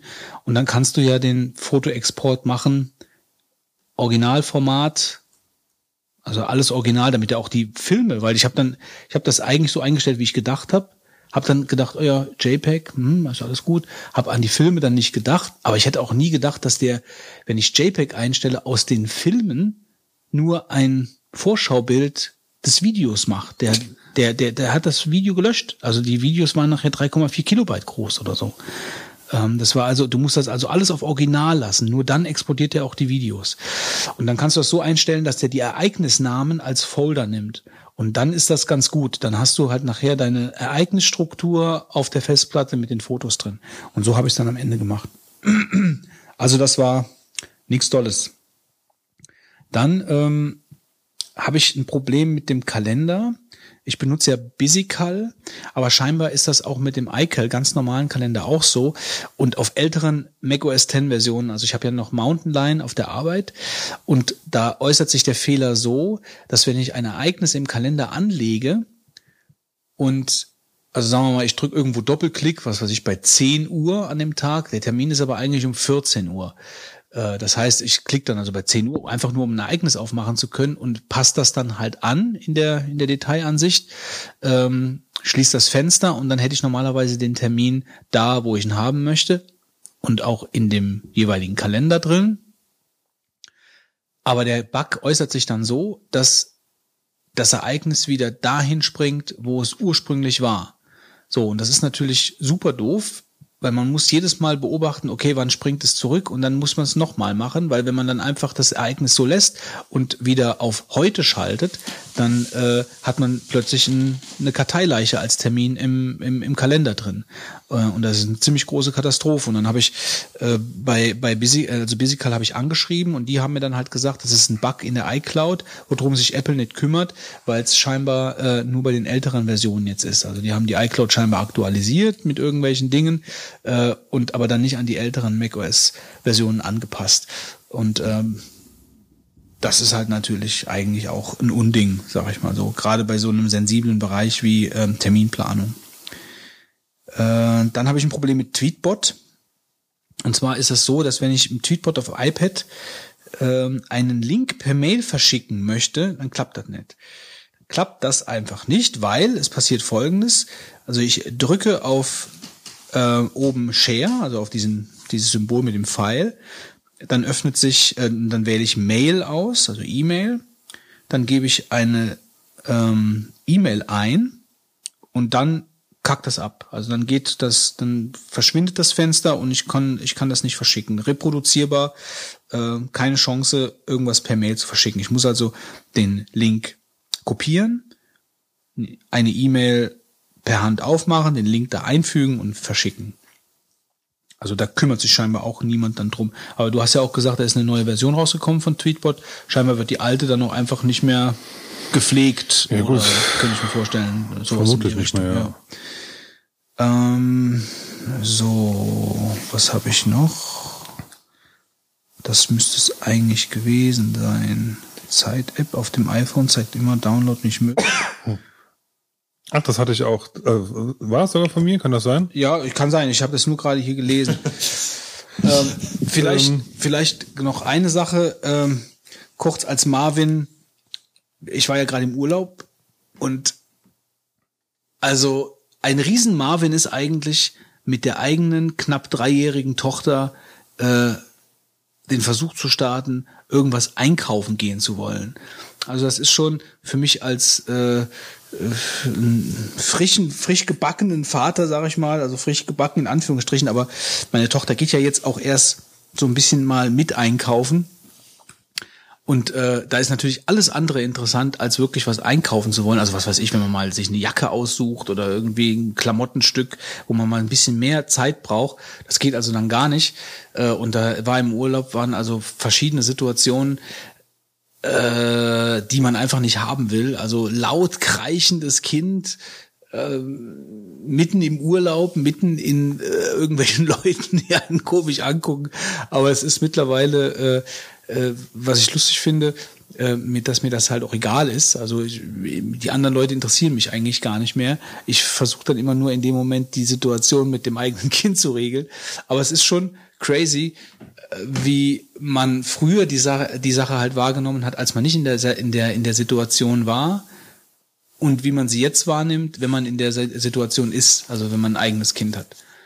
Also da ist dann halt wirklich, man will nach einer Jacke gucken, das Kind sagt, ich will mit der Rolltreppe fahren und dann sagst du, wir fahren gleich mit der Rolltreppe und dann geht Sodom und Gomorra los. Nein, ich will aber jetzt mit der Rolltreppe fahren. Und dann wird nur noch panisch und chaotisch geschrien und du stehst dann da mit diesem schreienden Etwas, äh, was vollkommen hysterisch ist. Das sind voll- Machtspiele, die da mit dir vollkommen hysterisch. werden.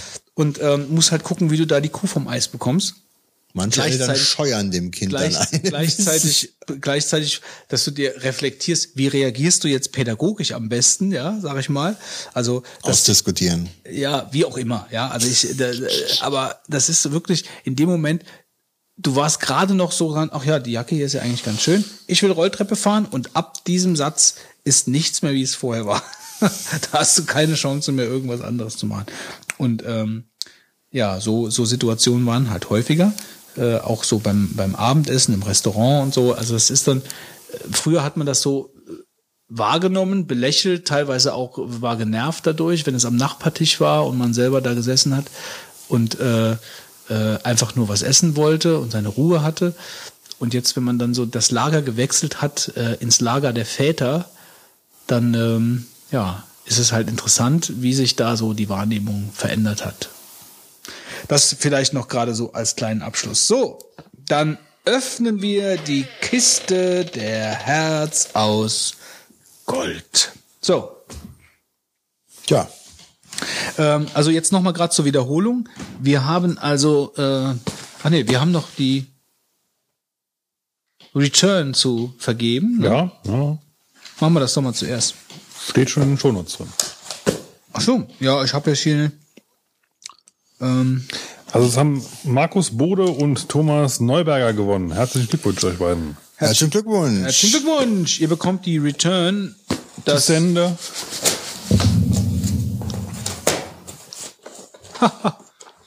nicht nur Lebensweisheiten, sondern auch Lyrics von längst verstorbenen äh, Schenkel. Ne, wie, wie hat er, wie, war bei Elvis Presley immer? Elvis the Pelvis. Sagt mir nix. Ah, war ja klar. Dafür gibt's einen Gruß hier aus meinem geöffneten Päckchen äh, von Thorsten ST. Punkt. Für wen auch immer das ist, den Tierliebhaber, den Asien-Fan oder den Häuslebauer. Viel Spaß damit. Ich hoffe, die Kiste ist jetzt wieder etwas voller. Von Thorsten Acker Doduko. Wer ist denn Netrunner Cyber Exodus Datensatz für den Fitz. der Asien-Fan, der Häuselbauer und wer war das noch? Äh, der Tierliebhaber. Das bist du? Ja klar bin ich der Tierliebhaber. Ich habe heute auch gut Eiderbichel benannt, Ja, vielen wo du Dank. eine Patenschaft beantragen kannst, Götz. Hier, Fitz, ich werfe es dir quer über den Ja, oh Saal. Gott, ob ich das noch finde. So, ja. Ähm, also die Return haben wir vergeben an zwei äh, Leute und ich wollte noch kurz sagen, dass wir einen Key von Maps 3D für die iOS iPhone Version zu vergeben haben im Werte von 5 Euro. Wer den haben möchte, schreibt bitte an die Rohrpostadresse. Fitz, aber ein paar Sätze zu dem Datensatz, den du da bekommen hast. Ein paar Sätze. Ja. Also, ähm, das ist eine Erweiterung für Android Netrunner, dem asymmetrischen Kartenspiel für zwei Personen. Der liest Ja. gerade den Klappentext. Nee, nee, das war noch alles, äh, Auswendig. ja. Wobei, es steht ziemlich genau fast viel drauf. Wenn ich mir jetzt gerade so durchlese. 60 neue Karten, ähm, also drei Kopien von je 20 neuen Karten. Äh, ja, Empf empfiehlst du das Spiel? ähm, es ist definitiv kein Spiel für jeden, aber ich mag es eigentlich ganz, äh, mag schon ganz cool. Also, Was für eine Frage. Bekommt gerade ein Kartenset Ja, weiter Welcher Spiel? Totaler Scheiß. Ich weiß, ich weiß überhaupt nicht, schon warum, ich das auf, immer. warum ich auf die Wunschliste gesetzt habe. Wollt ihr es haben? Hätte sagen, dass es bei, bei äh, Math Trade da in Essen schon losgebrochen war. Oh. Ja, aber es ist ja eigentlich so das angesagteste ähm, äh, Trading Card. Ist das ein Trading Card Spiel? Ich glaub Ja, schon. ne? ja. Ah. Es gibt also schon viele, viele, viele Karten. Ah ja, aber wenn, Das ist für mich. was ist es denn? Fangen wir doch Ja, ich wollte mal gerade gucken, ob hier ein Gruß drin ist irgendwo. Äh, aber der Gruß ist scheinbar nicht drin. Ähm, nee, hier ist, ich sehe jetzt hier gar nichts. Das ist ein Thermobecher von Bodum. Und zwar äh, hatte ich mit einem Hörer per Twitter Kontakt. Ich hatte einen anderen, äh, einen anderen Thermobecher auf der Wunschliste drauf. Und dann hatte er mich angeschrieben und hat gesagt, ich soll den runternehmen und einen anderen draufsetzen, weil den würde er sehr gut finden, den hätte er selber und den würde er mir sehr empfehlen. Dann habe ich ihn draufgesetzt und dann hat er mir auch gekauft, weil er hat äh, dann direkt geschrieben, er hätte mir jetzt bestellt und ich sollte mal berichten. Ähm, ja, und jetzt bin ich einfach gespannt, äh, weil sowas wollte ich schon länger haben, irgendwie einen qualitativ guten Thermobecher, wenn ich mal Auto weg, im Auto wegfahre, mit vielleicht noch gerade einen Tee mitnehmen möchte oder so.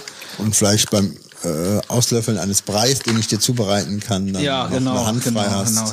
Ich meine, das ist natürlich der Use Case schlechthin. Ja. Also ich habe auch einen Thermobecher, nicht von der Firma, aber mir ist aufgefallen, äh, dass der große Nachteil der Thermobecher ist, du füllst die dann heiß ein, dann nimmst du die mit, eine Stunde später willst du draus trinken und dann sind die dermaßen heiß noch innen drin, dass du dir die Zunge verbrennst. Das hätte ich nicht gedacht, dass das ein großes Problem ist. Weil das passiert dir doch nur einmal, oder? Ja, aber was machst du denn? Also letzten Endes müsstest du schon kälter da reinfüllen, äh, weil die sind dermaßen dann noch äh, ähm, gut isoliert in dieser Zeit gewesen, äh, bis du sie brauchst, ähm, dass du sie kaum äh, trinken kannst. Also hier sind auch zwei verschiedene Aufsätze drauf. Ein Aufsatz direkt mit so einem integrierten Kaffee, wie, wie diese, wie kennt, weißt du, wie, wie nennt man die? Ja, ich weiß nicht. Ähm, So ein Stampfer, Der Kampfestampfer. ja, ein Kaffeestampfer. also direkt mit so einem Siebchen, wo man das so runterdrücken kann, was ich aber gar noch nie benutzt habe und ein ganz normaler ähm, Deckel. Vielen Dank. Ich werde hoffentlich berichten oder schreib mir einfach noch mal kurz per Twitter, äh, weil ich habe wahrscheinlich den Kontakt gar nicht mehr und dann äh, werde ich dir gerne auch mitteilen, äh, was ich von dem Ding halte. Also er sieht auf jeden Fall schon mal ganz schick aus, ist innen komplett Edelstahl, äh, was mir wichtig war. Also ich wollte jetzt nicht ständig irgendwie so ein, so ein Plastikding haben. Ähm, ja, ich, ho ich hoffe, er ist dicht. So, dann machen wir weiter.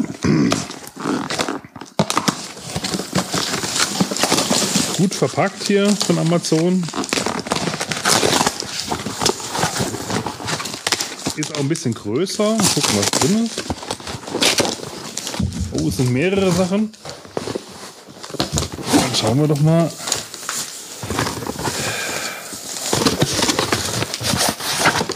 So, da ist auch nichts. Da ist auf jeden Fall mal nichts für mich dabei. Das könnte alles für mich sein. Ja, das kann gut sein, so wie es Hast du aussieht. dir auch die Gremlins Collection drauf gehabt? Ich habe die nämlich schon. Nee. Ist die Camerons Collection dabei? Ist nicht für mich. Dann ist sie für mich. So, also hier, hier gibt es für, jedes, für jeden der drei Artikel einen eigenen Gruß. Ach, Siehst du mal. Äh, und zwar von Marc, äh, der, der uns aber noch einen ausführlicheren Gruß geschrieben hat. Und zwar, liebe Vogonen, ich möchte mich auf diesem Wege nochmal für viele Stunden Hörgenuss bedanken. Und wünsche ein produktives 2015. Ja gut, wir sind fast durch. Wobei das liegt jetzt nicht an ihm. Ähm, ich hoffe, dass, das, äh, dass jeder etwas von dieser Lieferung hat. Ja, ich fürchte wohl nicht. Ähm, also musst du noch was schicken. Nein. So ist, ja, das ist die richtige Herangehensweise. So, was, was, war- was war drin? Wir haben zum einen mal die, die Gremlins Collection, Gremlins 1 und 2 au- als DVD. Ja, Götz. Götz? ja, ich hatte nur das Gefühl, ich hätte das schon bekommen. Aber äh, das Hier in der Show nicht. täusche ich mich wahrscheinlich. Ja, also Gremlins ähm, ist, denke ich mal, jedem, der in den 80ern Filme geguckt hat, ein Begriff. Eine Spielberg-Produktion mit dem kleinen Gizmo, der nass wird und zum schrecklichen Monster wird. So, dann haben wir, ähm, Und zu dem Zeitpunkt kommt gerade die Katze durch die Tür. ja, dann haben wir Propolis. Man könnte meinen, was ist das denn für ein Spiel oder sonst irgendeine Krankheit, aber äh, es geht, glaube ich, irgendwas um Bienen. Genau. Bienen sammeln auch Propolis und äh, dichten damit ihren Bienenstock ab. Propolis ist aber gleichzeitig ein natürliches Antibiotikum, das der Imker auch äh, praktisch ernten und dann weitergehend verwenden kann. Vielen Dank äh, für dieses Buch, denn ich habe oh, komm nicht dran. Oh. Konnte es nicht halten. Runtergefallen. kein guter Versuch, Wolfgang. Ähm, ja, konnte ich halten. Ähm, und Quirkel Nee, nichts. ist für dich? Nein. ist für mich. Ist auch für mich. aber es ist auch nicht Quirkel, es Ist Quicks. Ach, Quicks, Entschuldigung. Quicks ist auch für mich. Aber es ist, äh, es, wer hat's noch nochmal geschrieben äh, von? Mark. Von Marc, ja.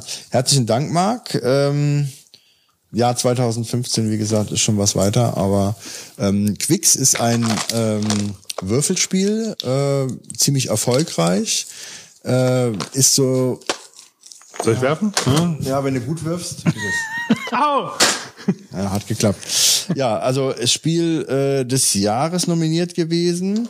Man trägt äh, Würfelergebnisse auf einer speziellen Karte ein und muss verschiedene Felder praktisch voll würfeln.